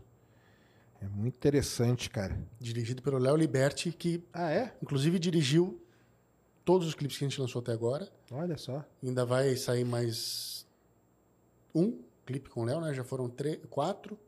Ainda tem mais um por vir. Então, Olha grande aí. diretor. O dia que quiserem me chamar, eu tenho experiência. Gravei um clipe com o Noturno. Ah, é? Olha aí. Olha aí você, tá vendo? No próximo. Tiagão, grande Tiagão. Thiago Grande ator. Bianchi lá. No... Me chamou pra, pra gravar um aí do. Meu colega de Karma. É? Ah, é, né? Claro, isso. Uhum. Foi no show deles ali na Paulista. Thiago Bianchi tá lá sofrendo lá na Europa, lá. Se jogando em cima da galera lá. O Paul Diana. Eles estão em turnê, né? Sim. E ele me chamou pra gravar um, um clipe lá, fazer uma participação lá. Eu era o astrônomo que descobria o asteroide que ia bater na Terra. Pode crer. Bom demais. Vocês vão ver, eu, Iberê. Ah, é? galera. Que legal. Danilo Gentili é o presidente do Ah, não Brasil. saiu ainda? Não saiu ainda. Tô dando spoiler aqui. Danilo Gentili é o presidente. Você é o nosso Carl Sagan, né, cara? É, Não, não total. sou não, que é você isso. é muito. É, total. Total. Você sabia que eu tenho uma música no meu disco solo chamada Sagan? Seiga, sim. Em homenagem ao Carl Sagan. Eu li todos os livros dele. Cara, tava vendo a, a- estudando um pouco a, a paixão dele pela divulgação do- da- dos artigos. Ele fazia quantos, é, quase dois artigos a cada. um por semana, quase. É, Ele, Sagan era. Sagan era um nível assim absurdo, cara. aí, ó, tá vendo? A gente tem o nosso aqui no Brasil, ó, Sérgio. Não, sou, tem não. Ó, o pessoal tá perguntando aqui se você é parente do Edu Falaschi, cara. Falaram que você parece muito com ele. Só no, no mundo bizarro. Não, não, não. Cara, eu não conheço duas pessoas mais diferentes. Não, não tenho, não tenho parentesco nenhum não com ele, não. Caraca, essa é nova. Primeira Pessoal vez tá- que eu vi isso em É? 10 O anos. pessoal tá falando aqui. O pessoal que tá falando também, comentando que se vocês já pensaram, ou que eles gostariam de ver um dia, uma banda, uma música do Angra com o Hermeto Pascoal. Nossa. Pô, pelo amor de Deus, cara. Seria incrível. Eu já pensei nele mil vezes pra fazer alguma coisa com o Angra. Total. Que ele é brasile... brasilidade pura. Dentro da, da Carolina Quarta, no Holy Land, tem um trecho de uma música dele, que é Bebê. É, né? Isso aí. Grandes admiradores do Hermeto. Hermeto é sensacional. Total. Músico. Paizão do, do, do- da coisa toda. É, né? Ele é muito foda. Isso é legal aí, ó. Chamem ele aí, ó. Tem pergunta aí na plataforma, Cris? Manda aí. Usuário tem que colocar o nome lá, cara, pra você aparecer com o nome aqui bonitinho. Fala, Bruno e Felipe. Décimo disco de estúdio lançado e agora vocês vão lançar um disco de comemoração com 10 músicas. Uma de cada disco. Só pode escolher uma música por disco. Pra complicar, o disco que vai ter três power, três prog, três balada e uma sua escolha. E aí? Pera aí, bicho. O usuário 0404 373, dá uma segurada. Você não colocou o nome dele. Por isso que você não colocou o nome. Esse trabalho já é o meu trabalho de montar um setlist pro show. Montar um set. Como que é, cara? Qual que é a Ah, ciência é- por trás de montar um putz, set? É uma novela. cara? É uma ciência, cara, porque Eu imagino. É, é mais ou menos isso, Ah, entendeu? É uma de cada disco, mas ah, o setlist de 30 anos especificamente, né? Não era uma de cada disco, era tipo duas ou três. Alguns discos tinham duas, alguns tinham três, alguns tinham uma. O disco, o, o show tem que ter um equilíbrio entre prog, power e balada. Você põe muita senão vocês balada. não aguentam, né? Eu sei o show então não fica vai mole. sair voando lá com a bateria. Exatamente. Se você põe muito prog, tem tipo quatro músicas de oito minutos no show. Tipo, não Entendi. dá. Você põe muito power, a gente morre. né? De verdade. Então já é o meu trabalho. Então, assim, eh, eu recomendo o usuário 04044373 que você dê uma olhada no setlist da última turnê de 30 anos, que é mais ou É menos esse isso disco. aí. É o disco que já tá montado. Né? É o disco aí que Exato. você quer. E hoje tá, e hoje tá como aí? Quantos por cento que tá do que eu não pude ir no, no show, né, cara? Eu ia até no show lá no dia 3 de novembro. É, a gente tava esperando o Sérgio É, lá, eu né? tava- gente- eu, eu falei, é. com certeza o Sérgio vai vir, mas. Infelizmente tava em BH, eu tava em BH lá dando uma, uma série de palestras lá num evento que teve, então, pô, não pude ir.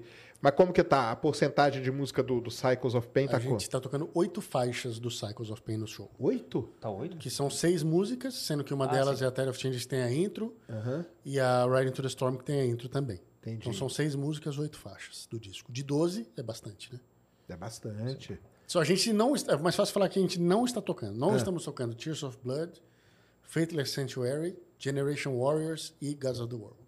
Pô, a Fentless lá, que, que é a experimental, um dia tem que enfiar num show aí. Eu, aí a eu- galera precisa ter coragem. Surpresa. né? assim, É, ó. é, eu toco essa canção. Eu toco também. Eu não sei você, filho, Eu mas to- eu toco também. toco essa Eu- canção. eu- eu toco todas, Ah, né? porque amanhã eu ao vivo toco. tem isso ainda, né? Precisa, os caras precisam reaprender. Tem que aprender o que você gravou um ano atrás, entendeu? Entendi. Entendi. É, O pai toca. Eu toco também. O pai toca. Aí, ó. Tá, fica aí, ó. Faça pressão aí aos fãs do Angra aí, ó. Queremos Fentless Sanctuary num show aí, ó. Só que vocês não podem avisar. E- Surpresa. Surpresa. Surpresa aí, ó. Pra, pra pegar a galera. Mas tem, né, cara? Tem esse drama aí de montar o setlist, né? E aí você tá montando e fala, pô, aqui os fãs vão encher o saco. cara. Não, e aí eu monto na minha casa. Ah, Aí eu mando pros caras. E aí começam os comentários. É. Ah, não, essa não. Não, é muita música. Mas Não, tem uma diferença eu aqui. Pera aí, vamos setar aqui uma diferença. Tem quem critica e, e dá sugestão e tem quem só critica, Sim. né? Pra E deixar não bem claro oferece aqui. soluções. Exato. entendi. Eu critico e ofereço soluções. É, então, às vezes, é uma semana de debate até achar um setlist. Aí a gente acha um setlist Ah. e na hora que vai ensaiar, Muda o ainda setlist. não aprendeu a música, fala, volta pra trás, põe aquela outra. Um dia antes do show, muda mais alguma coisinha. No dia do, do dia após o primeiro show também pra ajustar o show. Entendi. Aí você faz o primeiro show, fala, hum, não deu certo, muda de novo. Aí você vai testando, né? Vai testando algumas ali. coisas, é. E, e não só a música, mas a sequência também, né? Sim. Tem que Isso ser é impor- muito importante. Porque né? aí entra outra ciência, que é a ciência de você fazer um balanço do show para que seja um show interessante de assistir, um show humanamente possível de tocar. E aí tem um outro fator complicador. A gente toca em duas afinações. Então você não pode intercalar muitas essas afinações, senão os caras têm que trocar de, eu, e eu tenho que trocar de instrumento toda a música. Então você tem que meio que agrupar as músicas da mesma afinação. Tá quase assim, né? O senhor no baixo está fazendo um malabarismo que já tá quase É porque eu tô toda a música, tocando em, né? em em três instrumentos diferentes. Um em Ré, um em Mi e o outro é um double neck, que está em Ré e em Mi. E tem músicas que o baixo em Ré também está em Mi. E um é fretless e um é contraste. Então, assim, tá bem complicado. Caramba. E ele pesa quase 8 quilos. O double, né? Aquele que é dois, dois, dois Isso. braços, né? Olha, Sérgio, isso aí sabe pra que que é? É pra eles verem o, como a gente sofre na O batera. Tá vendo, Sérgio? É, É isso aí, verdade, ó. né? Tá vendo? Usa lá de 8, A 10. batera vai nas suas costas? Não, mas a, a, Você força... senta no- no mas peraí, nem né? todo exercício é de força nesse sentido, né? Tem outras forças que se usam também, né? Vamos lembrar disso aí, né? Mas o. Ah, então você agrupa pra. Ah, não, aqui vamos tocar três, quatro com esse mesmo instrumento, que senão tem que ficar trocando toda É, hora. aí né? a dinâmica do show sofre, né? Entendi. E Mas pro- eu troco rápido, né? Eu não sou que nem os outros que vai lá pra trocar instrumento, esquece da vida, fica enxugando, olha o celular. um vinho, não sei o quê. Eita, peraí. Ô, Barbosão, tamo zoando, hein? Tamo junto. E pro Fábio cantar também. Ah, e tem o né? Fábio também que toma, então poderia, eu entreguei. É, mas o de Fábio nunca. é, tem uma ou outra música que ele entra direto na intro com a gente, né? Tá, na maioria das tá. músicas tem, um- Tem uma um- introdução, tem um depois ele entra. Dá tempo ele descer, tomar um vinho, fumar, e depois ele volta. É, e depois ainda tá ele- na intro, entendeu? Aí tá certo. Boa. Tá aí a próxima já? HNJ. HNJT 27. Boa noite a todos. Felipe, quantas vezes na vida você já teve que responder a pergunta: qual é mais difícil, baixo ou guitarra? Isso é um evento canônico na vida de todo baixista. É, muitas vezes. É, E, a quantas resposta é, é tão difícil quanto você faz ser. Né? Tem o baixista que toca, tipo, músicas bem simples, e ele faz isso a vida inteira. E tem os Victor Wutens, Michael Manning, Jaco Pastores da vida, John Patitudes, que levam o instrumento para outro nível que você nem imaginava que era possível até esse cara um belo dia chegar e fazer aquilo. Né? Que nem o Jaco Pastores, que foi um grande inovador. Da mesma forma, um belo dia surgiu um Jimi Hendrix, surgiu um Van Halen, surgiu um Malmsteen, surgiu um Steve Vai, um Alan Holdsworth, que levaram a guitarra para lugares que ninguém sabia que era possível. Então, é tão difícil quanto você Com faz certeza. ser. Né? Isso aí. Boa, Cris. Põe a próxima aí. Alexandre Abramo. Ah, peraí, Ah, peraí. Esse... aí. Quem que é Esse esse? é um grande amigo. Ah, esse é? o meu Cara. lugar. O Alexandre Abramo, ele é lá de Minas, de BH. Ele é da Hotmart, que é a plataforma onde todos nós temos os nossos sim, cursos. exatamente. É Hotmart. Ele é um grande fã do Angra. E apesar de ser nosso grande amigo, a gente faz questão de receber ele super bem. Ele sempre compra ingresso do show e mata a gente de raiva. Né? E ele estava no nosso show em BH cantando fervorosamente todas as músicas. BH que foi agora esse final de BH semana foi passado, incrível né? o show, Sim. muito bom, sempre legal. E ele falou pra mim lá que é muito fãzão seu. Ah, é? É. Tá aí, Sérgio, sou fã do seu conteúdo. Pra mim, você Aí, faz ó. o melhor conteúdo do Brasil. Que é isso, cara. Ó. Obrigado. Pergunta pro Bruno e pro Felipe como o background das crenças, da fé ou da falta influenciam a música que eles compõem. Especialmente o que eles compõem juntos. E aí? Antes de compor, a gente faz uma oração e começa aquele imagina. Cara, é, falar do meu background, é, eu né, tenho background na igreja tal, sou cristão. Isso não influencia no sentido é, prático da, da bateria em si, mas eu acredito em, em toda a excelência na questão do divino, etc, né? Da arte, aquela coisa, uma coisa, como o Felipe, é uma coisa intangível que vem de um, de um lugar que a gente não consegue, sei Boa. lá, explicar tanto, talvez a questão química seja explicado. Mas eu, eu acho que só eu tento filtrar algumas coisas no, no meu trabalho em relação ao que vai se falar às vezes, né? Tipo, eu não concordo com muitas coisas de, sei lá, um ódio extremo, por exemplo. Eu não sei se eu vou ficar tão adepto a, a essa questão. Mas em si, na parte da bateria, não tem muita influência, não. Talvez. Eu sou um cara mais do processo científico, das- do ceticismo, né? É, e, mas o legal do Angra, por exemplo, é que é uma, uma banda plural. A Sim. gente tem basicamente todas as vertentes possíveis. Entre o cara com uma super fé, o cara sem fé nenhuma, e o cara que tem todas as fés em uma só, que é o Rafael, né? Que É, tem tudo. E a, tem, tem É, a- todas as fés agora. e o ateísmo junto, tá tudo ali, É. vamos embora. Ah, e a gente. Acho que isso só enriquece os nossos debates e as nossas perspectivas. Né? A gente nunca teve uma discussão, um problema por causa disso. Ao contrário, eu acho que ah, as experiências do Bruno, que é um cara da igreja, para mim, que sou um cara cético, a gente troca essas ideias de uma forma muito natural e aprende um com o outro. Né? E É mesmo com todos os outros caras. Então, assim. A fé ou a falta dela nunca foi obstáculo para nada, ao contrário, que só enriquece a nossa convivência, a nossa nosso entendimento do mundo por outros prismas, né, por outros pontos de vista. E, e eu acho que ninguém de nós é arrogante para achar que o seu ponto de vista é o correto, tá todo mundo errado, né? A gente aprende com uns com os outros e Claro. É, uma coisa Cresce. fundamental também é que é, não existe fundamentalismo exagerado em ninguém de nenhum tipo, nem do cara que não tem fé nenhuma, o cara tem muita fé. Ninguém é fundamentalista no seu, no seu Entendi. mundo, então você consegue conviver dessa forma e somar, né? Senão fica- ia ficar muito difícil, né? É. Se tivesse um certo fundamentalismo, principalmente religioso, que eu sou o primeiro a discordar.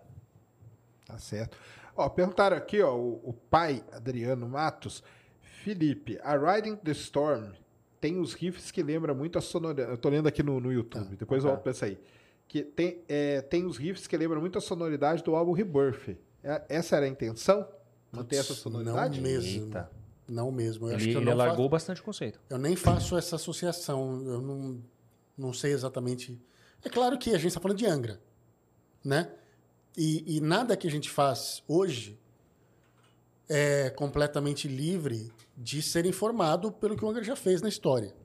Claro. Então, o Rebirth, Temple of Shadows, o Holy Land, o Angels Cry, todos os discos são parte do nosso catálogo de ideias que a gente se inspira para compor coisas novas. Mas não foi nada especificamente inspirado Entendi. no Rebirth em nenhuma música dela. Ao contrário, quando eu compus esse riff, eu estava ouvindo Nevermore, né? E sendo muito mais inspirado por essa onda trash moderna do que pelo Rebirth, por exemplo. Mas eu sou do Angra e toco no Angra há 20 e poucos anos, então evidente que Acaba vindo, alguma né? coisa tá lá, né?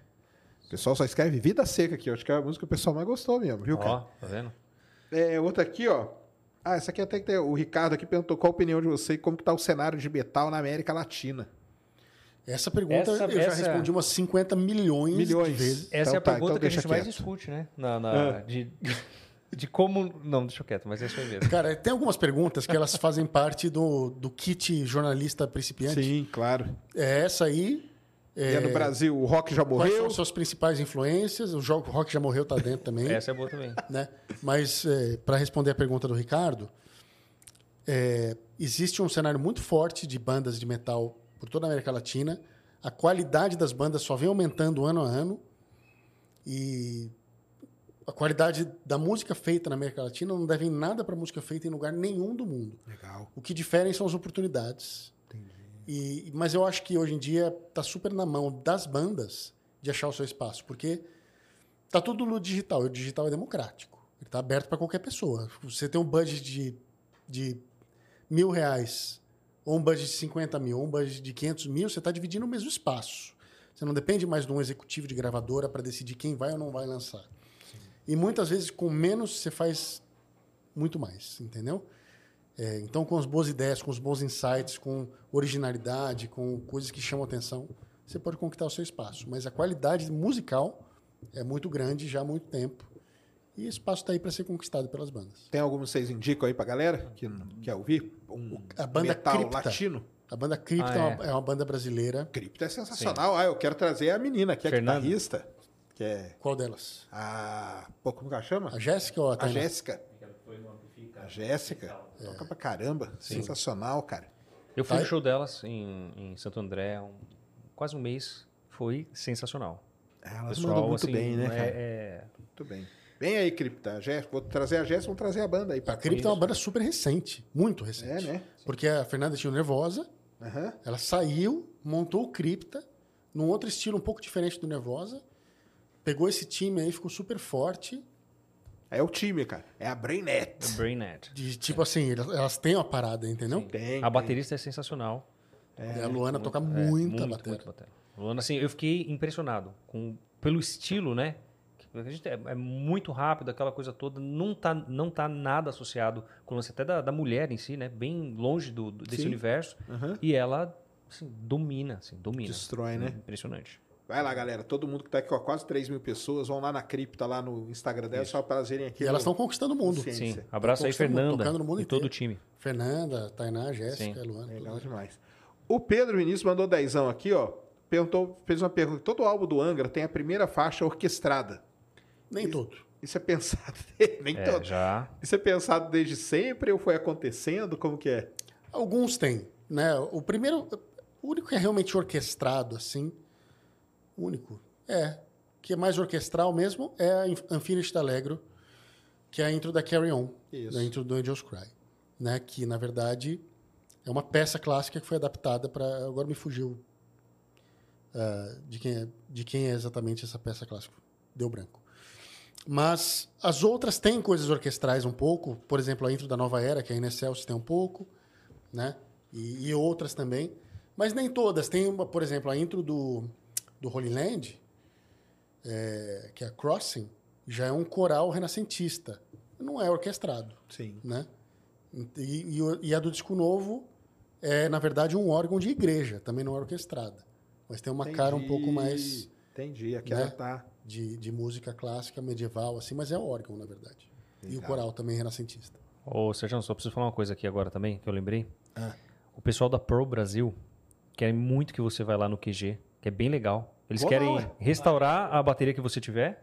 Mandaram aqui também. Mandaram? É? Mandaram Cadê? aí. E, olha lá. Olha aí, ó. Vão, vão lá, cara. Tocar Então, ele- eles querem você lá para fazer um som no QG deles, tá muito É? legal, e re- restaurar a bateria que você tiver. Bora então, ó. Tá combinado aí, ó. Queremos você tocando bateria aqui no QG da Pur Brasil. É, isso é, o Mário é um dos, dos diretores lá e tal. Ninguém vai perguntar qual Mário, né? Por favor. Não.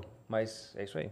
Que marca. Cara, vai ser uma, uma, uma honra pra mim, que é isso, cara. Vou, isso vou muito. Cara, não toco. que é a melhor bateria que existe. É. A melhor bateria do Eu- mundo. Cara, assim, eu não toco não, viu, cara? Mas eu... Ó, o Sérgio se comprometeu aí na Pro Brasil fazer um som e Vou po- lá. pode postar no Ciência aqui também. Vamos Você, fazer um Sérgio, som, você tá postar nas minhas redes. Porque- É, cara, eu tocando Você- bateria faz sucesso, Você conhece do, do riscado. Você conhece do riscado. Não, que é isso. Você está escondendo o jogo. Eu toquei, eu fui lá no, no, no Rango Brabo, lá com o Defante. Olha lá, olha eu tocando bateria. Põe aí pra galera ver. Deixa eu ver. Põe lá. Quer ver? Quer ver esse cara me tocar uma bateria mesmo? Isso aí é do nada, hein? Lá no Rango Brabo, dentro da cozinha, hein, cara? Cozinha na Pô, que cozinha. esse programa com, com o Defante esse aí, bicho? Eu quero assistir esse negócio. É, Rango Brabo, cara. Ele falou assim: toca a bateria aí, Sérgio. Essa vai- é a sua bateria ou não? Não. Não, Não, aí fizeram- não. É que o que, que os caras fizeram? Ah, não, os mas aí você pegou a- a- o mix, cara. Ah, não é original? Não. Ah, pera. Os caras pegaram, eu toquei bateria. Eles perguntaram pra mim assim, cara, o que, que você faz diferente, né? Eu falei, cara, não faço nada diferente, não. Eu só toquei bateria. Ah, não seja por isso. Colocaram uma bateria lá pra mim. E aí eu fiquei tocando e tal. E ele fica dançando atrás. Esse negócio deu uma viralizada. Sim. Porque como eu fiz um ritmo bem retinho, que tipo, cabe em milhões de músicas, o pessoal começou a pegar e encaixar Colocar em um monte de música. cara. Até eu vou fazer um overdub disso aí na bateria. Então, tá lá, mas eu vou. Tá combinado aí, vamos marcar. Vai ser um Boa. prazerzão, cara. Pô, Bom uma demais. honra pra mim, que é isso. É isso aí. Valeu demais. Põe a próxima aí, Cris. O Marcos, cheguei agora, não sei se já falaram, mas seria legal se o Felipe falasse da sua inspiração na astronomia, nos títulos do álbum do solo Resonance, que já é um título astronômico, né? Sim. Que é os corpos em ressonância aí pelo universo. Exato. Tem uma música chamada Neutron Star também.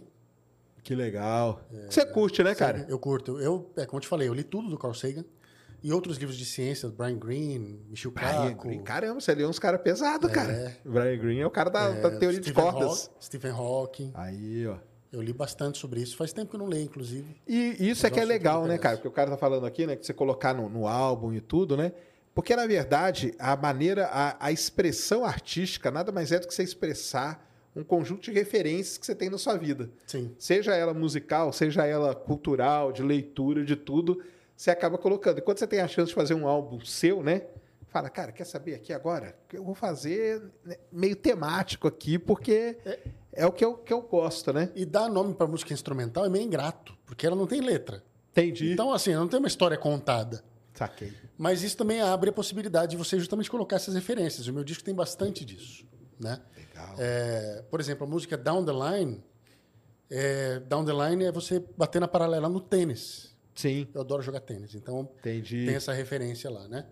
É, e como eu falei, a Neutron Star também, porque é um, um dos corpos celestes que mais me fascinou. Ah, é? Estrela de nêutrons? É. Olha que legal, Quando cara. eu lia sobre o assunto, né? E tal, e enfim, e é mais uma mane- e achei um nome legal também para uma música, É sonoro, legal pra caramba. né? Fica bem Que é legal. um, um objeto extremamente denso, né? Isso. Então, e a música é densa, então por isso que ela chama Então Neutron Star. combinou legal. Essa que tem o, o Brett, né? Isso. Ai, já. Tem o solo do Brett Garcia, que é o, o guitarrista daquele disco do Virgil Donati. Do Virgil Donati. Entendi. Aliás, falando nisso, perguntaram aqui, ó, o Pablo perguntou pro Bruno como foi pra ele tocar com o Hit Kotzen. Cara, muito legal, sensacional, né? Inclusive, uma das coisas de estar em LA foi, foi essa conquista, para mim, né? Eu tava, fui fazer um show com Rafael Moreira, que é um guitarrista excelente também, que mora em Los Angeles, incrível.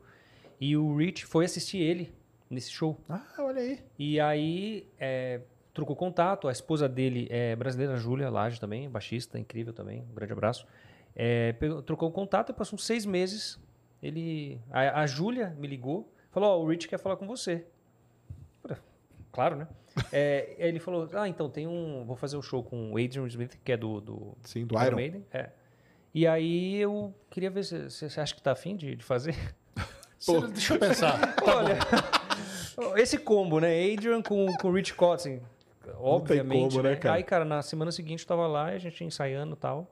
Aí rolou essas duas turnês lá com eles. E depois o Rich me convidou pra turnê solo dele nos Estados Unidos, que eu fiquei Que quase, legal. Quase dois meses na estrada com ele também. Olha. Turbans e tal. Foi legal pra Isso é caramba. legal pra caramba. Teve uma pergunta que rolou aqui, que é o que, que a esposa de vocês acham da música de vocês. Ah, ela curte. É. A, a Dani, minha esposa, eu conheci ela. Num show de metal. Não, eu conheci ela no ICQ. É Ah, só, é? é só pra quem é aí. idoso na ICQ. internet. Peraí, né? aqui. Por quê? Porque ela conheci, conhecia o Angra por intermédio do irmão dela. né? Então ela era uma fã, em, em outras palavras. E um belo dia eu divulguei meu ICQ e veio um monte de gente atrás de mim. E ela foi uma delas. Aí eu vi, hum, legal, hein? É. Bacana. Divulgou esse aqui, né? Pra ver? É, tava aqui. solteirão ali, né? e aí rolou. E aí faz 20 anos. Que legal. que a gente tá junto. E, e ela curte muito esse tipo de som. Ela é muito fã do Rich Cotton, inclusive. Eu levei ela em todos os shows dele no Brasil. Curte rock, metal, hard rock. Que legal. Curte de tudo. É, e a Isso, Camille Cam- também, grande abraço, minha esposa linda, Camille Vilela. É professora de inglês, inclusive eu já Isso, falei dela falamos. você. Então, é, ela adora também rock, metal, tá adorando o Cycles of Pain, fez vários reviews, inclusive toca guitarra também, então já tá bem no universo. E a gente se conheceu também através da internet. Ela mandou uma mensagem pra mim no, no, no Facebook uma vez tal. Ah, vi uns vídeos aqui. Meu pai gostou bastante também. Deu um migué lá, né? Eu acho que foi um Entendi, miguezão lá. entendi. Aí eu, eu também uma coisa, né? Eu olhei assim. Hum, aí eu já falei, deixa eu responder, porque tem algumas, algumas coisas que você acaba ignorando mesmo, porque você sabe, né? tempo. Não, não, É, não vale a pena. Mas aí eu olhei e falei, peraí, deixa eu dar uma olhada aqui. Aí, enfim, aí a gente tá é, 10 anos já.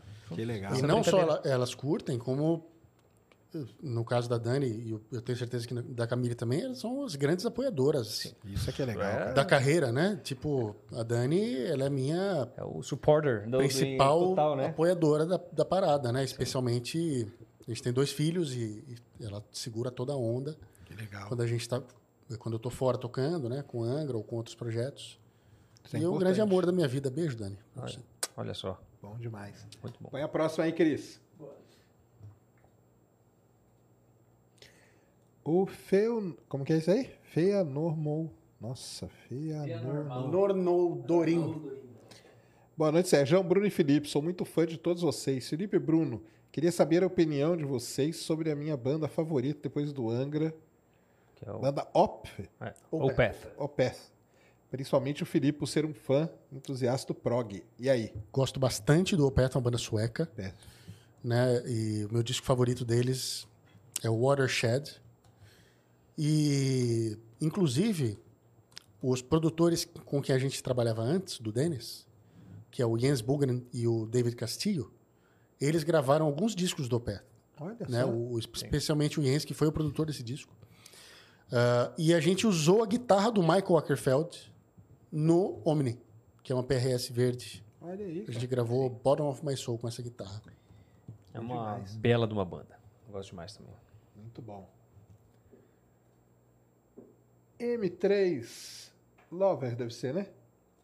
O show de Montes Claros foi épico. Aí, ó.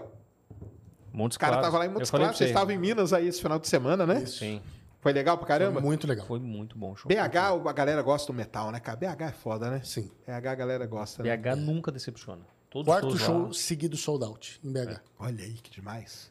Foi aonde lá? Foi no... Foi no Mr. Rock. Mr. Rock. Sim. Mr. Rock. Sim. Sim. Que legal. E os, os mineiros gostam. Mineiro Pô, gosta. Mineiro gosta pra caramba. Largato 510.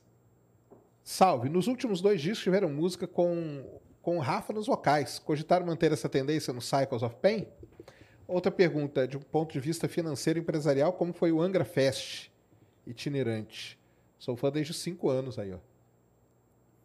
Muito bem. Quando os caras falam isso, sou fã desde os 5 anos, me sinto bem velho. né? É, não perco um show em Curitiba. Muito legal. Obrigado, Largato. Cara, o Rafa não animou de cantar nesse disco. É mesmo? Tipo assim, em outros momentos, em outros discos, ele tipo vinha com uma ideia, falava, puta, eu gostaria de cantar essa parte e tal. Mas teve isso e teve o fato de que o Fábio cantou tanto e criou linhas vocais tão animais. Acho que essa participação maior do Fábio criando linhas vocais também é parte disso, né? Que Legal. cara, putz, deixa o Fábio cantar, Deixa ele ali, né? sabe assim?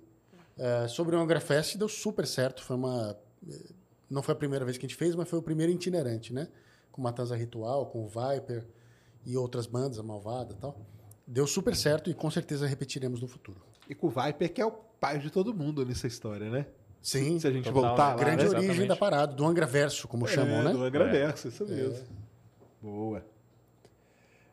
Ô Marcos, por que a opção gravar a versão de Tears of Blood com Kiko e Fernanda e não disponibilizar no disco?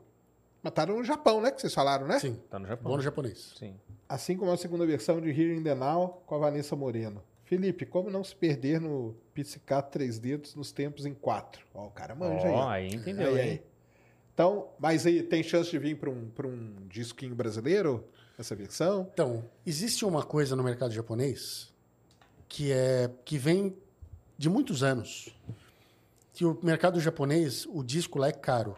por N motivos da economia japonesa. E eles sempre sofreram muito com importação de discos, especialmente da China e da Coreia. Então, para que o mercado doméstico deles não sofresse com essa importação, eles começaram a adotar essa prática de ter sempre um bônus exclusivo para o Japão, Olha só, cara. sabe? E sempre tem também, além disso, um encartezinho separado com as letras traduzidas, com liner notes, que são comentários que a gente faz sobre as letras, etc. Então, o disco japonês é sempre especial. E eu não sei mais o quanto isso afeta o mercado japonês, mas ficou Entendi. essa tradição. Então, o japonês sempre, Sempre lá tem, tem. de qualquer banda, Olha aí. uma faixa exclusiva. E a Tears of Blood versão Speed, que a gente inclusive chegou a debater se ela entrava no disco Exato. ou se a versão balada entrava no disco, né? Que ficou bem legal, com a Fernanda cantando e com o Kiko eh, fazendo solo. Ficou sendo esse bônus, então nunca ela vai ser lançada aqui. Mas ela foi disponibilizada no canal do Angra. Então tem o disco completo lá e tem ela nessa, nessa versão completa. Olha Você não acha no Spotify, mas você acha no canal do Angra. Canal do Angra no YouTube. Sobre o pizzicato que ele falou, É. é. uma coisa bastante técnica que não vai interessar para nem 1% das pessoas. Mas é que eu toco com três dedos e a maioria dos, dos compassos que a gente usa são quaternários, ou seja, tem quatro é, subdivisões em dois ou quatro, etc. Então o segredo é não pensar no acento. O segredo é pensar em 3 sobre 4. Então, Caramba. é porque o acento, se você for contar, ele cai cada hora em um Cada dedo, hora né? vai- vai variando. 1, 2, 3, 4. 1, 2, 3, 4. 1, 2, 3, 4. 1, Aí volta, sempre vai né? variando. Se você pensar no acento em cada cabeça de compasso, sempre no dedo que está caindo, você fica maluco. Então você tem que pensar um 3 sobre 4, que para simplificar muito é isso aqui.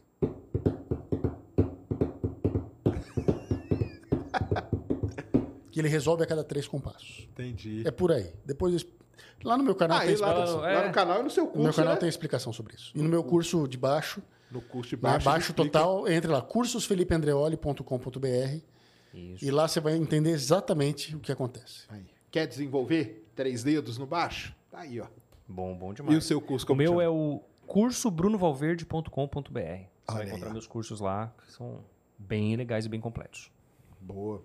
Tem mais ali, Cris? Não, por conta acabou, Ah, não tinha mais. Ah, pensei que tinha outras ali. É, o- acho que. Não sei se no, no Superchat você já viu. Ah, não, deixa eu pegar aqui. No superchat aqui, algumas aqui que eu já fui fazendo aqui, que a galera foi perguntando. É... O que vocês estão escutando atualmente? Vocês ouvem música erudita? O Rafael Cortes mandou aqui cincão pra gente. Erudito, erudito eu ouço pouco. É, de bandas novas, assim, novas até modernas, vamos dizer assim, eu ouço, eu ouço muito Lepros. O último disco do Lepros assim, é sensacional, então eu gosto bastante, tem bastante referência daquilo. E às vezes nem tem tanto. O baterista é incrível, mas tem umas melodias assim que o cara é muito diferenciado. Então eu gosto demais. É, de banda moderna, assim, mas de, de prog, rock, eu acho que é isso. Não tem outras. E você gosta de ouvir muito baterista? Gosto também. Tipo, é é Billy tipo assim. Coban, Ah, sim. esses é, caras assim. Dave Weck, o Dave Gary Weck, Novak, o é. Dennis Chambers. Aí, A gente tava até aí- conversando do é, Dennis, né, cara? Que você falou que ele caiu depois, né, cara? É, ele teve uma. quando ele teve o problema no fígado, né? Tava tocando, aí ele saiu da bateria e já apagou ali mesmo. E aí teve que fazer transplante e tal. e Cara, foi. Que é um cara que toca demais, né, cara? Não, o Chambers é. Chambers, É pai, né? Ele é o pai da espontaneidade. É, né? Às vezes ele toca lá no, no, no Baked, lá perto de casa. Ah, é? E, é, ele toca com Ozzy Noy, sabe, Mike Stern, toca às vezes e é, é impressionante. E ele fez aquele disco com Santana, né? Também Fez é, fez o, Santana, né? aquele Tocou DVD, né? Na turnê também. Tocou na turnê também, né? Sim, Legal pra caramba. bom demais. E você, Felipe? Cara, eu não tenho ouvido nada de muito novo ultimamente. Eu tô numa fase. é, A última coisa mais recente que eu vi foi o novo do, do Tesseract. É, agora, o que eu tenho ouvido mesmo pra valer é Alan Holdsworth, bastante. E Johnny Mitchell. Aí, que legal. O Wesley Pedrosa mandou cincão aqui. Felipe, por que você... Ah, Bruno também. Por que vocês acham que o Rebirth alcançou o status de clássico? Porque foi um disco que marcou época, né? Ah, quando a gente lançou o Rebirth, a gente internamente dentro da banda estava num momento super complicado, porque eu, o Aquiles e o Edu entramos para substituir três caras super consagrados, com uma carreira super consolidada, E a banda sofreu uma grande baixa. Mas a gente veio com muito sangue nos olhos e o Kiki e o Rafa também estavam com muito sangue nos olhos, tinham muito para provar, sabe? Então o disco foi feito com muito carinho, com muito cuidado.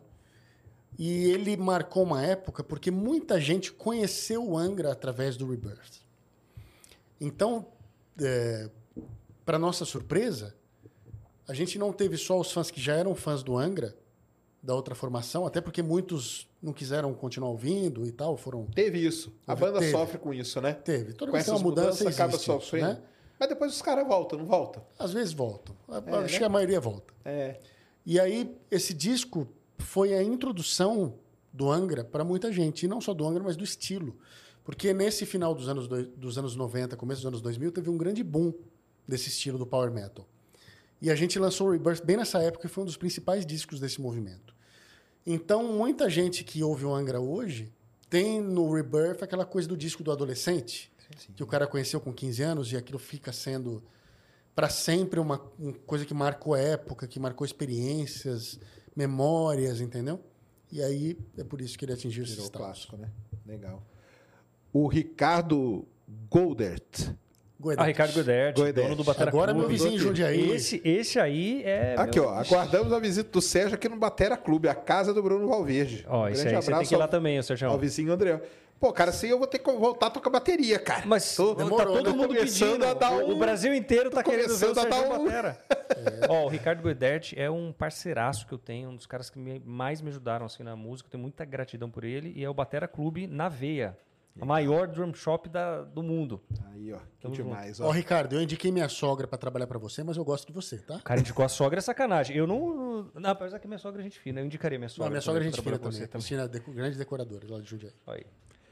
Legal. Vou lá, cara. Assim, assim, cara. Indo no, na, na Pier, indo no... Batera Clube, Batera fechou. Vou, vou Vamos marcar, vamos junto lá, Sérgio, Vamos, fazer uns bora. vídeos? Bora. Então vamos. Tá fechado, cara. Vamos, Bora. Tá fechadíssimo. É... Na música Vida Seca, vocês tiveram alguma influência da banda Ginger? Não. Não? Eu conheço um pouco o Ginger, na verdade. O pouco que eu vi acho- é legal, eu deveria conhecer mais, né? Inclusive, eu tava louco para assistir o Ginger lá no Sweden Rock, foi? Sim. E a gente tocou no mesmo horário que eles. Caramba. Puta azar. Às vezes acontece isso, né, cara? Às vezes bastante. Às vezes bastante, É. né? Em festivais, né? Festival. É. Dá E, e- e louco também, curioso, assim, aleatório, é que o Maurício Meirelles fez um bate-volta nesse Ah, é festival verdade. na Suécia só pra ver o festival e ir embora. Muito louco. Que esses festivais lá na, na Europa é loucura, né, cara? É, putz, são muitas bandas. E é, é louco porque você vê como é que cada banda é um universo diferente, assim, né? Parece umas gangues. Entendi. Cada banda tem o seu jeito, a sua cultura interna, o jeito de conversar, os trejeitos de palco. Os E os símbolos fãs, e como tudo. que é? Os fãs têm também? Tem a tribo da, da Tem. banda? Tem, Tem, né? você vê tudo, dá pra, dá pra identificar também. O pessoal se veste às vezes igual a banda, não sei quem tem aquela né, Entendi. característica muito forte e tal. Mas tem água nos festivais. Só pra. É, né? Tem, tem as pessoas importante, jogam né? água para as pessoas, porque é festival de verão, muito calor, sabe assim? Sim. As pessoas recebem água assim e tal. Mas uma das coisas mais legais do Rock in Rio, cara, é que o Rock in Rio tem o tal do dia do metal, né? O pessoal fala. A coisa mais legal, cara, é ver aquela multidão toda vestida de preto, cara. Chegando assim. Sim. Aquilo lá é um negócio sensacional, Mas sabe cara. uma coisa engraçada disso? Foi no. Embora tem todas as certas ressalvas no Carnaval de Salvador que a gente fez, no trio, Ah, a gente viu um bloquinho atrás do trio de- só de gente de preto quando a gente tocou com Sepultura lá. Então, tá todo mundo lá da- pulando carnaval, no pipoca, não sei o quê. E a galera você lá vê a batendo turminha de preto assim, ó. entendi. A gente arrastou um tanto de metaleiro pra pular carnaval. Pular carnaval, cara. Abriram um, um, um- como que chama lá, o pitch lá no meio, não? Exatamente, batendo É, cabeça pô, e o. Carlinhos Brown, inclusive, um gra- grande Sim. abraço pra ele, é um grande parceiro, que foi muito corajoso, porque abraçou a ideia de levar duas bandas de metal pra avenida no Carnaval de Salvador. Sepultura ele, cara. ele ajudou, né, no, no, no Roots, né? Ele chegou a tocar, Sim, não? Sim. Chegou, né? Ele, ele, inclusive canta na Rata Marrata. Rata Marrata e canta, né? Sim. É isso mesmo. É isso aí. Gente, ó, tem uma galera Ah, é, ó. Vocês falaram de, de Ah, não. aí? Ah, esse não, eu pera não sei. aí. Eu não converso com esses caras, não. Pera aí, Ó o Demetrius aí. Olha Demetrius, é um grande grande batera. Bom demais, bicho. Aumenta aí, aqui, Rafa? cara, pra gente. Olha só. Aí, joguei na tela. E aí, Olha, que eu também, mas Pô. depois de amanhã é nós. Quinta-feira a gente tá lá, pegando pesado em Teresina. Grande aí, batera. Boa. Que que é isso? Abração aí, Demetrios. Grande batera, bicho. É. É isso aí. Eu, eu É. vejo, eu Opa. vejo e curto tudo dele no Instagram, Sim, cara. Eu também, eu também. O que esse cara Sim. faz na batera não é, não é demais. desse mundo também não, né, Bruno? Puxa, o Demetrios é. Bate, hein? É, tchê, não, toca demais. Bate. O que, é isso, cara? As coisas que esse cara faz aí é, é de outro... Olha lá, levou o chimarrão lá. Aí sim, ó. Pô, eu quero também, bicho. O Chimas. Ô, Demetrios, tamo junto, hein? Excelente baterista, Muito bom. cara. Demais. Valeu. Parabéns aí, Rafa, por tudo aí, cara, pelo... Tamo, tamo aí semana que vem. E deixar aqui o parabéns aí pro Rafa, pra galera lá, que, pelo, pro Felipe e pra Nath, né? Que agora tem um- uma nova vertente aqui no Flow, que é o Flow Music, Flow cara. Music. Pois Grande é. Os caras iniciativa. acabaram de anunciar aí pro Brasil inteiro na imprensa. Cara, parabéns. Orgulho do meu guitarrista, bicho. É, Ó, esse é meu menino. Sensacional, cara. Esse é o meu menino. Parabéns aí Sempre por se aí, renovando. O se reinventando. Bom demais. É, é espetacular aí. Rafa, eu já falei pra ele, cara. Sou muito fã desse cara aí, de vocês todos, né? E dele. E do Demetrios também, curto demais o trabalho dele. Tá aí, ó. Valeu demais, galera. E quinta-feira, quinta-feira o Rafa vai estar com a gente passando frio lá em Teresina. O Christian deixou vazar o link lá em cima, tá começando a pedir o público pra entrar no meio da. da... ah, é que tinha, tinha O pessoal tá pegando o link. Ô, Cris, me Olha- ajuda, olha, né? Olha que o pessoal é hacker. Tá pegando o link lá e pedindo pra entrar no meio. Você acredita que isso aconteceu com o disco, bicho? Ah, é? Calma, gente. Vai, vamos ver, hein? Vai lá. Quero ver agora. Se mostrar piroca, vai, vai- vai ficar difícil. É, não. Vou deixar aqui, ó. Tá, vamos deixar vocês aí, o papo tá maravilhoso. Semana que vem a gente vai montar uma bateria aqui pra você, viu, Sérgio? Vixe, Maria. Tá bom, bo- bora. Aí, Opa, Sérgio. cara, é eu, isso. eu já. Eu, a gente toca, toca. Já, eu, já, eu já toquei lá, eu toquei um octa, um pad lá com eles. Ah, é? Que eles Não, ter que tocar lá. na batera, fazer o um problema, som. cara, é que antes de eu ir, na semana anterior, foi o Eloy Casagrande. Ah, é? E aí ele destruiu no negócio. Aí falou: Ó, agora tem esse negócio aqui que o Eloy tocou semana passada, é tranquilo. Eu falei: Ah, é tranquilíssimo. Seja assim. É, é isso aí. As dificuldades da vida, faz parte. E aí, quinta-feira, embarcamos o Rafa, Bruno, eu, Marcelo, Fábio, para passar frio em Teresina, João Pessoa, Recife, Salvador, com Olha Angra, aí que legal. Exatamente. nesse fim de semana. É a perna nordestina da turnê do Exatamente. Cycles of Pain. Quatro Vai estar shows. muito tranquilo, vai estar bem fresquinho. Que demais. Vai ser legal demais. Rafa, valeu demais. Demetrios, um grande abraço. Tamo junto aí, galera. Valeu. Valeu. Sensacional. É. Valeu.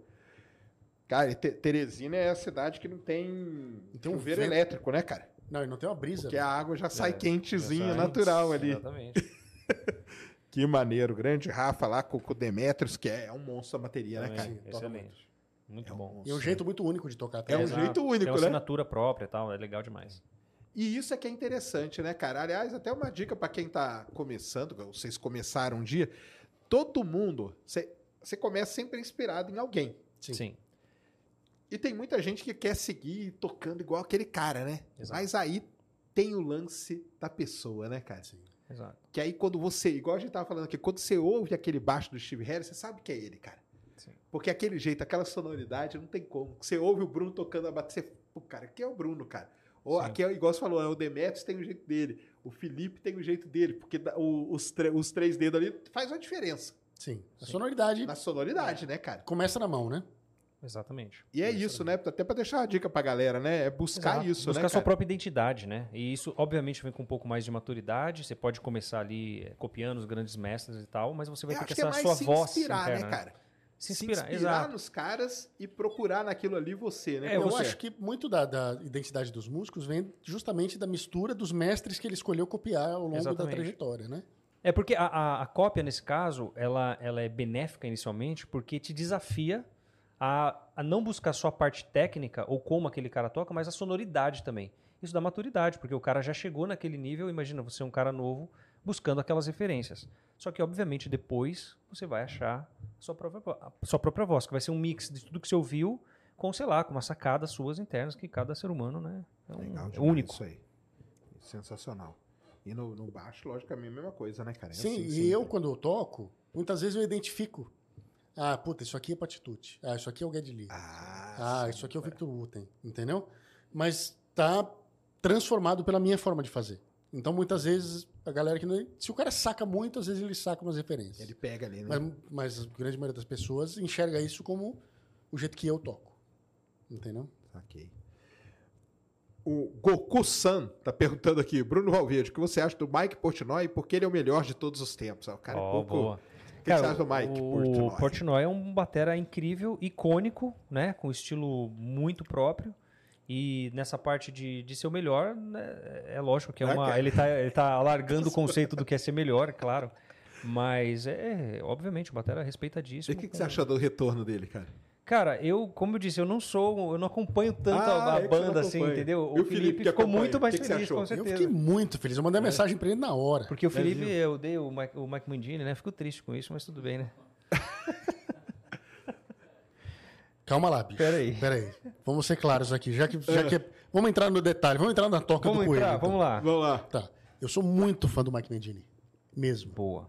Então, isso tem, precisa ficar claro. Inclusive, tem um, um dos vídeos que eu mais assisti na época que você tinha que baixar o vídeo no computador, no- antes do YouTube. É isso né? aqui, ó.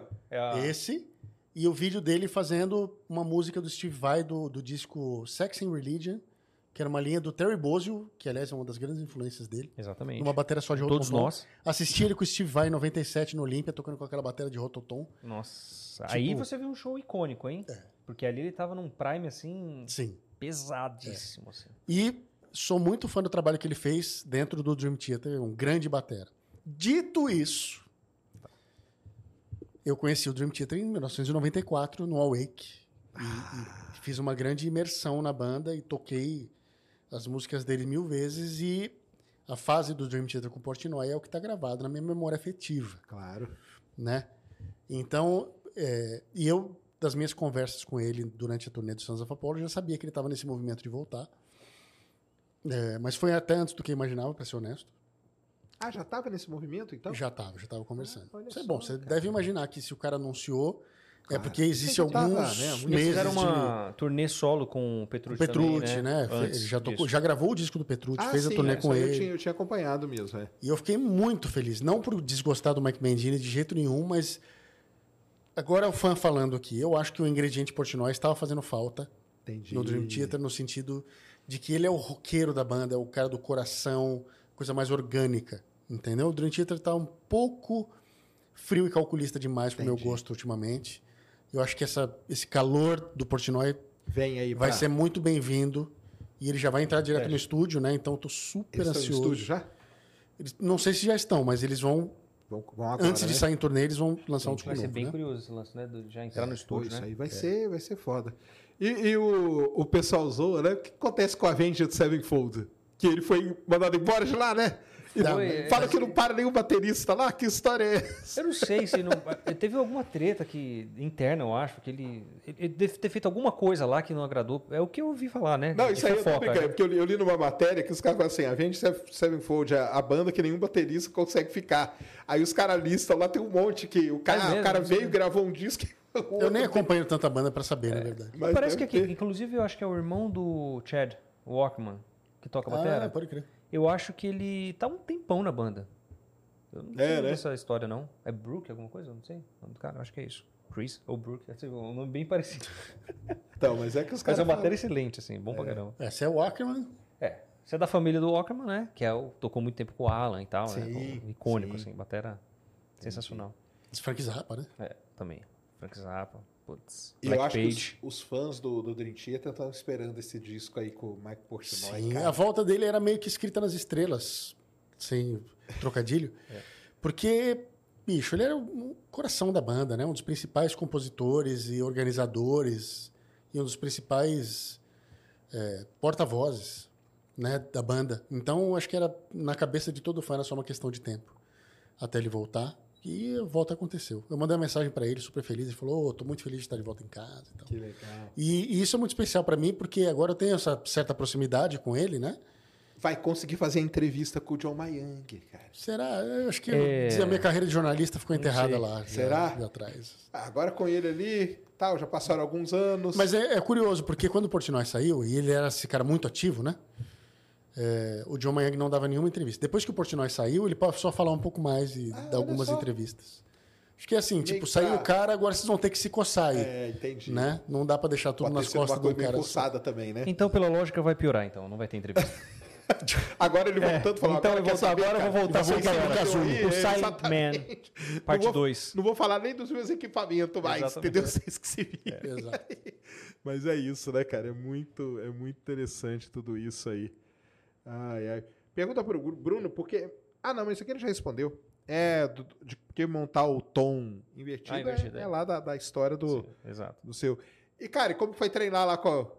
Tá sendo treinado no CT comigo? Brunão tá, Cara, tá lá, o- firme, cara. o- Fez um leg o- day lá um dia com a gente, ó. Quase, fala aí, vocês. Quase que não anda na turnê. Olha, ele Chegou viu. mancando. Aqui eu tenho testemunha que pra sair da bateria, levantar, descer essa escada foi, foi terrível. O Julião É. lá, balestrinho, grande abraço, valeu. Pô, prazerzaço treinar com né, um ícone desse no Brasil. É, E você não dá pra acompanhar não, Sérgio. O que, que você tá fazendo, cara? O que, que você tá tomando, não, Sérgio? não- Você tá tomando suco? você tá tomando suco, Não Sérgio? tô fazendo amor com o suco ainda. Ainda não, tô brincando. Pelo amor de Deus, velho. Sérgio 340 quilos no leg press lá, brincando, tirando onda. Pesado, hein? Não tá acontecendo nada. Literalmente. Cara, mas é que minha perna, cara, ela, ela teve que carregar 180, mais de 180 quilos durante muito tempo. Então minha perna sempre foi forte. Então, mas uma coisa é uma coisa. Uma, coisa- uma coisa é sustentar de pé, outra coisa é. Esse Mas- tipo de força, porque você falou que tinha, algum problema no joelho, no pé, não sei o Tive que, que era problema difícil. seríssimo no joelho, cara. Então, e você conseguir puxar isso aí, você tá, tá demais, hein? É, tá Mas eu vou chegar lá. Vai, Vai ué. ser meu desafio agora. Vamos lá, vamos lá. É só aí que vai continuar indo lá. Tem que o Felipe. O Felipe gosta de uma. Eu malho, mas, mas eu iria, Vamos com lá, certeza. vamos fazer um treininho lá. Vamos lá. Semana que vem a gente arma Aí, um, ó. Vamos armar, vamos lá, ué. Eu levanto peso fazer um assim, tipo, treino de peito. Treino Bora. de peito. Peito é meu fraco, mas a gente faz. A gente faz Aí sim. você vai ver onde eu vou brilhar. Aí Mas eu nem sei quanto eu peso, quanto eu carrego de peso. Eu carrego quanto eu aguento. Ah, Põe mais um pouco aí. Não, mas lá você não vai ter muita escolha, né? Assim, você vai sabendo que o Júlio... Mas eu preciso tocar, né? Não, não, não, peraí. Então vai assim, vai uns três Não, mas dias eles, antes. eles respeitaram o Bruno Não, eles lá. respeitaram, tô Eles brincando. O respeitaram. Júlio, ele colocava 340 pro Sérgio e 80, 60 quilos pra mim. Não, aí o Bruno falou, ó, panturrilha não. É, não, panturrilha eu não vou tá. fazer. Antebraço, por exemplo, eu não posso Então. fazer. É, vocês têm as E suas. o lance da minha claro. panturrilha, eu não ia arriscar, me- imagina, perder mobilidade na panturrilha na semana do show, né? Aí eu falei, ó, a panturrilha eu não vou fazer não. E aí ele respeitou, legal. Respeitou ele, gente boa. Salve aí, Julião, tamo junto. E você tá lá com o Carlão também, né, Tô cara? fazendo com o Carlão na, lá na Iron também. E tô, com o Carlão tô fazendo basicamente todo dia. Ele virou meu, meu personal agora. Vixe, o Carlão é monstro também. Às vezes ele não, não pega leve não, bicho. Segunda-feira eu tô lá no podcast dele com o Ah, Pacho vai, né, lá. com o Vai ser legal pra caramba. Ô, eles chamaram pra, pra eu ir lá também pra gente, sabe o quê? Você sair da dieta e a gente comer uma carne depois do podcast. Ah, é? Topa ou não? Top, ué. Então Eu já vou, tá. vou pedir autorização pros meus, Pô. meus, meus, meus coaches. É. Se eles autorizarem, pô, lógico que eu Não, pô, mas tem um isso. bifezão grande, salada legal pra caramba. Entendi. No lugar que eu vou lá, eu- a gente conhece. Aí, ó. Lá do lado de São Caetano. Ah, legal. Ó, um cara aqui, ele falou, Toco, Avenged- o Avenged, o baterista original faleceu. O Mike saiu, pois eles queriam alguém mais jovem na banda, algo assim. Então entrou o Wayne, que saiu por ter objetivos diferentes, e depois o Brooks, O que Brooks, entrou e tá que até é o agora. Walkerman, que é Tá, mas- o... Mas nessa brincadeirinha aí, são quatro bateristas, né, cara? É, tá bom. Tá bom, tá bom. Porque Tá o Brooks bom? fa- fa- bastante tempo que ele tá lá já. Cara, Porque que o banda- The Rev, tipo, morreu, né? Tem que fazer, né? Então, tipo... Que banda de vários anos que não troca de integrante, né? Isso é meio É. difícil. Que é o YouTube. É, são exceções, né? É porque se você for pensar dessa forma, a gente tá falando quatro bateristas no total, mas um morreu, né? É, um Então, morreu, tipo assim, então não é uma verdade, troca verdade. porque, ah, trocou de membro qualquer nota Tretou. e tal, né? Tretou. É diferente, né? Tá, é, é diferente Então, mesmo. tecnicamente, três trocas, assim, né? Tá certo. Ah, o pessoal tem, tem um pessoal, fã é muito foda, né, cara? O cara escreveu assim, o, o- ah, é o Goku mesmo, que é o fã. Ele falou, Portnoy só entrou no Avenged Sevenfold pra fazer o melhor álbum deles. Caramba. Beleza, eu não sei. Eu não saberia dizer. Então tá tudo bem, beleza. Não, é que eu acho engraçado as mensagens, você vê que o cara é fã de alguém. Eu assisti ele com a Vende lá no Japão. A gente tocou no Loud Park Ah, ué. e eles tocaram lá com o Portnoy na batera. Mas eu assisti o show do palco lá. Sim, é que, é que o, o The Rev lá, né, que era o primeiro batera, ele tinha umas sacadas criativas bem diferenciadas. Então, eu não ouvi esse disco com o Portnoy, que deve ser muito bom, obviamente, mas É o cara Nightmare, lá... né? Acho que é. com- É, não sei. Nightmare. Deve ser, mas o cara lá, o primeiro batera, era Ele bem era- criativo. ele era tinha umas muito bom, sacadas né? bem diferenciadas. Legal demais. E, galera, é isso aí, cara. Pô. Sensacional, É, cara. Prazer Sérgio. demais. Pô, prazer é meu, cara. Realização de um sonho, conversando aqui com o Angra, Angora, Angora. que fala no Japão. Anga, que fala na França, né? Ó, Ah, como que é? Do, do, do alemão, Não, do alemão eu já não sei. Eu sei isso aí porque eu. Do grego. estratégia, é, do russo. Ai, ai. Muito legal, galera. Deixem aí, Felipe, seu, suas redes, onde o pessoal te encontra, seus cursos, tudo aí, canais. Bom, os meus cursos encontra no cursosfelipeandreoli.com.br. Inclusive está com um precinho especial, aproveitem. Aí, ó, vamos deixar tudo aí na Por, descrição, por Cris. tempo limitado. E eu sou no Instagram, o arroba Felipe Andreoli. E lá no link da bio tem todas as minhas redes, é, tranquilo. E amanhã eu vou postar no meu canal o vídeo tocando o baixo da Vida Seca, a música favorita da galera, pelo visto. E aí é o quê? Só o baixo? Não, tocando com a banda, né? Com a mas banda? fazendo a música inteira no baixo. Fazendo a música inteira no baixo ali. Mas tocando, não vai parar e comentar nada, não. Tocando, só Só tocando. tocando. Depois tem que fazer um parando e comentando lá, ó. Isso é para os alunos do, Ah, do baixo total tem? do meu curso. Ah, Tem algumas tem a Partes comentadas, sim. Pô, que legal, galera. Então vai lá. E você quer ser baixista, quer aprender a tocar baixo, vai lá. Vamos deixar aí na descrição. E você é mais ativo no Insta mesmo, Sim. né? Show de bola. E você, Brunão? Bom, o meu curso é cursobrunovalverde.com.br. Lá você vai encontrar os meus quatro cursos. Tem É, curso de quê? Eu tenho um curso de Ghost Notes, Ghost. um curso de pedal duplo. Que eu chamo- Ghost Note. Pra galera que não sabe, é, aquele, é aquela notinha bem Ah, levinha. Tem a assim. nota fantasma, que é a nota de é, complemento que você coloca ali dentro de um groove principal, vamos dizer assim. E aí você tem o curso de pedal duplo, que é mais foda, metal, né? Aquela coisa toda. Aí eu tenho outro curso de coordenação e independência, Opa. que eu falo de interdependência no meio desse caminho também. E um curso mais completo de bateria, do zero avançado. O cara que precisa tocar do zero lá, começar, sei lá, com um Billy Jean, por exemplo, já vai ter uma, um, um passo a passo para ele começar a tocar bateria do zero, certo? E as minhas redes no Instagram, Bruno Underline Valverde, e no YouTube, Bruno Valverde Drummer. É isso aí. Legal. E lá no YouTube você tá colocando as faixas também. Tô colocando. tô- É? Eu gravei, eu fiz uma do, do, né, do como que é? Do, do francês, Stratégie. Aham. Eu, tô- eu gravei 100% do, do, do, do dia que eu gravei a batera. Ah, Da- que em Da vídeo, gravação mesmo. Da gravação de, de verdade. Então todos Você os fez vídeos... uma captação você ali. Os meus playthroughs que vão no, no meu canal do YouTube são do dia da gravação mesmo. Que maneiro, Exato. cara. Gravei tudo, 100% do dia. Assim, Que muitos legal. HDs e tal, mas tá tudo registrado. E shows do Angra, então agora é a perna nordestina aí. Como Exato. que é? A gente tem mais seis shows esse ano. A gente vai fazer Teresina, João Pessoa, Recife e Salvador. Isso é quinta, sexta, nesse sábado fim de domingo? semana. Sim, tudo Olha na sequência. Agora. Tá aí, galera. Aí tem Rio de Janeiro e Ribeirão Preto na semana que vem. Lá no, no Circulador? Isso, lá no Olha Circo. só, cara. Pô, isso aí Dia dá saudade, hein? 15. É, E, e aí Ribeirão, não lembro onde é que é. E aí no ano que vem, a partir de março... Espaço já G3 temos... em Ribeirão. Espaço G3. E aí no ano que vem já temos vários shows também confirmando que a gente vai divulgar em breve. Vamos estar no Cruzeiro, no 70,000 Tons of Metal em janeiro. Ó, que legal. que sai de Miami para Bahamas, lá nos Estados Unidos, tocando lá no. Gravando um DVD no Cruzeiro, inclusive. Olha aí. Várias coisas Como que é tocar acontecer. cruzeiro? É porque o cruzeiro também ele anda só no marzinho. É, não, não, mas tem, tem uma. Às vezes Tem uma paradinha. tem. Tem? É diferenciado no Pra palco. bateria deve pegar, Sim, né? Você sente uma. uma hum, sabe? Aquela. É? Às vezes dá uma desequilibrada. Dá, você dá uma desequilibrada, meio um pouco. Parece uma. E aí, Quase, como quase uma faz? Você tontura. prende a bateria num... Ela vai presa num... Ela não chega Não, a deslizar, é, né? Não, não é chega? tão- Não chega a deslizar, Ah, é mais a sua sensação mesmo, assim, sabe? Você vê que tá meio flutuando, sabe? Uma coisa assim. E dá uma lateirada na hora de tocar? Dá. Dá? Seu equilíbrio muda um pouco. É, porque você, Só, você fica muito calcado nas pernas ali para se equilibrar. Sim. E é, como a técnica ela vai no limite, né? Porque é uma coisa de alta performance, qualquer coisa que muda te dá uma Te dá tirada aquela- do. Saquei. O pedalzão ali na ride vai ser desafiador no navio. Vocês mas- já tocaram em cruzeiro assim, não? É, já vai ser a quarta vez que Ah. Então vocês já é. estão. Com Angra vai ser a terceira vez no Cruzeiro.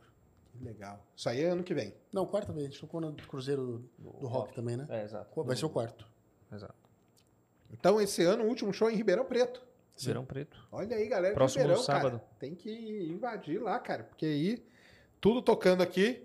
Cycles of Pain, que tá em todas as lojas, plataformas, Exatamente. canal. Exato. Acompanha o Angra também, as redes. Angra Official, né? Com dois Fs também. É, eu, no Instagram. Eu, eu, eu tudo. postei ali, marquei vocês. Tá aí, cara. O disco é sensacional. Tô ouvindo ele direto, umas duas vezes por dia. Eu deixo tá tocando, cara.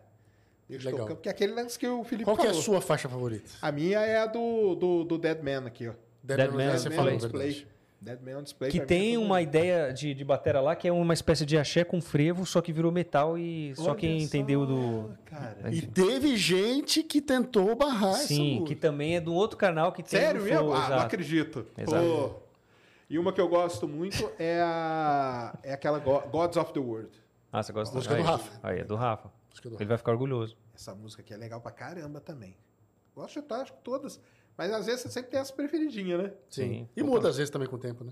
Ah, vai, Vai, mudando. mudando, exato. Depois você ou enjoa de uma e você ah, vou ouvir essa aqui, né? É. Aí que ela tem alguma coisa pra me, me acrescentar, né? Exatamente. É assim. Mas é aquele negócio, né? Você vai digerindo, você vai ouvindo e tal, né? Sim. É a cultura metal, galera. Então, aprendam, que é muito bom. Vale Aí, ó. muito a pena. E tudo tem história, isso que é maneiro demais, entendeu? Tá vendo? O Sérgio só divulga coisas boas. A ciência É, e as músicas claro, é. boas. Pô. Gostei. Ciência e metal. Nem diga, é, ué. É, adoro metal, é pa- paixão aí mundial. Galera, valeu demais. Valeu, muito obrigado, velho. obrigado. Prazer, Ótimo turnê aí, ótimo final de ano aí pra vocês. Obrigado. E que comece aí 2024 com tudo aí, quebrando tudo aí com, com o Psycho. É nóis. Quero você no show. Vamos pra Vamos? cima. Qual Sim. que é o próximo aqui em São Paulo? Summer Breeze. Summer Breeze. que Summer é o festival Breeze em Festival? É. 27 de 27 de abril. agosto. Abril. Abril, abril. Abril? É. Estaremos lá, ué. E se estiver aqui perto aí também eu vou.